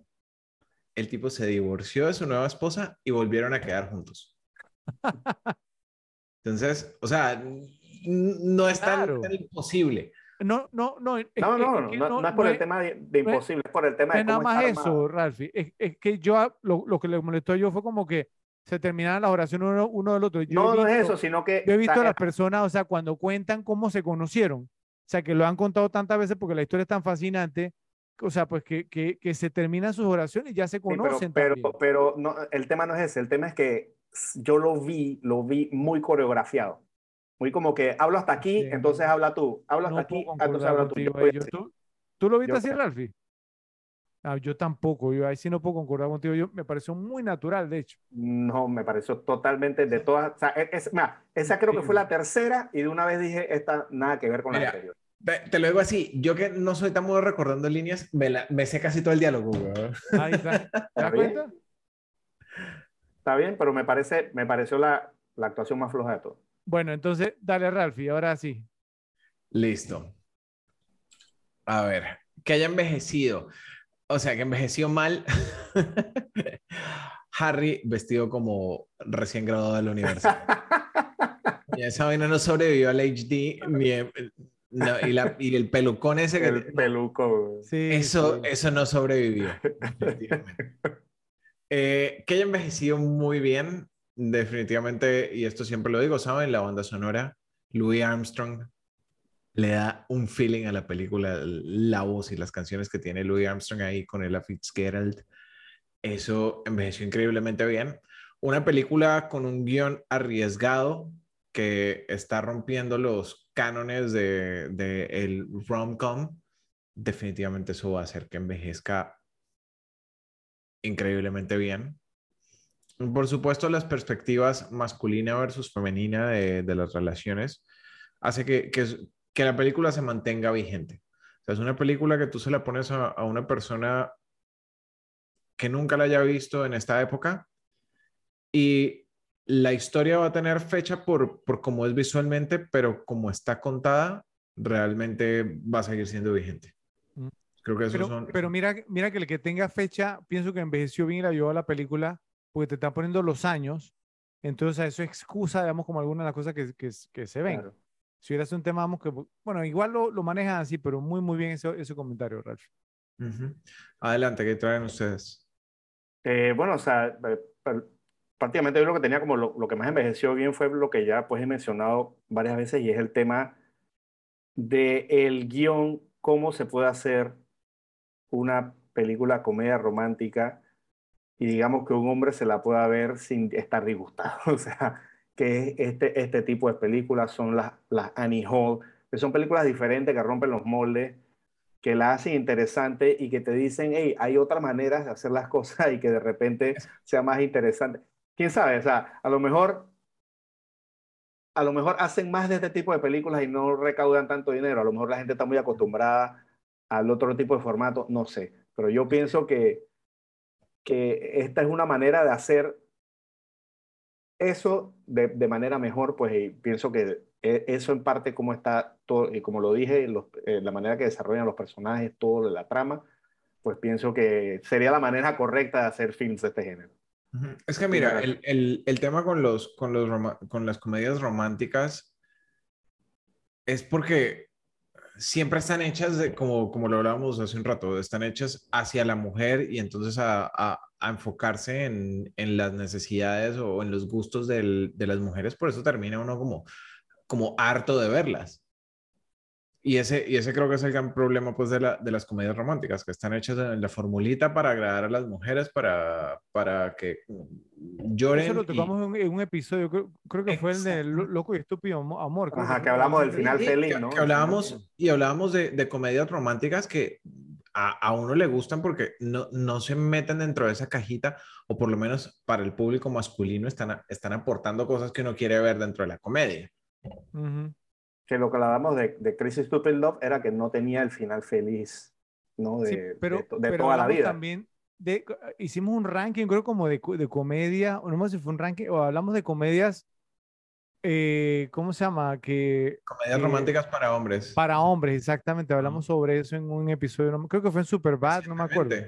No, no, Creo, no, no me fue acuerdo. reciente que, que lo hicimos. Sí, sí, no, no me acuerdo en cuál fue, pero, pero sí tocamos ese tema. Creo que, creo que fue en Loco Estúpido Amor, me, me parece. No wow. lo Sí, sé. yo creo que fue, creo que fue Pero, la pero bueno. Ralphie, te, te tengo una pregunta antes que siga Joe. Ujú. Ok, eh, un, un escenario, o sea, pues no, eh, o sea, no, eh, hipotético. Que, o sea, pues tú estás primera o segunda cita con alguien, ¿cierto? Papá, papá, o tercera cita, pues no, Pa- entonces van a, van a tu casa y entonces, eh, o sea, tú quieres como dejar una buena impresión, pero a la vez, digamos, obviamente, pues no. Eh, quieres, digamos, o sea, como establecer una química con, con la persona y ella te dice, vamos a una película, una comedia romántica. Entonces tú tienes dos opciones, esta o Annie Hall. ¿Cuál, cuál, cuál pones? Está difícil. Una Está sola. Yo creo que pondría esta. Eh, muchas gracias. Yo pienso exactamente lo mismo. Yo, Ojo, ya, ya, ya sabemos cuál es la respuesta de Joe. sí, y, La mejor- y la- sabes que a mí me gusta, me gusta mucho Woody Allen. Vo- vo- Votada la mejor comedia de todos los tiempos. No, está bien, pero, No, pero, eh, pero A mí, a mí me gusta mucho Woody Allen y a mí también me gusta Annie Hall, pero esta, esta me, que me para, que para el mejor. escenario que plantea Fredo, esta, esta es una mejor película. Sí. Ok. Creo que te puede gustar más, pero no es mejor. No, ya, Es- ya, ya veremos. ¿escuchaste lo que dije? Para el escenario que plantea Fredo, es una mejor película. Bueno, Yo, yo, digamos, ya quedó sentido. Vale, sigue yo, eh, tú No. estabas hablando. O sea, es más, si pudiera escoger cualquier otra película, probablemente no sé si, si, si pondría esta, pero, pero en ese escenario estaba mucho mejor que Annie Hall. Exactamente. Muchas gracias, Ralph. Muchas gracias. A ver, Joe, seguimos. Bueno, y aparte de las cosas pues, que dijeron que envejecieron mal, o sea, no, de- de- hilando un poquito, delgado, obviamente, esto, pero digamos, de todas las cosas de época, la que creo que más me llamó la atención, o sea, salían, qué sé yo, televisores, VCR, viejo, eso no, pero ¿sabes qué me llamó la atención ahora que la vi? El karaoke. No, la ventana manual del carro de Sally. Ey, las ventanas manuales, y me quedé que, wow, en verdad que tal existía. O sea, una cosa que no es, digamos, de antes de Cristo, pero, pero que yo, yo la veo ahora y que, wow, o sea, eso, que esos son años de años de Pero años. ¿sabes que qué, Joe? O sea, Los carros más baratos menos- ya tienen ventanas eléctricas. ¿Sabes qué, ventanas Joe? O sea, no, no, yo te voy a decir una cosa. Bueno, por lo menos, no sé pero digamos, pues usted sabe que yo, yo estaba viviendo en tu tierra, Ralphie, ¿no? ¿Cierto? Y allá todavía los venden así, cuando son austeros, sí, son, son austeros, que son más económicos, eh, to- todavía los venden así. Sí, para, Sí, yo- para sí. Yo- yo- mercados, yo- para mercados de países en desarrollo y para es más, en Colombia venden carros, ah, o hasta hace un par de Sin años vendían carros steering. que no traían radio. sin power steering, Ralphie. Sin power steering. O, o sea, la, la, ¿cómo es que le llama? Suspensión hidráulica, ¿le llama? ¿Cómo le llama? Eh, no, esa es dirección. Dirección hidráulica. Bueno, hidráulica. Bueno, eh, eh, eh, bueno, te cobran más por eso, Joe. O sea, o sea, eh, el precio te sube. Si tú quieres los vidrios eléctricos, te cobran. El radio, como dice Ralphie, te cobran. Entonces, o sea, es un tema, es diferente, es diferente. Entonces, o sea, es, es algo que todavía se vive, sí. Pero no, yo me, me teletransporté a, a 1980 y pico de vuelta. Yo, yo me imaginé que iba a ¿Sabes, decirlo. sabes que caí en cuenta de algo? El no usar cinturones de seguridad. De hecho, si- Eso, no sé si ustedes man. se acuerdan que cuando, cuando ellos se montan al carro antes de Claro. arrancar su trip, que Harry se, se va hacia atrás de, de- Sí, del sí. station wagon, que ya, ya de por sí es, es Sí. dated, y saca unas uvas, ellos no tenían cinturón. Sí. Bueno, pero es que el cinturón aquí también se vino a poner, digamos, a, No, en todos lados. O sea, por- por los años 2000, o sea, el cinturón, o sea, ha sido obligatorio, se 98, entró una cosa así. tarde. o sí. sea, no, o sea, no se lo ponía a nadie. O sea- O sea, eh, había una ley, pero que, que, que la, que la aplicaron. Sí, o sea, sí, no, sí, sí. No, e- no era eso, pero, pero, pero sí, Joe, lo, lo de la- las ventanas manuales y eso sí, eso, eso todavía lo vive en otros lugares. Y yo, yo, yo, mire, mire, mire, mira que yo sabía que yo iba a decir algo al respecto, pero no, yo cuando, cuando sales de, de- sí, o sea, ahí te das cuenta de la vaina. Pero, pero no, no. Bueno, ¿qué más traes, Joe? Nada, de, de- eh, eh, dispara tú la que tenías ahí. Bueno, yo tengo unos más. A ver, que envejeció bien. Eh, bueno, e- esta es una que, esta última vez que la vi fue que caí en cuenta. Sí, mira que ahí está el tema que uno agarra unos chistes, ¿no? Eh, Harry, ¿se acuerdan que en, en- en la primera escena cuando estaba en el café que ha mencionado Ralphie, eh, o sea, ¿no? Que, que, eh, eh, que dijo que un tipo llamado Sheldon no podía ser un animal sexual. ¿Se acuerdan? De que, de que, de que no, no, tú no tuviste buen sexo con un tipo Sheldon. No, no, no. ¿Y por qué no? No, porque uno va a decir, montame Sheldon, nada de esta cosa. ¿sí? O sea, pero, pero la, o sea, la que capté, ¿saben cuál, cuál fue? Que después cuando estaban en el, en el almacén con el- la máquina de, de karaoke, le pre- la esposa que se veía, uff, le presenta al man con el que andaba y se llamaba Ira. Ira. Ajá. Entonces, entonces, el mismo Harry, que se estaba burlando del nombre de Sheldon, le robaron el mandado a un tipo llamado Ira, que Ira. aplica exactamente lo mismo. Entonces, bueno. eh, Y que tampoco tenía mucha cara de, Exactamente, De, de exactamente. una máquina. sí, de exacto. máquina tampoco. Bueno, eh, otra cosa que envejeció muy, muy bien la, interec- la interacción entre los dos pro- protagonistas, digamos, precisamente en esa escena que le dice, I have a lot of male friends. No, no, you don't. Yes, I do. No, you don't. No, sí los tengo. Muchos amigos hombres. No, no los tienes. Sí, sí, sí los tengo. No los tiene. Ese, ese, ese no los tiene de Billy Crystal. Es oro, oro puro. Oro puro. o sea, como, y- co- co- como un diálogo de, de chiquillo, ¿no? Sí, totalmente, pero, pero, pe- pero, es la cara que él pone cuando le dice, no lo tiene, entonces está como con el palillo en la boca, ¿cier- ¿cierto? El- que, no lo tiene, sí, entonces como que, y ente- eso ella como que la irrita, Sí, sí, sí. bueno, es, es genial, genial esos intercambios. Bueno, otra cosa que envejeció bien, cómo muestran el pasar del tiempo con las cuatro estaciones en Nueva York, muy bien, esta es una de las películas que mejor lo hace, el tema de los arbolitos de Navidad que lo están comprando y después vaya solo a comprarlo, es- es- lo Mm. hacen muy, muy bien. Otra, otra que también envejeció muy bien, el uso de la canción All Lang Syne al final de la película está peleado eh, entre el mejor uso de esta canción en la historia del cine entre esta e It's a Wonderful Life. Creo que una de esas dos películas tiene el mejor, esa canción eh, es muy significativa, obviamente en Año Nuevo en Estados Unidos. Acá en Panamá se usa, o en Latinoamérica se usamos para, para el tema de despedidas, ¿cierto? Como de que llegó la hora de decir adiós, pero eso no tiene nada que ver con el- la canción en inglés, ¿cierto? Entonces, creo que el uso de esta canción, digamos, muy, muy bien. Eh, bueno, eso fue lo que para mí envejeció bien. Ahora, ¿qué envejeció mal? No sé si traen ustedes algo. Uh, sí. A ver, Ralphie. Meg Ryan. Oh, bueno. Mickey Rourke. O me- pero, pero Meg Ryan, eh, eh, Sí. pero envejeció mal desde hace tiempo ya, ¿no? ¿Cierto? Sí. Uf. Sí, ella prácticamente de la mano con el, con el, el Botox y los... Después, después, de los no- después de los 90 ya como que se, Sí. se hizo un nexo.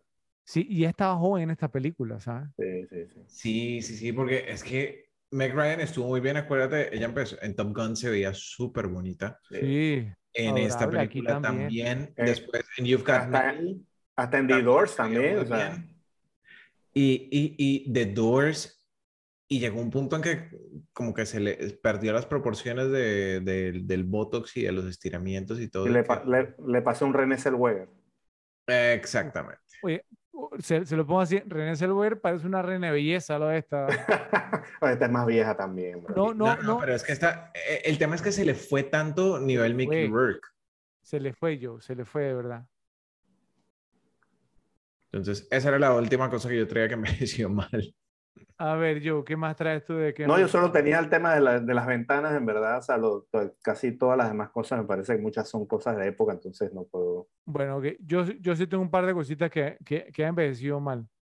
Eh, eh, una cosa que no ha envejecido bien en la película es el enfoque y la perspectiva de los personajes femeninos sobre el matrimonio, eh, especialmente, pues, ¿no? Ma- Marie y lo que le decía ella, digamos, de, de hecho, la opinión de la sociedad en su conjunto sobre el matrimonio no envejeció bien, o sea, cuando pasan, digamos, los, los primeros, creo que son los, no, los segundos cinco años, y entonces está ella como hablando, entonces, pues, antes de- del tema de la librería, que María, digamos, entonces que ahí hay otra cosa que no envejeció bien, que ella saca un Rolodex. El Rolodex, digamos, dije, para ver los nombres de, de- de los hombres. y- Ese era su black book que andaba en la Exactamente, sí. cartera, y, lo, y los tiene como etiquetado aquí en esta casa. Entonces dice, ah, no, ese se casó y ella dice, se casó. La- así la, la esquinita. Es- Bueno, eh, eh, y bueno, eh, también otra cosa que no envejeció bien, ¿saben qué? Es que esta película le dieron una clasificación de R-rated, R, ¡Wow! Prohibida para menores, prohibida para menores de 18 años por el lenguaje soez, el uso de la palabra F en inglés y por la escena del orgasmo. Increíble. O sea, eh, eh, eh, cara cortada y When Harry Met Sally están en Ajá, la misma categoría. Increíble, eso sí no envejeció para nada bien que esta película tuvi- tuvi- tuviera una clasificación R. Pero bueno, ¿qué vamos a hacer? ¿Algo más que traigan ustedes? No. No.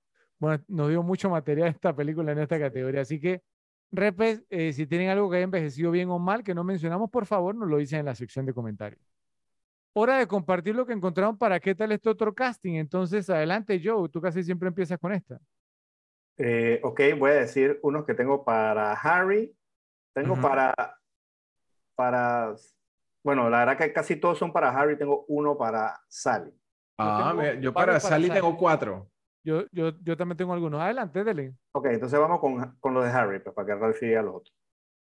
Eh, y a ver si los ven. El primero que tengo es Tom Hanks. que ya sabemos que hubiera sido perfecto porque lo Total, vimos con o sea, Meg no. Ryan en Sintonía de Amor, Sleepless in Seattle, en You've Got Mail, te llegó un email Total. o no. Acá tengo otro que me hubiera gustado mucho, mucho, mucho, pero estaba haciendo otra película en ese momento. Michael Keaton. Ese me hubiera encantado haberlo visto en Eh, este- Total, total. ¿Saben qué? Total. Es En más, ese papel de Billy Crystal sí, lo veo, pero es eh, que lo veo. perfecto. Es más, me hubiera gustado, les soy sincero, más que Tom Hanks, po- po- porque yo no sé si Tom Hanks hubiera podido haber traído el, el sarcasmo de Billy Crystal. Sí, se ve más. Eh, se ve es- más- eso que estaba hablando yo del, del palillo en la boca. se- Yo no me sí. imagino a Tom Hanks haciendo eso, ni siquiera en ese momento de su carrera. ¿Tú, Joe? No, y Tom, Hanks, Tom Hanks siempre tiene el tema de que se ve muy nice guy. O, hubiera sido un buen, ¿sabes para qué hubiera sido bueno Tom Hanks? Eh, para el amigo de, de Harry. Jess. Sí, También. Pero Michael. Keaton aquí hubiera estado, pero al Michael dedillo, Keaton hubiera sido perfecto. Al. Perfecto. Sí, totalmente de acuerdo, Joe. Aquí otro, Albert Brooks. Ajá. También, mira que también. Sí, sí. Él tiene, él tiene esa ansiedad de, ¿cierto? Además porque es judío también, ¿no? ¿Cierto? Mm. Eh, pero, pero él tiene como esta ansiedad, pero sí, sí lo hubiera hecho, sí lo hubiera hecho muy bien. Este es otro que me parece que hubiera quedado muy bien. Bill Murray. Mira, yo no lo tenía y sí, Ese lo hubiera yo no lo tenía tampoco, pero sí lo veo, claro. Total. Total, total. Total. total. Otro. Este, no, oh, wow, es que no sé si para este papel, déjame pensar. No sé, Jeff Bridges. No, ese sí no lo veo. ¿No, verdad? No. Para No, este papel no. Es que, es que estoy pensando, Sabes que se ve muy, eh, eh, el tipo se ve, en, en esa época se veía muy, muy galán, por decirlo así. exacto, sí. Tenía que ser como un más primero eso. Primero eso y segundo, les pregunto a ustedes, ¿han visto a Jeff Bridges alguna vez haciendo un papel así? Yo no, No. nunca. Y bueno, y el último que tengo, pues que no lo veo para nada, es Harrison Ford. No, tampoco. No, Harrison Ford no, no, no tiene, no sé, no siento que, que igual No que tiene Tom ese- Hanks. No O tiene, sea, no ese- tiene esa chispa. y no tiene ese comedic timing tampoco. Bueno, en Working Girl sí lo tenía, en Sabrina lo, lo tuvo también. No, o sea, no es, no es que es que este es un papel que exige un poquito más de comedia. Exige un poquito más de, más de comedia. Y volvemos, Ok. también es un tipo súper bien parecido. O sea, no- y, y mira, Sí. no, no, no haría. Se te para quedó mí- uno. Na- Va- va- Na- na- rápido. nadie, se, nadie se va a creer que Tom Hanks tuvo 12 años en la soltería. Digo, perdón, Harrison Ford tuvo 12 años en la soltería. Exactamente. O sea, O sea, Bueno, para, eh, para ahí yo veo quedó a. A ver, Albert Ralphie. Brooks. Albert Brooks ya, ya lo había mencionado yo. No, no, no, no, que decía, de, lo- de todos los que mencionamos, Albert Brooks es el, el que yo veo después de Billy no, Crystal. yo Michael No, Keaton. Ma- Michael Keaton. Michael Keaton y yo tengo uno más, pero yo no sé si, si tú tienes algún otro, Ralphie. No, no, no, para, para Harry no tengo Eh, ninguno. yo encontré uno más. ¿Cuál? que también lo veo, creo, creo que este, o sea, que, que haría en segundo o tercero después de Michael Keaton. Porque judío también, chiquitito, o sea, chaparrito también, no así good looking, habla rap, hablaba rápido, inteligente, les voy a dar una pista, ¿cierto? Eh, encuentro cercano al tercer tipo, tiburón, Richard Dreyfuss. Richard, Richard. Dreyfuss. Ok. ¿Lo ven o no lo ven? Hubiera estado interesante. No estaba ¿Verdad muy que sí? mayorcito. Te- que creo que estaba muy pasadito de edad para estar en college. Ujú. Sí, ese, ese ni- ni 1989, el sí, pelucón le hubiera quedado. pero lo consideran. Ahora, Con 14 años ¿Qué más. edad que- tenía en que dos. 1989 Dra- Dreyfus, Ya te digo. Ralphie? No sé, pero son 14 años después de Joss. Pero vamos a ver, vamos a ver.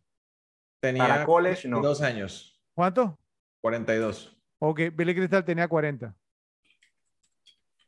Pero es que Billy Crystal no, no se veía tan viejo como... Ok, está bien, nada, nada más le digo eso. Pero fue, fue considerado. Tenía 41 años Billy Crystal en, en el 89. Ajá. Wow. ¿Ves? Wow. Exactamente. Ok. Y Richard Dreyfuss lo hubiese podido hacer. O sea, como actor, lo tiene. Le pintas el pelo, no hay problema. ¿Ves? Él no, él no se veía tampoco así. Él tenía el pelo blanco, eso es lo que pasaba. Pero la Ujú. cara a él no se le veía Él bien. tenía el, el pelo blanco, estaba calvo y tenía bigote blanco Sí. también. Exacto. Dale, ¿qué, y pa- ¿qué más tienen? A ver. Para Sally Ralphie. A ver, entonces yo para, para Sally tengo eh, el primero, Susan Day. Ujú. Sí. ¿Ok? Elizabeth Perkins. La vimos o sea, en otras películas similares. Sí. Sí lo puede hacer. Elizabeth Mc- McGovern. Ella, eh, un, un tema interesante porque ella era la, la, la, la pareja de Rob Reiner, del director. ¿Y cómo se llama? Ella iba a ser la, la, la actriz principal. Y cuando se separó de Rob Reiner, la Caminando. sacaron de ahí. Y una que, que yo la verdad es que no la veo y hubiera estado quemadísima para esa película, Molly Ringwald. Pero ¿por qué quemadísima? Yo- cuatro yo- años después de Bre- Breakfast Pero, Club. pero, pero era como que en todas estaba ella. eh. Yo sí la veo, Pía. Yo sí la veo también, claro. No sé, a mí, a mí creo que... Esa era la que tenía yo, la única. Y sí Yo- la veo. sí la veo. No hay otras, hay otras incluso. Ok, ¿Qué más tienes, entonces, Ralph? Fredo, ¿qué traes tú? No, ya esos son todos los que traigo yo. Bueno, eh, yo tenía a McGovern, a Molly Ringwald, Helen Hunt. ¿La imaginan? Ok. Sí. Sí. Meg Tilly, la, herma- la hermana de Jennifer. Esa no me acuerdo cuál es. Meg Tilly, la de The Big Hurt, Joe. No, es que es de ella, no me acuerdo. Bueno, Meg Tilly. De Deborah Winger. Sí. ¿Cómo, ¿Cómo estaba de edad ella en ese tiempo? En Ya el estoy, ya estoy 89, aquí. yo creo que ya debe haber estado por los 30 y pico. Sí. Sí, bueno, sí, sí, sí, porque William Sí, porque ya ella- estaba ella como por los hecho 40. An Officer and a Gentleman en 1981. 34 años tenía en... Mm, Sí. Una Toyota, sí, una Toyota, sí. Sí, además, además que ella, ella no envejeció mal tampoco. Eh, ¿algún otro que tengan ustedes? No, No. ¿No? Bueno, eh, hagamos el ejercicio rapidito. Si tuvieran que coger los cuatro leads hoy en día, por favor no vayan a mencionar los mismos nombres de siempre. Co- come- come- comediante que pudiera ser. Ay, es que en la actualidad. em, Está difícil. te diría- En realidad está difícil, pero, o sea, uno que se me ocurre que hubiese sido súper cool para esto, eh, en, en sus años, o sea, que, que hubiera cuadrado Ricky Gervais. Pero en el papel de Harry, Sí. ¿Qué les parece Jonah Hill? en- como Harry. Sí. Jonah Hill no estaría mal. Ya no sé. ¿No? Veo más a Ricky Gervais que a Jonah Hill. O sea, es que, es que Ricky Gervais si es ultra british. sí, pero bueno. Pero Harry podía ser British. Ahora, ahora, O sea, pero es que, ¿Quién más ha sido que Ricky Gervais? pero digo, ¿tú compararías, Joe, o sea, el, el comedic timing de eh, Jonah Hill con el de Billy Crystal? ¿Por qué no? Uy, no. No sé. Wow. Jonah Hill, no sé. A ver, Yo- cuál- qué- Yo, yo, a ver, yo- ¿qué yo otro? a- yo- yo veo a Jonah Hill total. No lo sé, no sé. No lo veo. Ralphie, ¿qué, qué más tienes? Para Sally, Eh, Estoy, estoy pensando, güey. pues están pensando en Harry, pueden pensar en Sally, pueden pensar No, en no, estoy pensando en Sally, pues. eh, Emma Watson. Interesante, Sí. Muy interesante. Ahora vo- volvemos al tema. ¿no? Emma Watson soltera por 12 años. Esa no se lo cree nadie. Pero, pero igual es que Meg, Meg en esta Meg película. estuvo soltera por 12 años. Sí, esta película. Ahora, pero más que nada una era porque era insoportable su personalidad. Yo no pienso que ella es insoportable. Yo no En pienso la que película la, la pintaron así, pues, ¿no? Oye, No, mira que a mí en la película yo la hallo insoportable. O sea, no es. una, una que yo. Uy. Una que yo vería, aunque o sea, físicamente Normal. no es rubia, pero Anne Hathaway. En su momento pudo haberlo hecho, sí. Ya Te- ahora te- está. te- te soy honesto, a mí Anne Hathaway nunca me gustó físicamente. O sea, nunca fue de que una mujer de que wow. Mm, si En mi mencionamos Anne. Hathaway, hay que mencionar a Emily Blunt, pero es lo mismo porque Emily Blunt no, o sea, no sé, que Ah, no, no tiene esa cualidad como de, de Meg Ryan, sí. Ahora, ¿sabes, sa- ¿sabes por qué no va Jonah Hill, Joe? Es que la actuación de Billy Crystal en esta película, él muestra una calidez humana, ¿sí me vamos a entender? O sea, digamos, cua- cua- cuando él se disculpa con ella.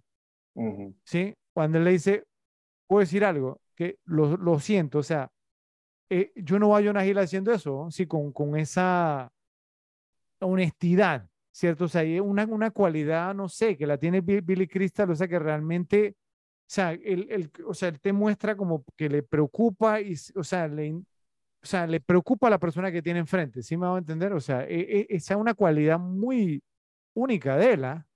O sea, en serio, porque, o sea, Billy Crystal te pasa, yo, yo creo que tú has visto lo, o sea, ¿no? las imitaciones que él ha hecho de Howard Cosell y todo esto, yo, ¿no? O sea, un eh, tipo, y el, el tipo es ácido, yo he visto el ácido de que pone a la persona a llorar cuando le, ¿no? le está haciendo el bullying y la cosa, y pasar de eso, digamos, o, o a lo que te digo, con, digamos, entonces de mostrar desinterés total, a disculparse de la manera como lo hace en esta película y mostrar esa calidez humana, no, hombre. Le- no le- le- les tengo unos interesantes a ver qué piensan. A ver, La parejita de Big Bang Theory. ¿Cuál parejita? ah, e- Kelly este, Coco y el que era Ah, el Johnny novio. Galecki y Kaylee Cuoco. Johnny Galecki y, que, y Kelly, Kelly Coco. sí. Johnny Galecki lo hubiese podido hacer, la Y verdad. Kelly Coco también. Pero es que sería, Interesante el sería como pick. ver de Big Bang Theory y menos inteligente. Bueno, pero ya, o sea, y yo, yo te está diciendo que lo, lo, lo vemos, o sea, o sea, y ahora que lo mencionas, sí, mira. Los dos caerían bien. Sí, la sí, verdad. la verdad que sí. Uy, en su momento, para Sally, Reese Witherspoon. Esa sí que puede hacer de high maintenance. No es tan linda, Eso es lo que Sí, tiene esa decir. nunca me gustó A mí Reese Witherspoon también. no- pero es creíble que, que, que estuvo soltera 12 Lo, años. lo, lo más linda que tuvo fue en Cruel Intention, que era porque estaba más joven. Y, y tampoco a mí me parecía muy bonita. Sí, pero por pues, eso. Es creíble. Película es- sí es hermosa, bro. sí, sí, correcto. Eh, y para los Jennifer mejores amigos, Lawrence, ¿quién? Jennifer Lawrence, también como Sally. Uf, sí, creo que pudiera ser, ¿eh? Quizás, Y tiene el, el talento. quizás, Y- quizás, sí. Exacto. Y también tiene el, el tema, de- ella es como medio cómica también. Sí. ¿Qué tal, eh, Y esa sí está un poquito chiflada también. qué tal tu, tu viejo confiable, Ralphie, Joseph Gordon-Levitt como Harry? Ey, sí, la verdad que sí. Lo, lo hay too good looking para ese papel. No, no, no, no me parece una persona común y corriente. Parece un actor. Tiene que salir un poquito así con average looks. Sí. Está difícil, está difícil. Es que no es, no es Jack fácil Black, encontrar un y Billy Jack. Black joven. Es que por eso me gusta el de, por eso me gusta el de Big Bang Theory, que es un man Y Johnny Galecki, sí. común. Sí. Sí, ese es un buen pick, ese es un buen pick. Ey, Bueno, está ¿Y interesante. qué me dices, qué me dices de, de Simon Helberg, el que hace de, de, de Howard? Ese también es, es judío, es chiquito y es chistoso. Sí, eh, no, no va yo muy convencido, No, la no, no. Dice Jody que you're pushing the envelope. Sí, un poquito. Bueno, ok, ¿algo más? ¿Ustedes? ¿No? ¿No? ¿Y cuáles son los tuyos, Fredo? Eh, no, no es que no. eh, Ustedes mencionaron, digamos, a. eh, ¿cómo se llama? A uno, pero es que no, no, es que está difícil, es que es muy difícil, la verdad, porque, porque estos papeles son tan icónicos, ¿cierto? Que imaginarse, digamos, como otra persona haciendo, haciendo el papel, digamos, eh, es, es que, vuelvo y repito, la actuación de Billy Crystal aquí fue tan buena, pero tan buena. Ujú. Es que, y, y lo que les digo, Sí. esa cualidad de, de poder pasar, digamos, de, de ser odioso, como tú mencionaste al inicio, Ralphie, a, digamos, a, a- tener, a mostrar un gran co- corazón. O sea, ¿quién lo puede hacer? Buscar a alguien con esas características en Es este momento es es complicado. Que seas comediante y que seas y Es, que tengas ese, ese carisma. es muy difícil. O sea, sea, y, y- y La, la créanme, mayoría que yo pienso son, o sea, tipo comediantes, o sea, de 10 años para atrás. O sea, son- no son gente, o sea, No, no, miren, miren, miren, yo, yo puedo agarrar, y les puedo mostrar a ustedes, o sea, los skits de Billy Crystal, digamos, no sé, en los finales de los 70, inicios de los 80, cuando estábamos como comediante haciendo, yo, hay uno, hay uno buenísimo que está, tú, digamos, tú- como, tú no mencionaste eh, antes Soap. Sale, en, sale un Soap también. sí, en Soap, sí, hacía el sí, y- y- pero ahí, ahí hacía el papel, digamos, como el hijo homosexual, que no sé qué. Ajá, sí. pero, pero te estoy hablando como stand-up comic, o sea, hay, hay uno en particular, yo, hace el papel de Howard Cosell que le invita, eh, está ahí que en una boda, entonces, eh, está en una boda porque es un tipo grande y gordo, una mujer, digamos, bastante guapa, entonces llega Billy Crystal, ¿no? Como Howard Cosell. El estamos aquí en la boda, ¿cierto? No sé qué, de tal y tal y tal. Y Entonces se, se le acerca, voy a entrevistar a la novia. ¿Qué hace con la inmensa bola de grasa que tengo al lado? No sé qué, ¿no? Y así, para así, en serio. Y no sé qué, ¿no? Y pa, pa, pa, bueno, esperemos, le, les doy tres años. Y ella dice, tres años matrimonio, dice, no, tres años de vida porque este es un ataque cardíaco andante. Y, yo- y entonces, pues el tipo era, el tipo era Stone Cold, yo, Stone Sí. Cold, y de ahí pasa a hacerse una interpretación como esta, o la que tuvo en Ci- City Slickers y en varias películas que hizo. O sea, no es cualquiera que te pueda hacer eso, ¿sí? En serio, en serio. El tipo realmente era un, era un, un talento especial. Pero bueno, ahí lo intentamos. Por favor, Repe, si se les ocurre a alguien, no sé, del Hollywood actual o moderno, o sea, de hace unos 10 años, que pudiese haber interpretado, pudiesen haber interpretado estos papeles, por favor, nos lo escriben en la sección de comentarios. Bueno, eh, pasamos a una categoría un poco difícil en esta película porque el, el cast no era tan amplio, pero sí hay, hay un par ahí. ¿Cómo es que se llama ese actor? Entonces vamos a empezar contigo ahora. Eh, ¿Le toca a quién? Le toca a, A. Ralph. Mira, es el que hace precisamente de Joe, que se llama Steven Ford. Ese es el que yo tengo. Eh. Stephen Ford. Para mí, ese y así, digamos, como, "Ugh", como pushing it, eh, está Robert Alan Booth, que es el, el tipo que le cede el, el asiento El asiento a en el Harry. avión. Ajá, en el avión. Esos son mis dos y, y fue buscando. Me iría con Steven Ford porque ha tenido más apariciones en, en cosas pues como relevantes y, y, bueno, no Eh, salió en Black Hawk Down. Ajá, él era Ajá. Creeps en Black Hawk Down. Mm, El Estuvo que, en el que estaba del, general Garrison. Estuvo en la, en la favorita de Fredo Armageddon. Y, en no. Starship, y en Starship Troopers también. Starship Troopers Eh, también. Y Escape de Nueva York también. Entonces, para mí, ese sería. No sé qué traen ustedes. A Sí, ver, yo. Ese es, el, ese es el, que- el único que yo tenía. Stephen El Ford. único. Sí. Ok, bueno, yo, yo tengo un par más. Realmente, o sea, pero voy, voy a enfocar en una, porque rea- realmente lo- los otros no, pero tengo una. O- obviamente a Steven Ford lo traigo, ¿cierto? Que, que es como mi, o sea, mi candidato principal. Pero hay una que yo, yo cuando la vi en la película dije, esta cara yo la he visto, yo la he visto, yo la he visto. La actriz se llama Tracy Reiner, ¿cierto? El apellido creo que de- eh, que delata un poco. Ella es la hijastra de Rob Reiner. Wow. Porque ¿Pero Rob qué, Reiner qué papel estuvo- hace? eh, espérame, espérame. Eh, Rob Reiner estuvo casado con Pe- Penny Marshall, la directora, Joe. Mm. Entonces ella es la hija de Penny Marshall. Entonces cuando Rob Reiner se casó con Penny Marshall, él le dio el nombre, pero ella no es hija biológica de él. Entonces ella actuó, ella apareció en Die Hard, Duro de Matar. Sí, apareció en A League of Their Own, ella era Betty Spaghetti, la jardinera central. Actuó en Pretty Woman también, ¿sí? Actuó en Big, quisiera ser grande. Yo me acuerdo Ya más que nada, ella.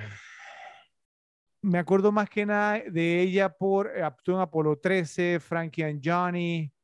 Ah, siempre era, digamos, o sea, pues no, eh, The Sure Thing, que es la otra película de Rob Reiner, Jumping Jack Flash, eh, y yo la reconocí enseguida, yo dije, esta cara yo la he visto cuando la busqué, yo sí. Entonces la, yo me acordé de ella por, eh, y más recientemente, Valentine's Day, que es la, la de Bradley Cooper, creo que es.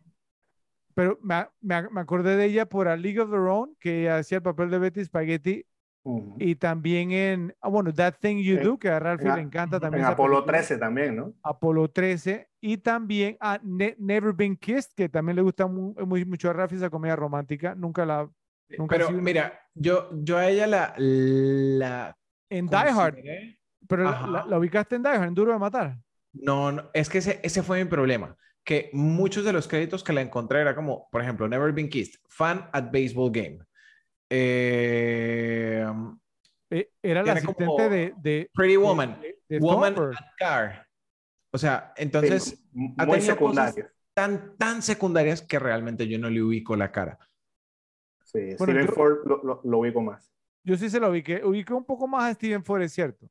Sí, sí, sí, Pero, sí. pero, pero me, me, me pareció pertinente Mira, de todas maneras mencionar Tracy ¿quién era-. Sí. Ahí es donde uno se se pone a pensar, ¿quién era Thorn- Thornburg en Die Hard? ¿Tú no sabes quién era Thorburn en Die Hard? ¿Yo? Ralphie. Me Tú que la ves, oye, el periodista. Eh, por eso. Ajá, correcto, correcto, correcto. Es el metieron- periodista. Y ella era la asistente La de asistente de Thornburg. Claro, yo me acuerdo de ella.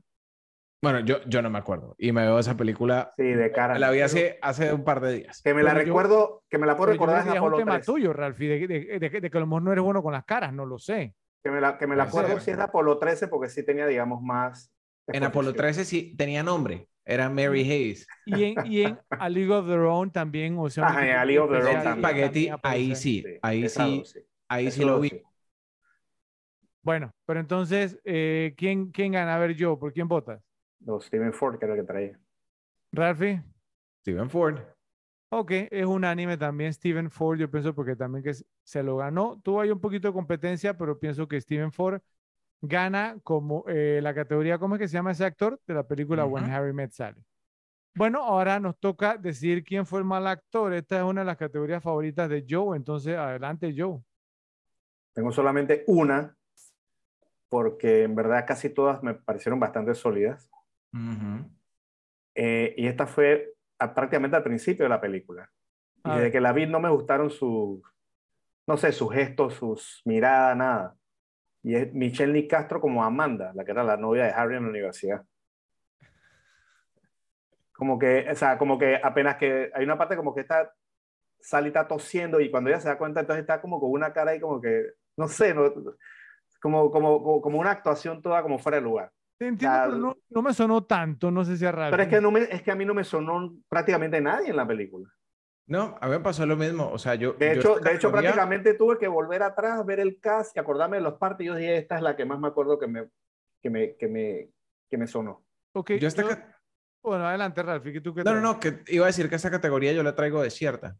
¿eh? Ok, yo tengo tres candidatos, Oh, wow. o dos y medio, vamos a decir dos y medio. ok. ¿Ok?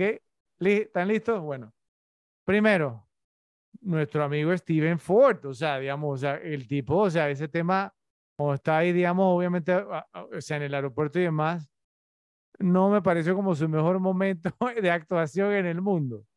Sí, ese me quedó sonando. El otro, Frank Luz, se escribe Luz, como Julian, el novio, digamos, de eh, que, que, que llevó Sally a la, a la, a la fiesta de Charade, donde estaban dibujando y todo lo demás. Él dice, ese es un bebé, es un bebé llorando, tú eres fantástica, ¿cierto? Parece, sí, sí, sí, parece, parece diálogo de curso de idiomas, güey. No, no, no, no. no, O sea, o- o sea- o sea, un- e- ese delivery de las líneas no, no, no me gustó. Y el punto 5 candidato es, eh, voy, a, voy a hacer algo que ustedes hacen a veces, ¿no? ¿Cierto? Donde yo pienso que un, un, un, un, un actor tuvo una gran actuación, una muy buena actuación, Ujú. pero ustedes se quejan por una escena y lo quieren nominar. Entonces yo nunca Bruno he hecho Kirby. eso, lo voy a hacer. ¿Ah? Bruno Kirby. No, Meg Ryan, por, en la escena Cuando está llorando. cuando está llorando, sí, cuando ella llama a Harry que no, que se va a casar Joe y Harry llega, o sea, miren, ahí, ahí, o sea, yo incluso, incluso, incluso lo iba a tener en otra categoría, pero bueno. O sea, ahí tú ves la actuación de Billy Crystal porque no es una escena fácil, de que él llega y cómo, cómo él actúa en la manera humana que yo les digo, ¿sí? Y ella daña la escena, en mi opinión, con esa actuación tan mala que se hace todo whiny, llorando, o sea, Ese, ese llanto me pareció bastante falso también. sí. Sí, sí, sí. Entonces, esa escena, eh, eh, miren, es más, mu- muy hasta un extremo.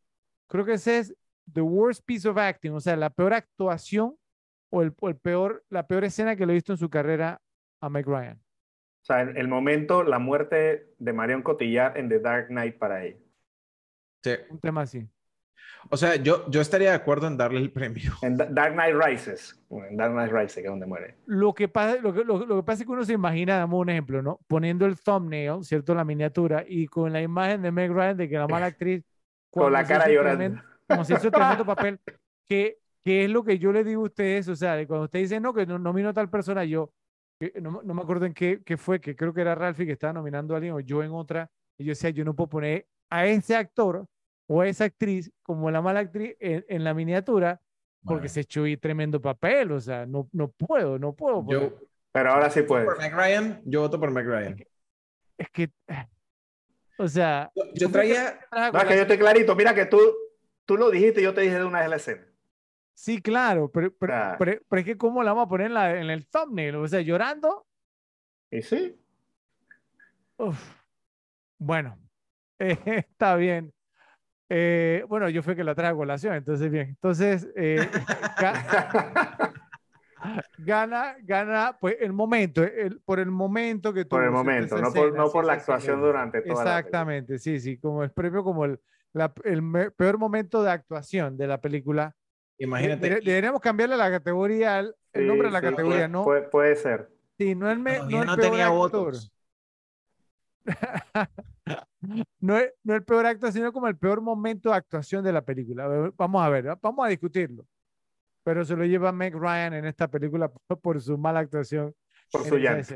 Eh, este otro que también está difícil, llegó Sí. el momento de entregar el premio Donald Sutherland para quién fue el robo escena. Yo lo voy a ser sincero, yo traigo dos nominados y tienen que ser ellos dos porque ¿quién más? O sea, tien- Sí, tiene yo- que ser Bruno que Kirby y los Carrie. Fisher.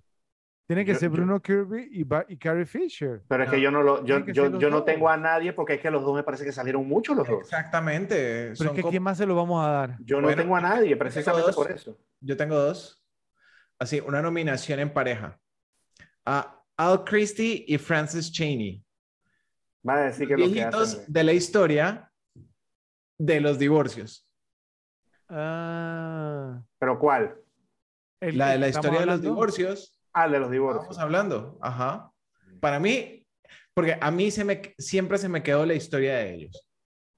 No sé. Y eso es lo más cercano que tenemos a un robo de escenas, porque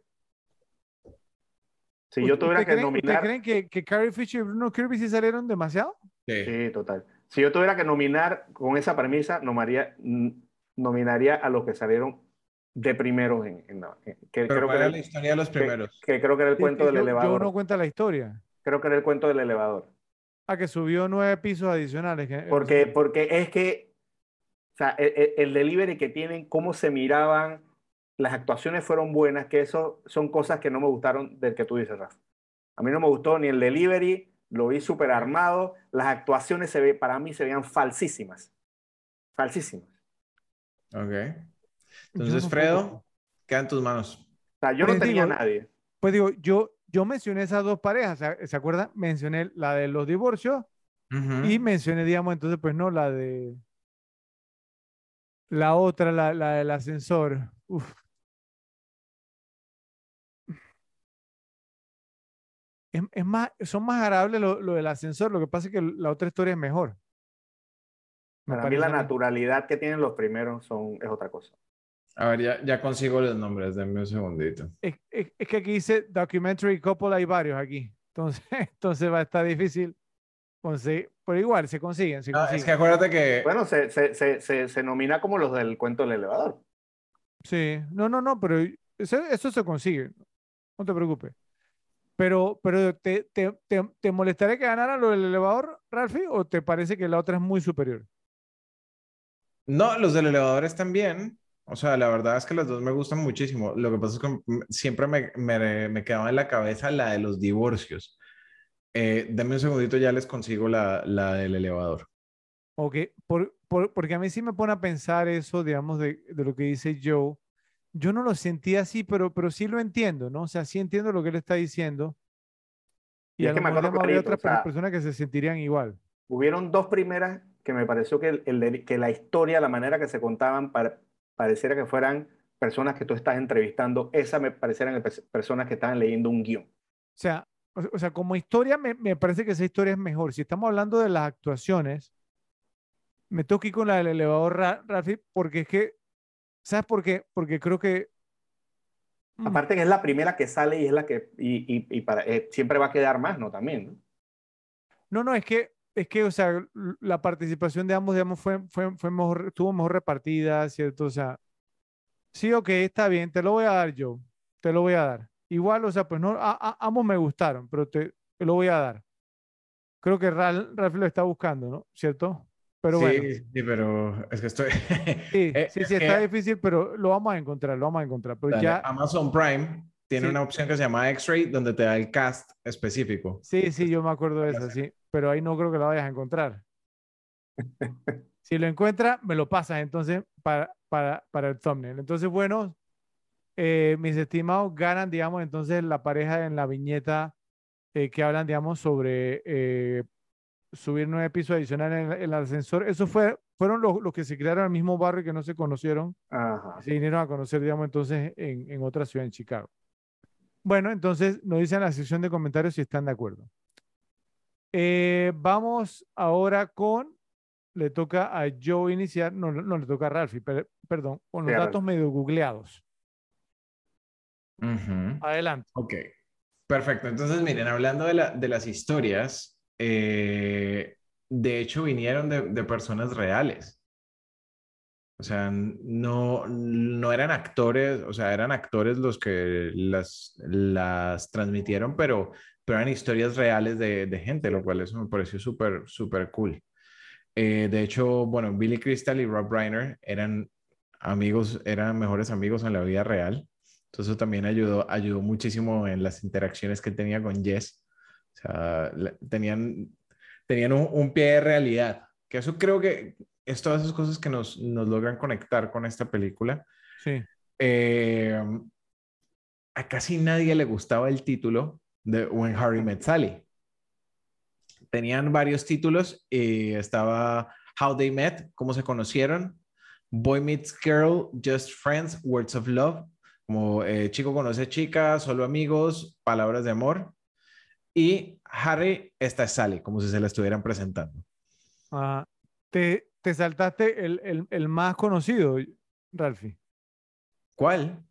No, no, Era, eh, eh, o sea, inicialmente llamaron la película Escenas de una amistad. Scenes from, from a Friendship, una ruptura con escenas de un mm, matrimonio en 1973 de Ingmar Bergman, que fue una de las inspiraciones de Raine para la película. Mm, mira, no, no, no, tenía ese, tenía solo los que... Eh, y una que, que, fue chistosa, o sea, que me pareció súper curioso, y es que de verdad eh, Meg Ryan y Billy Crystal no, o sea, no estaban de acuerdo en la premisa de la película. Y era que Billy Crystal estaba de acuerdo con la premisa de su personaje y Meg Ryan estaba de acuerdo con la premisa de su personaje. Creo que eso aportó a la naturalidad de, de, de su delivery. Entonces me, me, gustó mucho. Ahora, bueno, eh, quiero pasársela a Joe para que nos cuente la escena de la, de la llamada doble. Ah, ok, sí. Eh, ok, pues primero vamos a comenzar con que la famosa, digamos, la famosa escena del orgasmo se filmó en Cat's Deli, un restaurante real en y, Houston Street de Nueva York. La mesa en que se filmó la escena ahora tiene una placa que dice, donde Harry conoció a Sally. Espero que tengas lo que ella tenía. Está buenísimo eso. Pues como bien tú lo dijiste, Rafa, no los segmentos de las parejas casadas, que eso es lo que eh, estaban diciendo pues que eran personas reales, no eran, las historias eran reales, o sea, eh, de cómo se conocieron. Rob Reiner las recopiló para la película y contrató actores para hacer, para hacer la historia.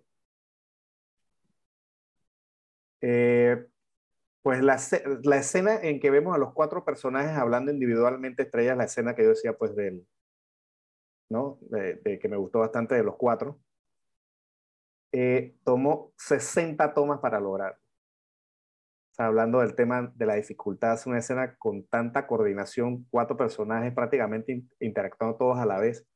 Fueron 60 tomas haciendo esa escena. Tremendo. Y no, quedó muy bien, ¿eh? Quedó muy, muy bien.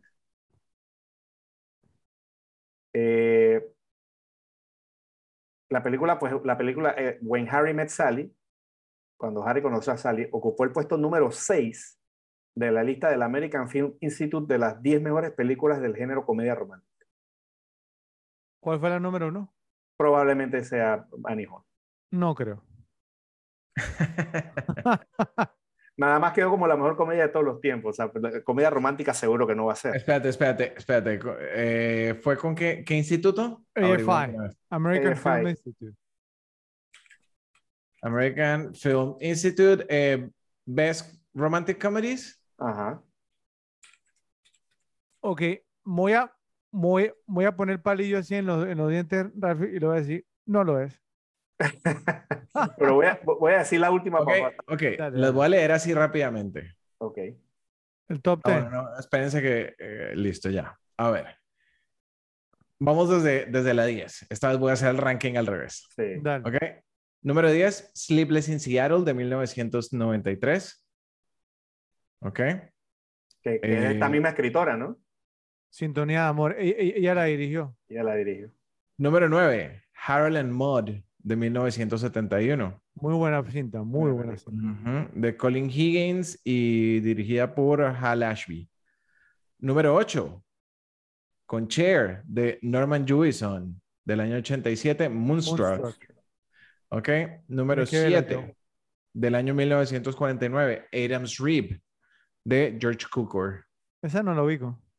Ni yo tampoco. Tampoco. Número 6, del año 1989, dirigida por Rob Reiner, con Billy Crystal, Meg Ryan y Carrie Fisher, When Harry Met Sally. Ok. Número 5, The Philadelphia Story, de 1940, con Jimmy Cary Stewart. Grant y Catherine Catherine Hepburn. Ajá. Ah, Jimmy, Jimmy Stewart no, no, no actúa ahí, ¿no, verdad? Sí, Jimmy, James Stewart. Jimmy, Jimmy Stewart, Catherine Hepburn y, Y Cary Grant. Y Cary Grant. Grant. Y Cary Ok. Grant. Ok, número 4 del año 1953, dirigida y producida por William Wyler, a ver, con Gregory Peck, Audrey Hepburn y Eddie Albert, Roman Holiday. Roman Holiday. Ok, vamos al top 3. It Happened One Night de 1934, no lo he visto. Sí, Con Clark con, con Clark Gable. Ajá, Ajá. Claudette Colbert y Walter Connolly de Frank Capra. Y ahorita entonces estamos en la número uno y la número dos. Se las voy a leer sin, el, sin decir el ranking. ¿Ok? City Lights de 1931. Wow. Charlie Chaplin, Charlie Chaplin. Cheryl y Florence Lee. Dirigida por Charlie Chaplin y escrita por él mismo y editada por él mismo. ¿Ok? Y Oh. de 1977, Annie Annie Hall. Hall, Annie Hall. de Woody Allen, Diane Keaton, Tony Roberts, dirigida por Woody Allen. Entonces, ¿qué dicen las apuestas? Para gusto los ¿cómo va colores, de primera porque, a segunda? porque muchas de las Sí. que están ahí yo no las Sí. tendría en un top 10, así Si, que... si- si- si estás diciendo eso es porque Annie Hall está de segundo. Exactamente. City Lights está de primero. Sí, entonces, Lights, o sea, wow. mu- mu- muchas de las que aparecieron en la lista yo no las tendría en mi top 10, ¿no? Eso digo todo. Entonces, igual el E- EFI... ¿Qué sabe el American ahí, Film Institute? ¿Qué sabe el American Film Institute? Les puedo decir, bien, sí, bien... The bien Good, ahí The Good, the. Bad and the Ugly no está en el top 10 de westerns de la. Por eso lo digo. Porque, porque, porque no es American. Es por eso. O sea, de Bueno. hecho, sí, no tienen Psycho y un montón de cosas en su. ¿Qué más Bueno, Psycho? Psycho sí fue en Estados Unidos. Eh, la última que tengo, pues, es que para, para ayudarlo a capturar el estado de ánimo de un hombre soltero recién divorciado, Billy Crystal se encerraba en una habitación de hotel de forma aislada, manteniéndose deliberadamente aleja- alejado del equipo y del elenco. Se fue Estaba full apartado. method. Se fue full method. Vaya, me- eso yo no lo sabía, la verdad. Ok. ¿Qué más? perfecto. ¿Ya? Bueno, voy yo entonces. Eh, la escena en la que Harry le dice a Sally, he decidido que por el resto del día hablaremos así, y la hace repetir que él dice lo de pecan pie, ¿se acuerdan? Pecan pie. Bueno, eso fue un ad-lib de Billy Crystal, o sea, él lo improvisó en ese momento. Entonces, en la escena, cuando él le dice pecan pie, y es- re- repite, entonces Meg Ryan mira hacia la derecha. Ahí voltea a ver a Rob Reiner como quien dice, y Rob Reiner le, le, le, él hace así. Sigue, sigue, síguela, síguela. Y a- así entonces fue como surgió esa escena, eh, porque, o sea, la escena no tenía nada de eso y todo eso, digamos, fue un, un tema improvisado de, de Billy Crystal. Y lo hicieron así, pum, y, o sea, y quedó así, porque en la escena cuando él le dice, él le, él le dice, repeat, pick and pie, ella mi- mira así, entonces, y era, vol- vol- volteó a ver y Rob Reiner estaba diciéndole, síguela, síguela. Bueno, eh, para interpretar a Sally, Meg Ryan terminaría abandonando el- eh, la película, el- su papel en la película Steel Magnolias, Magnolias de Acero. Y su papel de Shelby le fue a dar a otra actriz prometedora que intentaba dejar huella que se llamaba Julia Roberts. ¿Ok? Una tal, una tal Julia Roberts. Exacto. Ese otro momento de puertas corredizas para las dos reinas de las comedias románticas.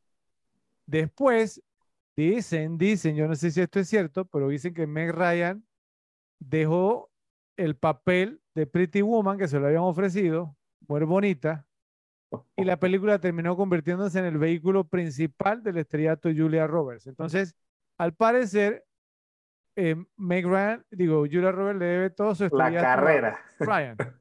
Carrera. Ahora, lo que pasa es que Meg Ryan, si me pregunta a mí, tomó la decisión correcta de aceptar este papel por encima del de Magnolias de, de acero, porque Sí. Magnolias de, de, de hacer era un ensemble piece, o sea, un, un- un elenco grupal y no, o sea. Y esta, esta película hizo muchísimo por, por su carrera. Bueno, eh, Nora Ephron dijo lo siguiente. Bueno, te- tenemos que tener gafas para el personaje porque Meg es mucho más atractiva que Billy. Entonces ella lo usó como su razonamiento. Entonces Meg Ryan terminó probándose más de 200 pares de gafas antes de que eligiera unas La Roche que costaban alrededor de 5 mil dólares, ¿no? Que fue el, el único par Y agradaron.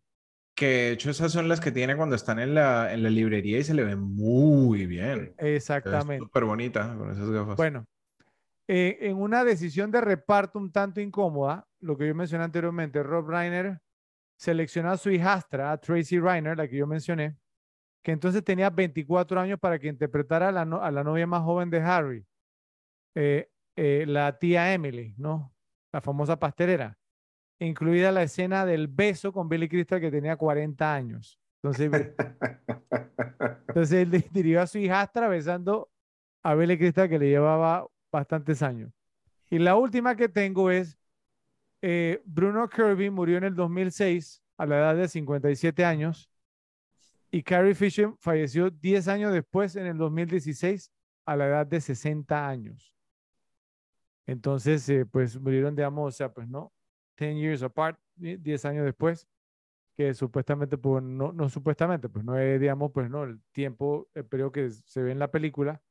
Eh, tengo una, una cosita, digamos, que preguntarles también al final al respecto de, de eso. ¿Traen algo más? ¿no? Sí, yo traigo una hablando de, de um, selecciones de casting bien incómodas.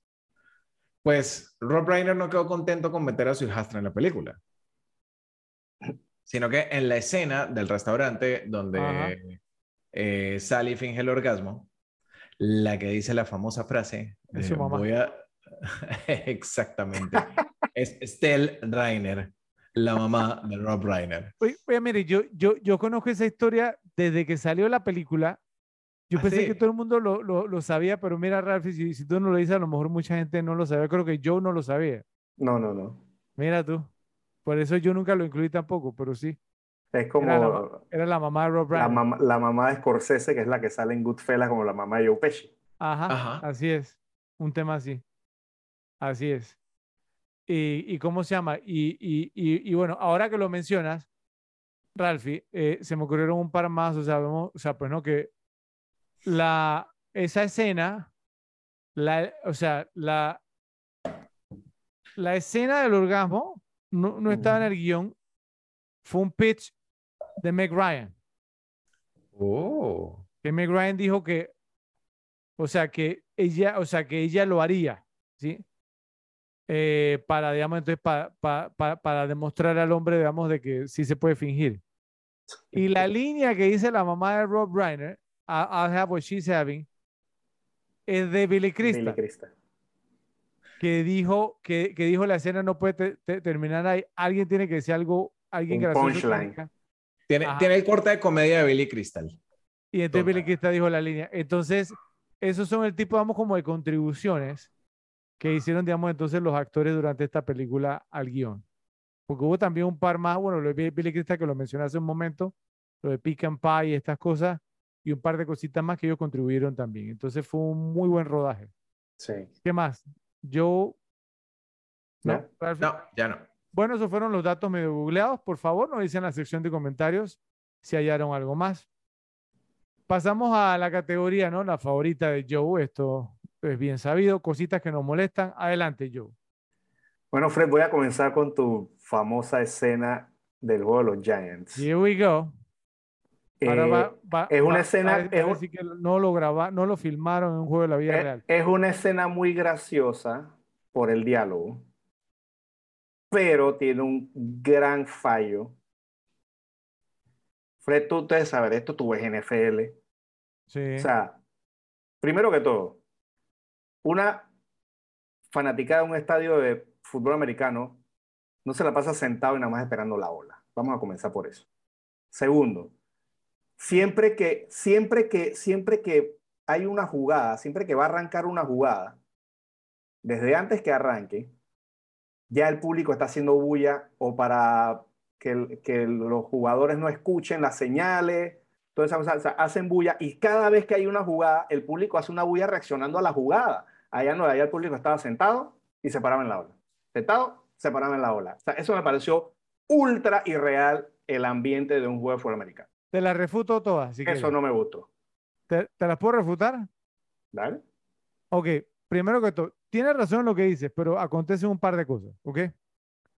Primero, eh, la ola 1989 era un fenómeno que se había iniciado en el, Mundial del en el Mundial 86. de México 1986.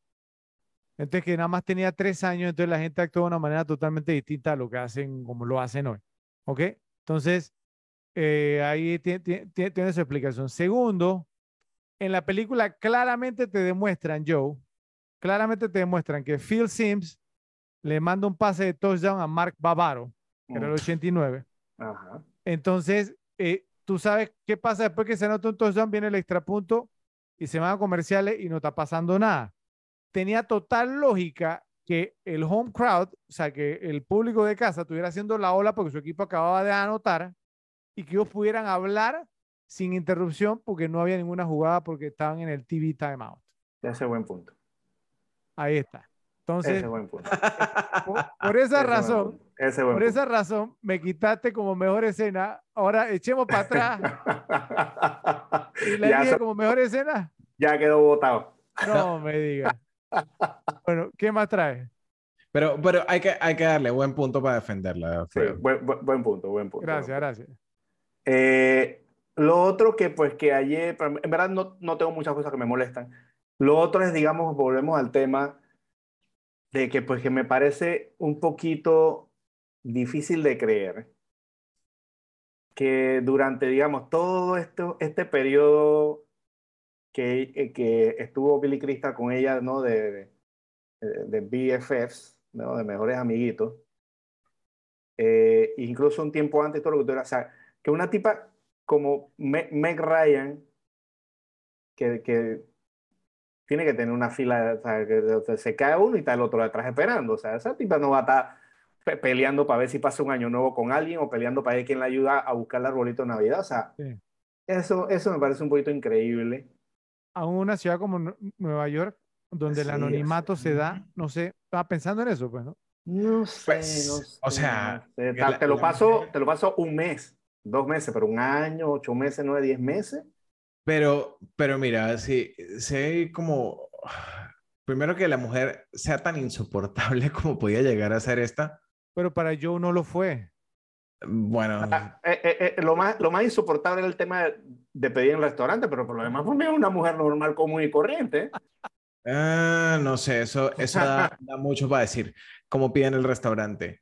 Y, y acuérdate que también, o sea, ella estaba en su, en su tema de quiero estar sola, eh, no, no quiero hombres porque entonces si me meto con uno va a ser el, eh, como era un tipo de transición. Que no va a tener sexo.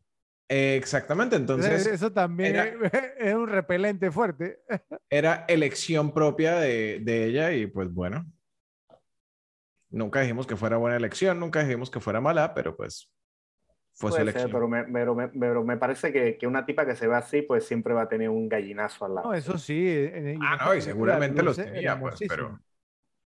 Sí, pero bueno, Eso es lo único que tenía. ok. ok. Ralphie. A mí no me molesta nada de esta película. O sea, ¿Nada, en serio? No. Wow. Ok. Voy yo. ¿Está bien? Eh, primero, pues, o sea, porque Ralphie, yo pensé, o sea, casi me pisa la categoría, además me la pisó. Eh, al inicio, cua- cuando, habló de- de- de- del apartamento de Harry, porque es que los apartamentos de Nueva York son carísimos. Eh, Y una de las cosas que a mí me molesta a veces en las, en las películas y las series, y lo siento, Ralphie, Friends, que te encanta, pero Sí, estos sí, sí. apartamentos son carísimos. Y uno ve que Cuatro- los protagonistas viven en cuatro patas en el suelo.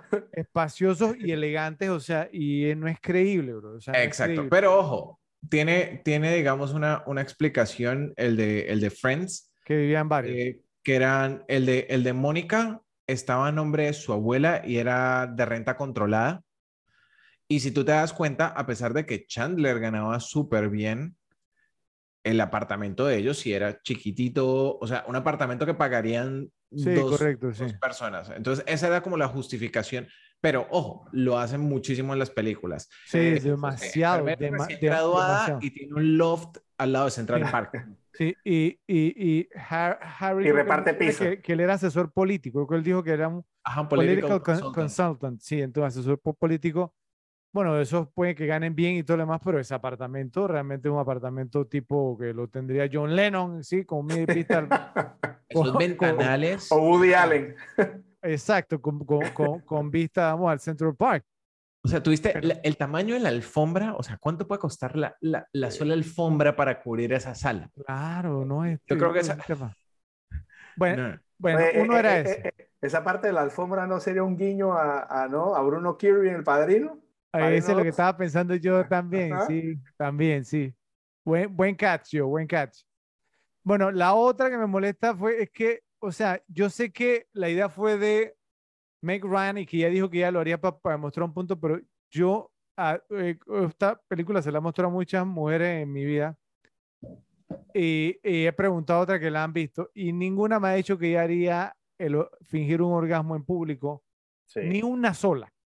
Y yo Sí. creo que no habría una mujer que fingiría un orgasmo en un lugar público como lo hace Sally. por, por más tostada que te. Exacto. No sé qué opinan ustedes si están de acuerdo. Sí, porque sí, yo eso es bastante inverosímil, O sea. Conociendo, digamos, viendo el personaje de Sally, sí suena poco creíble que, que siendo tan uptight, o sea, tan Exacto. rígida como es, lo, lo haya hecho. Una que esté más punchy, más tostada, tal vez, pero, pero sí, sí, sí, tienes buen punto ahí, Fredo. Sí. Sí. Y la última eh, que me molesta, y esto sí me molestó desde, desde la primera vez que vi la, la película en el cine. Eh, o sea, fue que la película nos hizo la pregunta sobre si los hombres y las mujeres pueden ser amigos, ¿sí? Pero realmente nunca ahondó más, o sea, como tema, así me voy a entender, o sea, por, por- porque, o sea, eh, la pregunta la sacaron los personajes, no es que un análisis de la película como lo hicimos nosotros. Y entonces, o sea, nos mostró la historia, pero al final no contestó la pregunta, a menos que nosotros asumamos que la respuesta era no pueden ser amigos porque ellos terminaron casados. Ujú. Entonces, no sé si ustedes piensan, o sea, pues que, o sea, que le hubiera gustado que la película como que contestara eso como parte de la trama, no sé, o... Pero, pero es que te lo contesta. Esto es que eso es lo que te iba a decir, eso te lo contesta totalmente. O, o sea, pero, pero a- a- es que hubo unas temáticas adicionales, ¿cierto? El tema entre los hombres y las mujeres que, que quedaron como inconclusas, ¿eh? No sé, pero bueno. Yo, al, por al- eso lo- al fin- al- al final demostraron que donde, donde se compenetraron como amigos, pasó lo que dijo Billy Crystal que iba a pasar. Ok, Ento- entonces, Ralph, entonces si la, la película nos contestó eso, de los tres, el único que dijo, ¿cierto? Que sí cree que una mujer y un hombre pueden ser amigos sin que se interfiera mucho en la parte sexual, fuiste tú. ¿Te Ujú. mantienes en ese punto Sí. o sí? ¿Te mantienes ahí? Sí. Ok, bueno, está bien.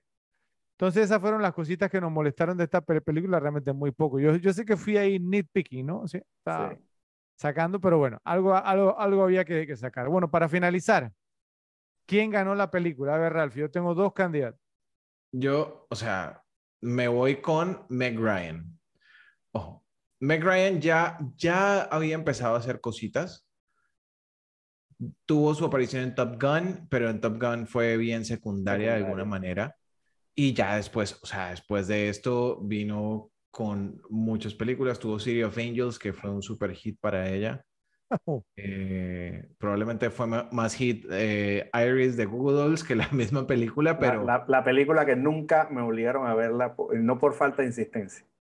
uh, esa película, Me negué hasta la muerte. Ahí, ahí yo gané esa también, mira, yo no No, la he gané visto. la no, nunca la vi. Esa película yo me la vi por la banda sonora porque soy bastante fanático de Google Dolls. Sí, Ajá. pero de Google Dolls esa es la canción que menos me gusta también.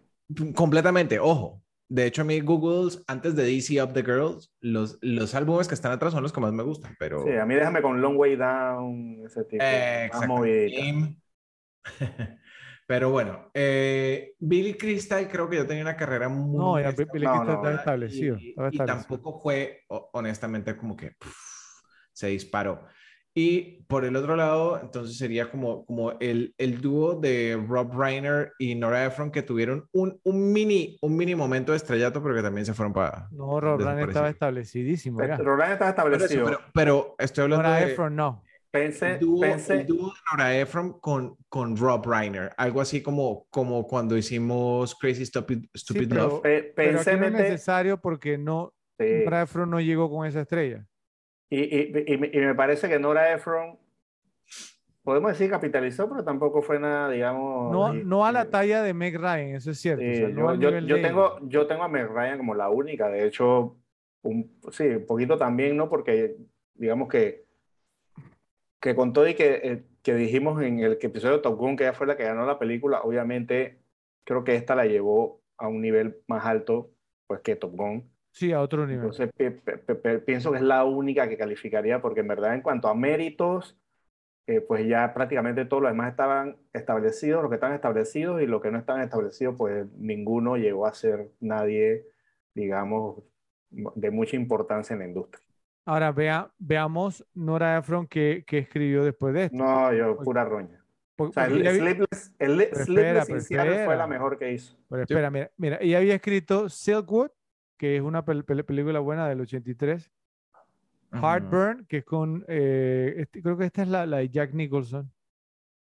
Después escribió When Harry Met Sally. Ella escribió Ra- Ralphie My Blue Heaven, que es la comedia esta de, de Steve Martin, que, que yo he mencionado en, en en algunas. Sleepless in Seattle, que la dirigió también ella. Michael, que creo que una que Ra- Ralphie la mencionó que le gusta mucho con John Travolta, ahora sí que hace el papel de un ángel. No. Eh, Al del You Got ángel. Mail. Y de ahí para arriba, nada así. Y Nada, nada. dirigió, dirigió eh, Sleepless in Seattle, Mixed Nuts, Michael, You Got Mail. Bewitched, la que le gusta a Joe, la, la de mi mujer hechicera con las Ni- Ni- Con Nicole Kidman. Películas de la Will historia. Ferrell. Entonces sí, creo que Meg Ryan se lleva, se ganó Sí, esto sin sin jockey. jockey. Totalmente, totalmente, porque esto fue lo que, o sea, llevó su Sí. carrera, la puso en overdrive. Esto puso su, Pa- la carrera Papel, pa- papel protagónico. en turbo, sí, en turbo, pum, y hasta que, hasta que yo no sé qué le pasó. Sí, la verdad que no sé qué le pasó a Meg Ryan. Pero bueno, eh, la edad, pues no sé, el Botox, no sé qué diablos le, le- pasó. Pero su último papel el cuchillo, Se habrá cuchillo puesto, también. se habrá puesto modo, se habrá puesto modo diva insoportable. Es más, ni siquiera me acuerdo cuál fue el último papel protagónico de Meg Ryan como actriz. Así, así grande, grande, grande. Ah, A ver, creo que habrá sido Addicted to Love con Matthew Broderick. ¿Yo? En los ¿Recuerdas 90, Eh, Proof of Life. No, creo que fue Proof of Life. Proof ah, of no, Life, y mire, eso fue, es de hace rato. no, fue Against the Ropes con este Omar Epps, que hace el papel, digamos, como la manager. de del la, la boxeador. manager, Ofi. Esa. No, no recuerdo haber visto esa peli. Sí, Sí. y también eh, el ¿Y esa de qué año es? Esa es del 2004. En el 2003 hizo Ok. una que se llama In the Cut, donde sale Full Frontal, que la- esa la mencionan en, en, en una de estas pel- películas de, creo que es en, en Knocked Up, ligeramente embarazada. Sí, que, que ellos tenían, eh, que querían hacer Mr. Skin cuando ya Mr. Skin Exactamente. estaba inventado. Y de ahí ya, eh, ese fue su, su último pa- eh, papel pro- protagónico, pero capitalizó mucho, hizo varias comedias románticas. eh, Y se así convirtió que en un bueno, hombre, ¿no? Un hombre. Sí, totalmente. Sí, bueno, la película la gana Meg Ryan. Por favor, eh, nos dicen en la sección de comentarios si están de acuerdo o si no están de acuerdo. Bueno, empezamos ahora con las mejores escenas. A ver, Ralphie, vamos contigo. Uf, esta película tiene muchas. Voy a, voy a, voy a mantenerlo corto. ¿Listo? Digamos, todos los primeros 14 minutos, 15 minutos de la película son geniales, Sí, ¿ok? Pero pues es una secuencia más que una escena. Sí. De ahí definitivamente la escena cuando están en el restaurante. Esa escena, o sea, to- todo el intercambio de- del restaurante me encanta. Es como la, la estocada final a las posibilidades de, de Harry y Sally, ¿no? Eh, hablando de restaurantes, la escena donde Sally finge el orgasmo. eh, o sea, esa escena está extremadamente bien hecha. El corte de comedia que tiene eh, la, la, la viejita que está ahí para no, no, no pisar otra categoría. Sí, Efectivamente, es increíble. Eh, la escena de la llamada entre Harry y Sally La que tiene Esta. detrás. Sí. Exactamente. Pero, pero ¿e- e- esa o lo- cuando estaban viendo, eh, esa es cuando estaban viendo Casablanca, Casablanca, juntos. Blanca, exactamente. O la, o, la- o la llamada entre los cuatro cuando... No, después no, no. que- La, la de los cuatro es una buena escena. Ojo. Sí, es buena. Y, y fue una, una escena muy bien hecha. Y de hecho, hay un capítulo de una serie que a mí me gustaba mucho que, que se inspira un poco en eso. ¿Cuál? Eh, es una serie de BBC que se llamaba Coupling. No la conozco. Creo que Joe sí. No. ¿No? Bueno, y el- hay un episodio que está basado literalmente como en, en cómo se cruzan las llamadas de varias personas. Era un sitcom.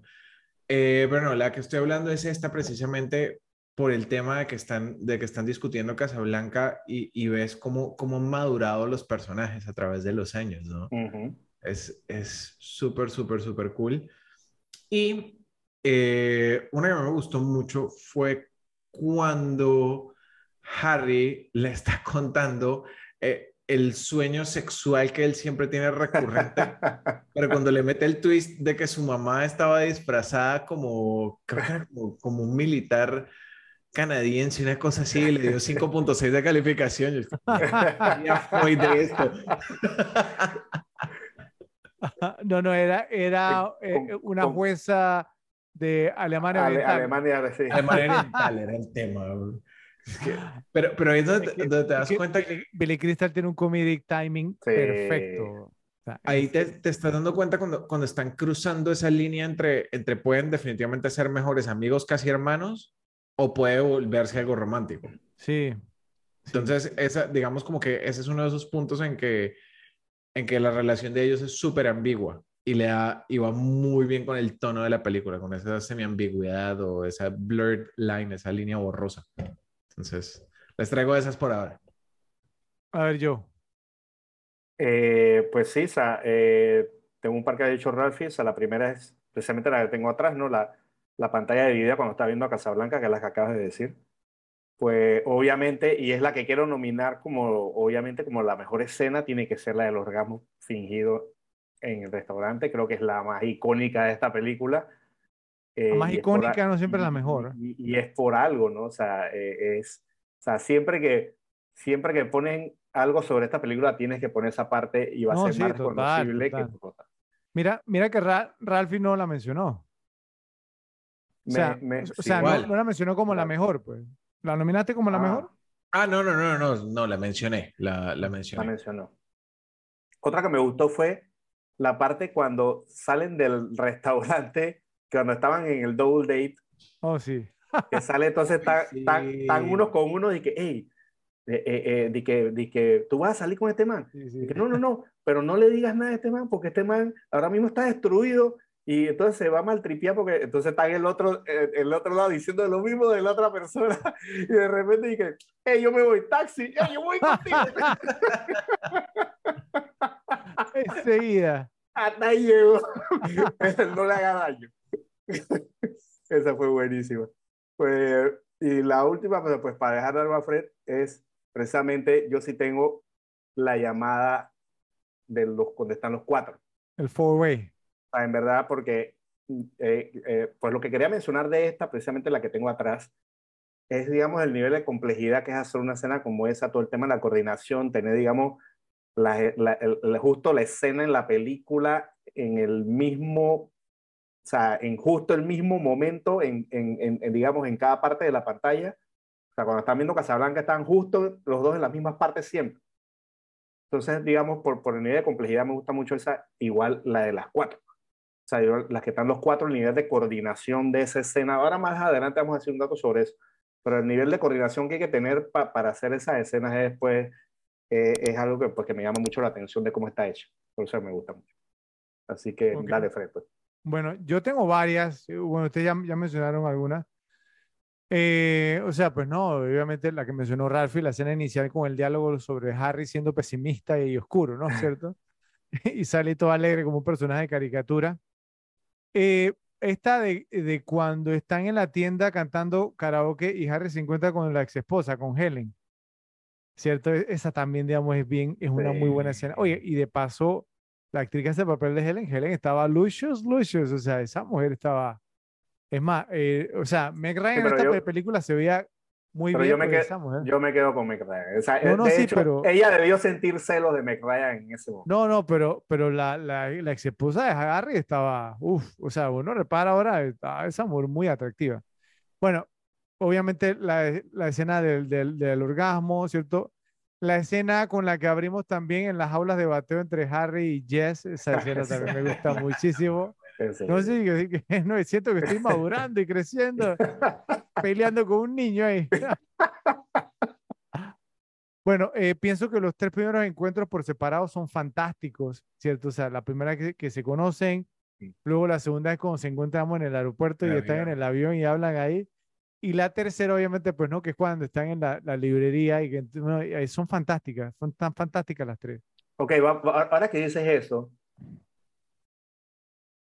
él fue a saludar al tipo porque la reconoció a ella o fue porque reconoció al tipo y no se acordaba de ella. Él reconoció al tipo, él reconoció Eh, al tipo, no se acordaba de ella. tú no se dices. acordaba de, de, de ella. Él se quedó así Sí, como Yo que... creo que él sí al- se acordaba de al- ella. Yo, no, no, pienso, no. yo pienso que sí, porque él pasó y como que la vio y ahí fue no, donde al, regresó. al final, no, no, no, no, porque al final, o sea, él, él se queda siento, al final cuando, cuando él se, se despide, él hace como que, se le queda como que, ahí se acordó.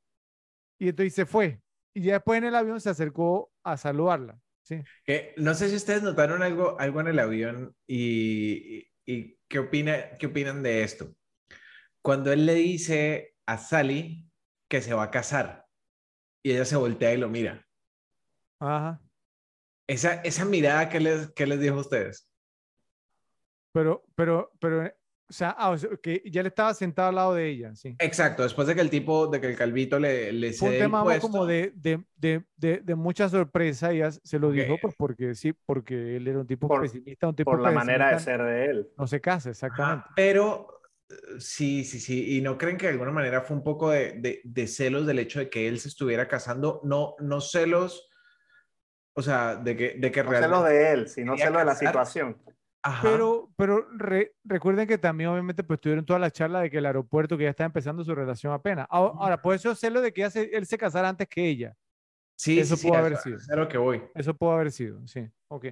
Bueno, y la, y la que a mí en lo personal, obviamente en la escena del orgasmo estoy de acuerdo con Joe, ¿cierto? Porque es la más icónica y demás. Pero yo quiero nominar una, una escena que a mí me encanta y yo, yo creo que la mencioné en un episodio anterior cuando hablamos de esta película, en un ranking o algo así. Hay una escena entre Harry y Jess en el Giant Stadium, en el Estadio de los Gigantes de, de Nueva York. Ellos están viendo el Sí, juego, muy buena, ellos están bro. viendo el juego entre los Giants y los Lions de Detroit. Ey, con Yo pase la de Phil- tengo en otra con, pase, con pase de. Phil Sims a Mark Bavaro incluido. Entonces ellos están hablando sobre la infidelidad de la esposa de Harry y él estaba todo deprimido, pero aún así se levantaba para hacer la ola cuando pasaba.